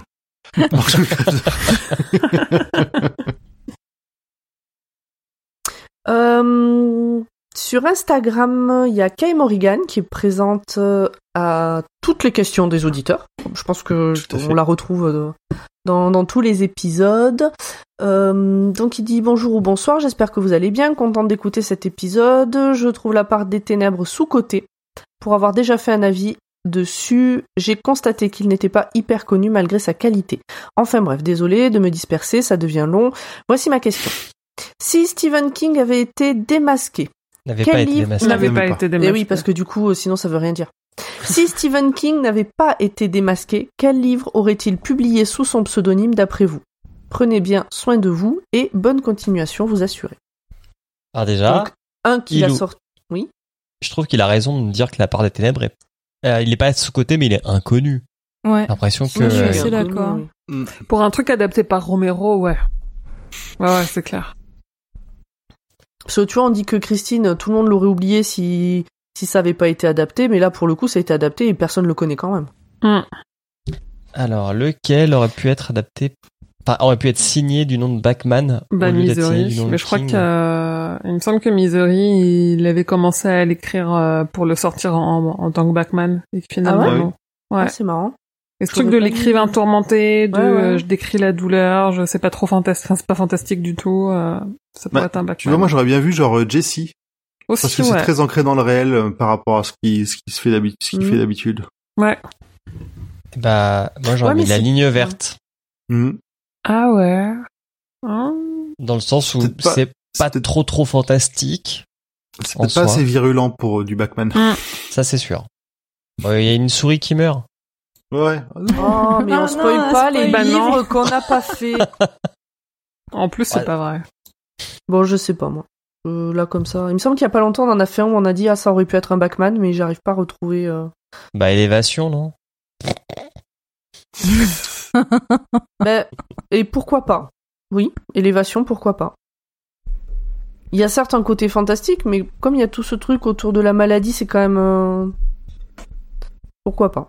Ça. Bon. Si vous, vous avez un avis sur cette question, on, on a bien envie de savoir. Euh, ensuite, euh, c'est Sid 971. Salutations à la cour du roi. Je vous écoute depuis tellement longtemps et si souvent que j'ai l'impression de vous connaître.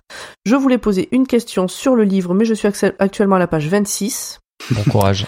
Une prochaine Ça me- fois sûrement. bon. Ma question. Euh, enfin, me direz-vous, quels sont vos hobbies quand vous ne travaillez pas, ne lisez pas Steven, ne préparez pas ces podcasts que nous aimons tant écouter? Si je peux me permettre, votre équipe est bien équilibrée, vous vous complétez et j'adore les disputes. Julien versus Pomme. Longue vie Ah. au roi et à Elle va sa être déçue, on est d'accord. Bon, il va falloir trouver des livres qui divisent, là, ça va pas, on est en train de décevoir tout le monde. Alors euh, moi, du coup, quand je travaille pas, que je lis pas du Stephen King et que je bosse pas sur un podcast, je dors parce que faut dormir des fois. Mais ou pourquoi je faire? ou je mange avec mon amoureux. Voilà, c'est un peu en ce moment, c'est un peu ça. hein. C'est soit je mange, soit je dors. Voilà. Moi, c'est les jeux vidéo, des fois avec les gens du, du podcast, justement, quand on a envie de se faire peur ou de jouer aux vikings. Ouais, Oui. ben sachez-le, ils font des trucs entre eux et Urde et moi, on est mis de côté. On n'est jamais conviés. Ah non, moi c'est, je viens pas. Ah oui, en fait, t'as été convié, en fait, t'as été convié, t'as dit non, il y a mon qui énergie à l'élevage de chat ninja. Je crois que je l'avais déjà dit la dernière fois. Donc, Sachez-le. Et sinon, les jeux de société. Et jeux de société aussi, On est à ouais. fond sur Ouais, Aeon's les- End et c'est vachement bien. Les hobbies, euh, en hobby, oui, il y a les jeux vidéo. Il y avait les concerts quand on pouvait avoir des concerts. Il y a du dessin un petit peu. Est-ce que le sport c'est un hobby? Je sais pas. Est-ce Oui. que Stephen King France c'est un hobby? Euh, Je sais pas. Il Oui. y a plein de trucs à côté, euh, à côté du roi. Euh, Tant que ça paye pas ton salaire, c'est un hobby. Hein. euh non, ouais, ça paye pas mon salaire, en effet. Euh. Les jeux et euh, le sport, surtout en ce moment. Ouais, mais toi, Ouais. toi, tu prépares des gros trucs. En plus, c'est pas, tu vas pas courir pour dire que t'as fait quelque chose, quoi. Certes. Je cours pour préparer des courses. On a des grosses courses, quoi. Qu'on prépare pas les mêmes courses. euh. Alors, on- si tout le monde a fait le tour, tout le monde a dit euh, ce qu'il Mhm. voulait dire. Mhm, Emmerich, il aime bien faire du pain, il l'a pas dit. Oui. C'est vrai. Les mecs qui cuisinent. J'ai- J'aime bien euh, faire fermenter des trucs. Et toi, tu fais quoi dans la vie? Je fermente. C'est tout à fait normal, ne prenez pas peur. N'appelez pas les flics tout de suite. Non, mais je fais fermenter des trucs Lego. Euh, Allez pas me faire une réputation. Je suis pas de, Des gens. je suis pas, un, je suis pas un bootlegger. je vais pas dans la forêt euh, faire du mou et ensuite le distiller. Ça tirait bien. Je, ne- je ne suis pas en salopette, chemise à carreaux avec une grosse barbe et un chapeau. Très bien. Et tu fais pas ça la nuit? Oh, tu sais, maintenant ils font ça deux jours, ils se. C'est vrai. Ils font même des émissions de télé-réalité où ils sont suivis et euh, Oui, j'avais vu. ils font des deals chelous et illégaux en caméra cachée. euh. C'est ça. Ça a l'air bizarre. Allez, dernière euh, slave, sa- sa- slave, dernière salve de questions qui viennent du Discord de SKF de Stephen King France. Minka qui nous demande si vous aviez un pseudo maléfique, lequel serait-il? Bah, c'est Pomme. Moi, ce, ce serait, ce serait petit imberbe et il empêcherait les gens de dormir. Putain, mais je l'ai à la maison. C'est ton fils en fait.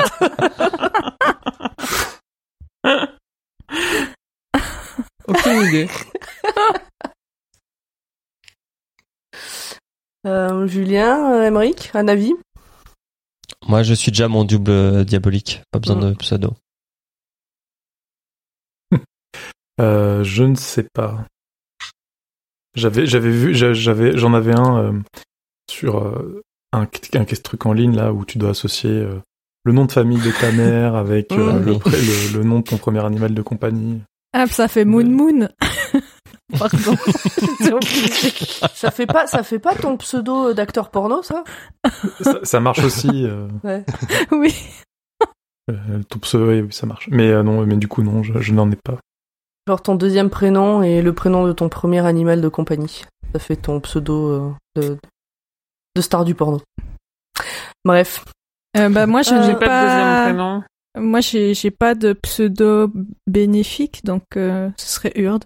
J'ai- Mon pseudo maléfique, euh, c'est l'actuel comme pomme, en fait. Ouais, c'est ça. Hmm. je suis Eh ben, c'est fatiguée, rassurant, mais... ça, tout ça, hein. mais voilà. Alors, Dead Hunter, si vous aviez l'occasion de laisser agir le Hyde qui se cache en vous, qu'aimeriez-vous faire? Péter quelques rotules. Faire le tour de France Ah, des cassages de genoux. Ah, c'est venu, euh, c'est venu euh, de C'est bon cœur. En en fait. euh, Couler une terrasse en béton. Mais c'est une très bonne question parce que c'est. Grand Paul, faut le- vraiment qu'on en parle. ça va plus là. J'avais pas entendu sa réponse. Bah oui, mais il dort plus, il dort plus, qu'est-ce que tu veux? Il comprend aussi. Ah, heureusement qu'on fait pas un samedi derrière, je supporterais pas. hein.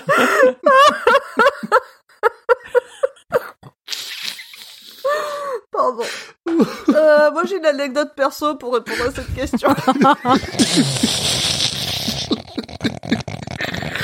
Ah bah fallait pas la poser. Ah, Je suis fatigué. C'est que euh, t'avais pas fini de répondre en plus, Émilie, désolée. Non, je t'en prie, je t'en prie. Vas-y, vas-y, finis, finis. Euh, je sais pas, je disais quoi Que t'allais Tu péter des tu rotules. faisais, t'allais péter des rotules. Oui, non, que que c'est ce qu'on disait tout à l'heure que le sujet de King, c'est de savoir euh, si on accepte ou pas la part des ténèbres qui est en nous, et que et que Romero l'a adapté parce qu'il avait des pulsions qu'il avait besoin d'extérioriser, et du coup, et moi j'ai tout le temps ce truc où, euh, où je me dis si je me retenais pas, euh, la personne en face de moi, je lui arracherais la tête. Et je- du coup, j'anticipe à la question d'après. Je dis le sport, euh, le sport a sauvé mon caractère à vouloir euh, sauter à la jugulaire des gens, euh, et où je suis beaucoup moins agressif que ce que j'ai pu être. Ah Mais bah, euh, merci le sport. hein, mais parce que- je- mais ouais, moi, péter quelques rotules, je suis sûr que ça fait du bien. Eh ben moi, quand j'étais ado, j'ai découvert Les Liaisons Dangereuses, le livre. Et je rêvais d'être comme... Ah putain, j'ai perdu son nom. Euh, la nana. Ah, la nana, non. Parce que Valmont, c'est le. Eh ben, pas. Valmont, Merteuil. Je rêvais d'être comme, Mer- comme Merteuil dans le sens où, euh, pas, pas pour le plaisir de faire du mal aux gens, mais je rêvais d'en avoir rien à faire, de savoir ce que pourraient ressentir les gens si moi ça me faisait plaisir. Hmm. Et, euh, quoi. Et que je, et, et que je prenais, parce que je faisais, enfin, j'avais toujours peur de blesser quelqu'un, de machin, de trucs, et du coup, je, je, je, voilà. Et donc, je rêvais de juste pouvoir faire des choses comme j'en avais envie, quand j'en avais envie, et d'en avoir rien, rien à secouer de savoir si ça blesserait quelqu'un ou pas. Ouais. Voilà. Donc, c'était un peu ça, je pense, euh, à l'époque, ma part maléfique. Ah, L'empathie, c'est fatigant. Et du coup, je réponds à la question de ça. Oh, mais Cypher, elle a posé deux questions, dis donc. Un sur SKF et un sur euh, le Discord de Podcut. Bref, Euh. je réponds à sa deuxième question. Est-ce que vous vivez en harmonie avec votre part de sombre? Oui, je vis tout à fait en harmonie avec cette part sombre-là. Parce que ben, ça fait partie de moi d'essayer de prendre en compte les gens, d'accord que vais Pomme. Elle répond toute seule à la question et elle enchaîne sur l'autre question. Euh, Émilie a fait la même chose. On sent qu'elle allait se coucher, là. Émilie a fait la même chose. Et là, et t'as rien Faut dit dire, quand hein, c'était pressé. J'ai pas dit que je passais à la deuxième question, j'ai dit que j'anticipais la deuxième question. Ouais, donc Ah tu as là. répondu. Oui, du coup, j'y ai répondu. Bon. Mais je peux y Ben, Vas-y, Julien, on répondre. t'écoute. Fais- réponds aux deux questions de Dead Hunter et de Cypher. à qui tu parles Julien. J'ai dit Je sais Julien. pas. Ah, pardon, Je j'ai sais pas pas. entendu. Euh, il est en PLS, grand poil. Euh, donc, euh, pff, non, moi, le hide, je laisse déjà... 1, 2, 3. Le hide, je laisse déjà agir parfois quand j'en ai besoin, donc euh, je, je vis très bien en harmonie avec ma part sombre, il n'y a pas de problème. Mais tu ne tues pas des gens comme euh, George Stark, par exemple. Non, non, non. Mais euh, quand j'ai envie... Oh, c'était pas très convaincant, ça. Non mais, son, non, mais son Death Note est très rempli. Non, non, pas moi, j'embauche des gens, quoi. Pas moi directement, non. Avec l'argent, on peut faire pas mal de choses. Avec non, podcast euh, Mais monnaie qu'on nous donne au Patreon. Vous savez qu'on a un Patreon si vous voulez pas que votre nom soit sur le Death Note, donnez Patreon. non, mais généralement, ce que je fais quand j'ai ce genre de choses, c'est qu'au lieu de le laisser euh, partir, je, je vais m'isoler dans un coin et je fais un truc pendant 2-3 heures, euh, loin de tout et de tout le monde. C'est un bon moyen. Ouais. Ah, moi aussi, je me coupe, euh, je me coupe des gens. Moi, je coupe des gens, ça, ça mais... prend 2-3 heures à faire ça. pensé tellement fort.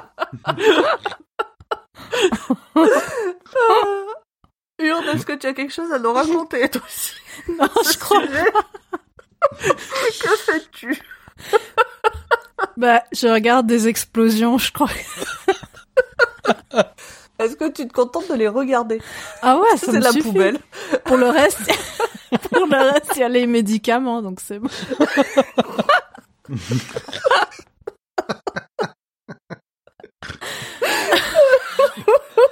Là là, il est tard. Emmerich, quelque chose à rajouter Euh, moi, je, ouais, moi, en fait, quand j'ai l'occasion de laisser agir le hide, euh, ou même pour euh, vivre en harmonie avec ma part sombre, je déchire euh, des feuilles de papier. Toi, t'as investi euh, dans du bitcoin argentin. Hein. Ah. Très bien. Allez, dernière question. Ogra, faut-il se construire un alias pour écrire différemment, pour laisser s'exprimer sa part sombre? Pensez-vous que c'est ce que Stephen King a fait en optant pour l'un ou l'autre de ses alias, Richard Bachman ou Emma Green? Je vous propose d'aller écouter notre épisode sur Emma Green qui date d'avril euh, 2019. 2020 Euh, Non, 2019. Ah non, 2019, Avril t'as raison, 2019. ouais. Sûr et certain. Alors, Allez l'écouter. je répondrais que non, mais euh, parce qu'on sait que King l'a fait dans dans l'optique de publier plus. Oui, c'était pour des raisons marketing. Et euh, Mais ça voilà. peut aider certaines personnes. Ça peut aider, mais moi je dirais non. Bah, moi je dis que oui, ça peut aider, euh, clairement. euh, alors, euh, pas que je cache ma vraie identité, mais je sais pas si je ferais du podcast sous mon euh, nom-prénom. Sous mon vrai nom-prénom, par exemple. Faudrait poser la question à Marie Shelley. Absolument. Peut-être pour... Oui, Allons lui demander. allons lui demander. qui euh, est l'autrice de Frankenstein. La- la- la Du créature monstre de la Frankenstein. de créature de Frankenstein. La créature. Euh, non, Frankenstein ou le Prométhée moderne. Ça, le Ouais, titre. euh, ça. Alors, le Ah titre oui. complet, ouais. Ok, on a fait le tour. Quelqu'un a quelque chose à rajouter? Oui, euh, on va remercier euh, Padre Pio, euh, qui a dû nous quitter un peu précipitamment au cours d'émission. Donc merci Padre Pio d'être merci venu euh, parler de ta passion pour Stephen King avec nous. Euh, et euh, on va rappeler à nos auditeurs qu'on peut te retrouver euh, sur Twitter, euh, at Padre Pio, P-A-D-R-E underscore P-I-O. Je me trompe pas, j'espère. Et euh, voilà, merci encore, et tu reviens quand tu veux. Mais oui, on trouvera bien un autre livre à traiter ensemble. On en a pour encore un petit moment avec Stephen King. Merci de nous avoir accompagnés et à bientôt. Merci. Et merci Padre Pio de nous avoir rejoints pour cet épisode et on espère te revoir une autre fois pour un nouvel, un nouveau livre, le, de ton choix. On n'a même pas besoin de faire la pub parce qu'on a déjà tout dit euh, durant Ah bah, tout si. l'épisode. Ah bah, il faut si, qu'on, se corporate et qu'on fasse la pub comme on a dit Eh ben, qu'on on la t'écoute. ferait. hein. Vas-y, on t'écoute. euh. Bon bah moi je déco hein. Laura Steven est un podcast du label Podcut. Vous pourrez retrouver tous les podcasts du label Podcut sur le podcut.studio et nous avons aussi un Patreon si vous voulez donner quelques sous pour soutenir euh, le label ou le podcast. Patreon.com slash podcut. Rejoignez-nous sur On aime bien Discord. les commentaires et les Et étoiles. rejoignez-nous sur le Discord et mettez des étoiles et des commentaires gentils. On aime bien Et les commentaires gentils. À tout le monde. Dans le Sur respect toutes les des plateformes, règles vous sanitaires. pouvez donner des notes, donner des notes. Des, cinq- des étoiles 5. Bon, allez, bisous à tout le monde. Bisous, bye, ciao. À la prochaine. Bye Tout, bye. tout ça, tout ça. Ciao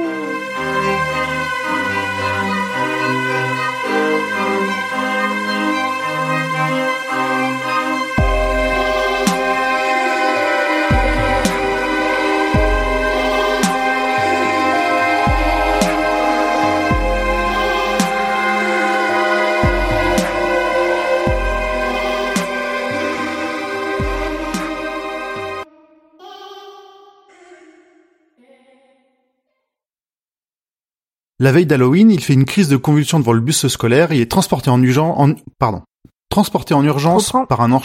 Je- Excuse-moi, je, je pense à notre monteur. Reprends ta phrase. Ouais. te Ben je reprenais ma phrase, c'était une nouvelle phrase. Pardon. Du coup, reprends. Ben, je. Vas-y, vas-y. Vas-y. Hmm. Hmm. Ok. Je suis désolée pour le bruit. J'ai un distributeur On de croquettes trop. pour les chats et il y a ma voix en plus. Donc j'étais là, je vais pas faire du bruit supplémentaire en me retenant de rire. Voilà, c'est bon. Pardon, Rémi, euh, pendant le montage. c'est bon, j'ai attendu que personne parle.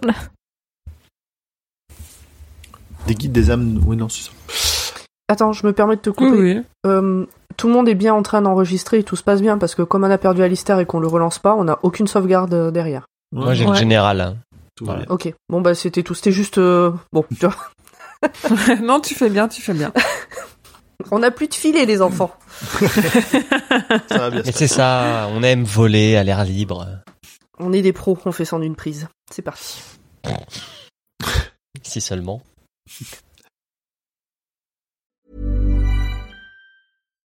When you make decisions for your company, you look for the no-brainers. And if you have a lot of mailing to do, stamps.com is the ultimate no-brainer. It streamlines your processes to make your business more efficient, which makes you less busy.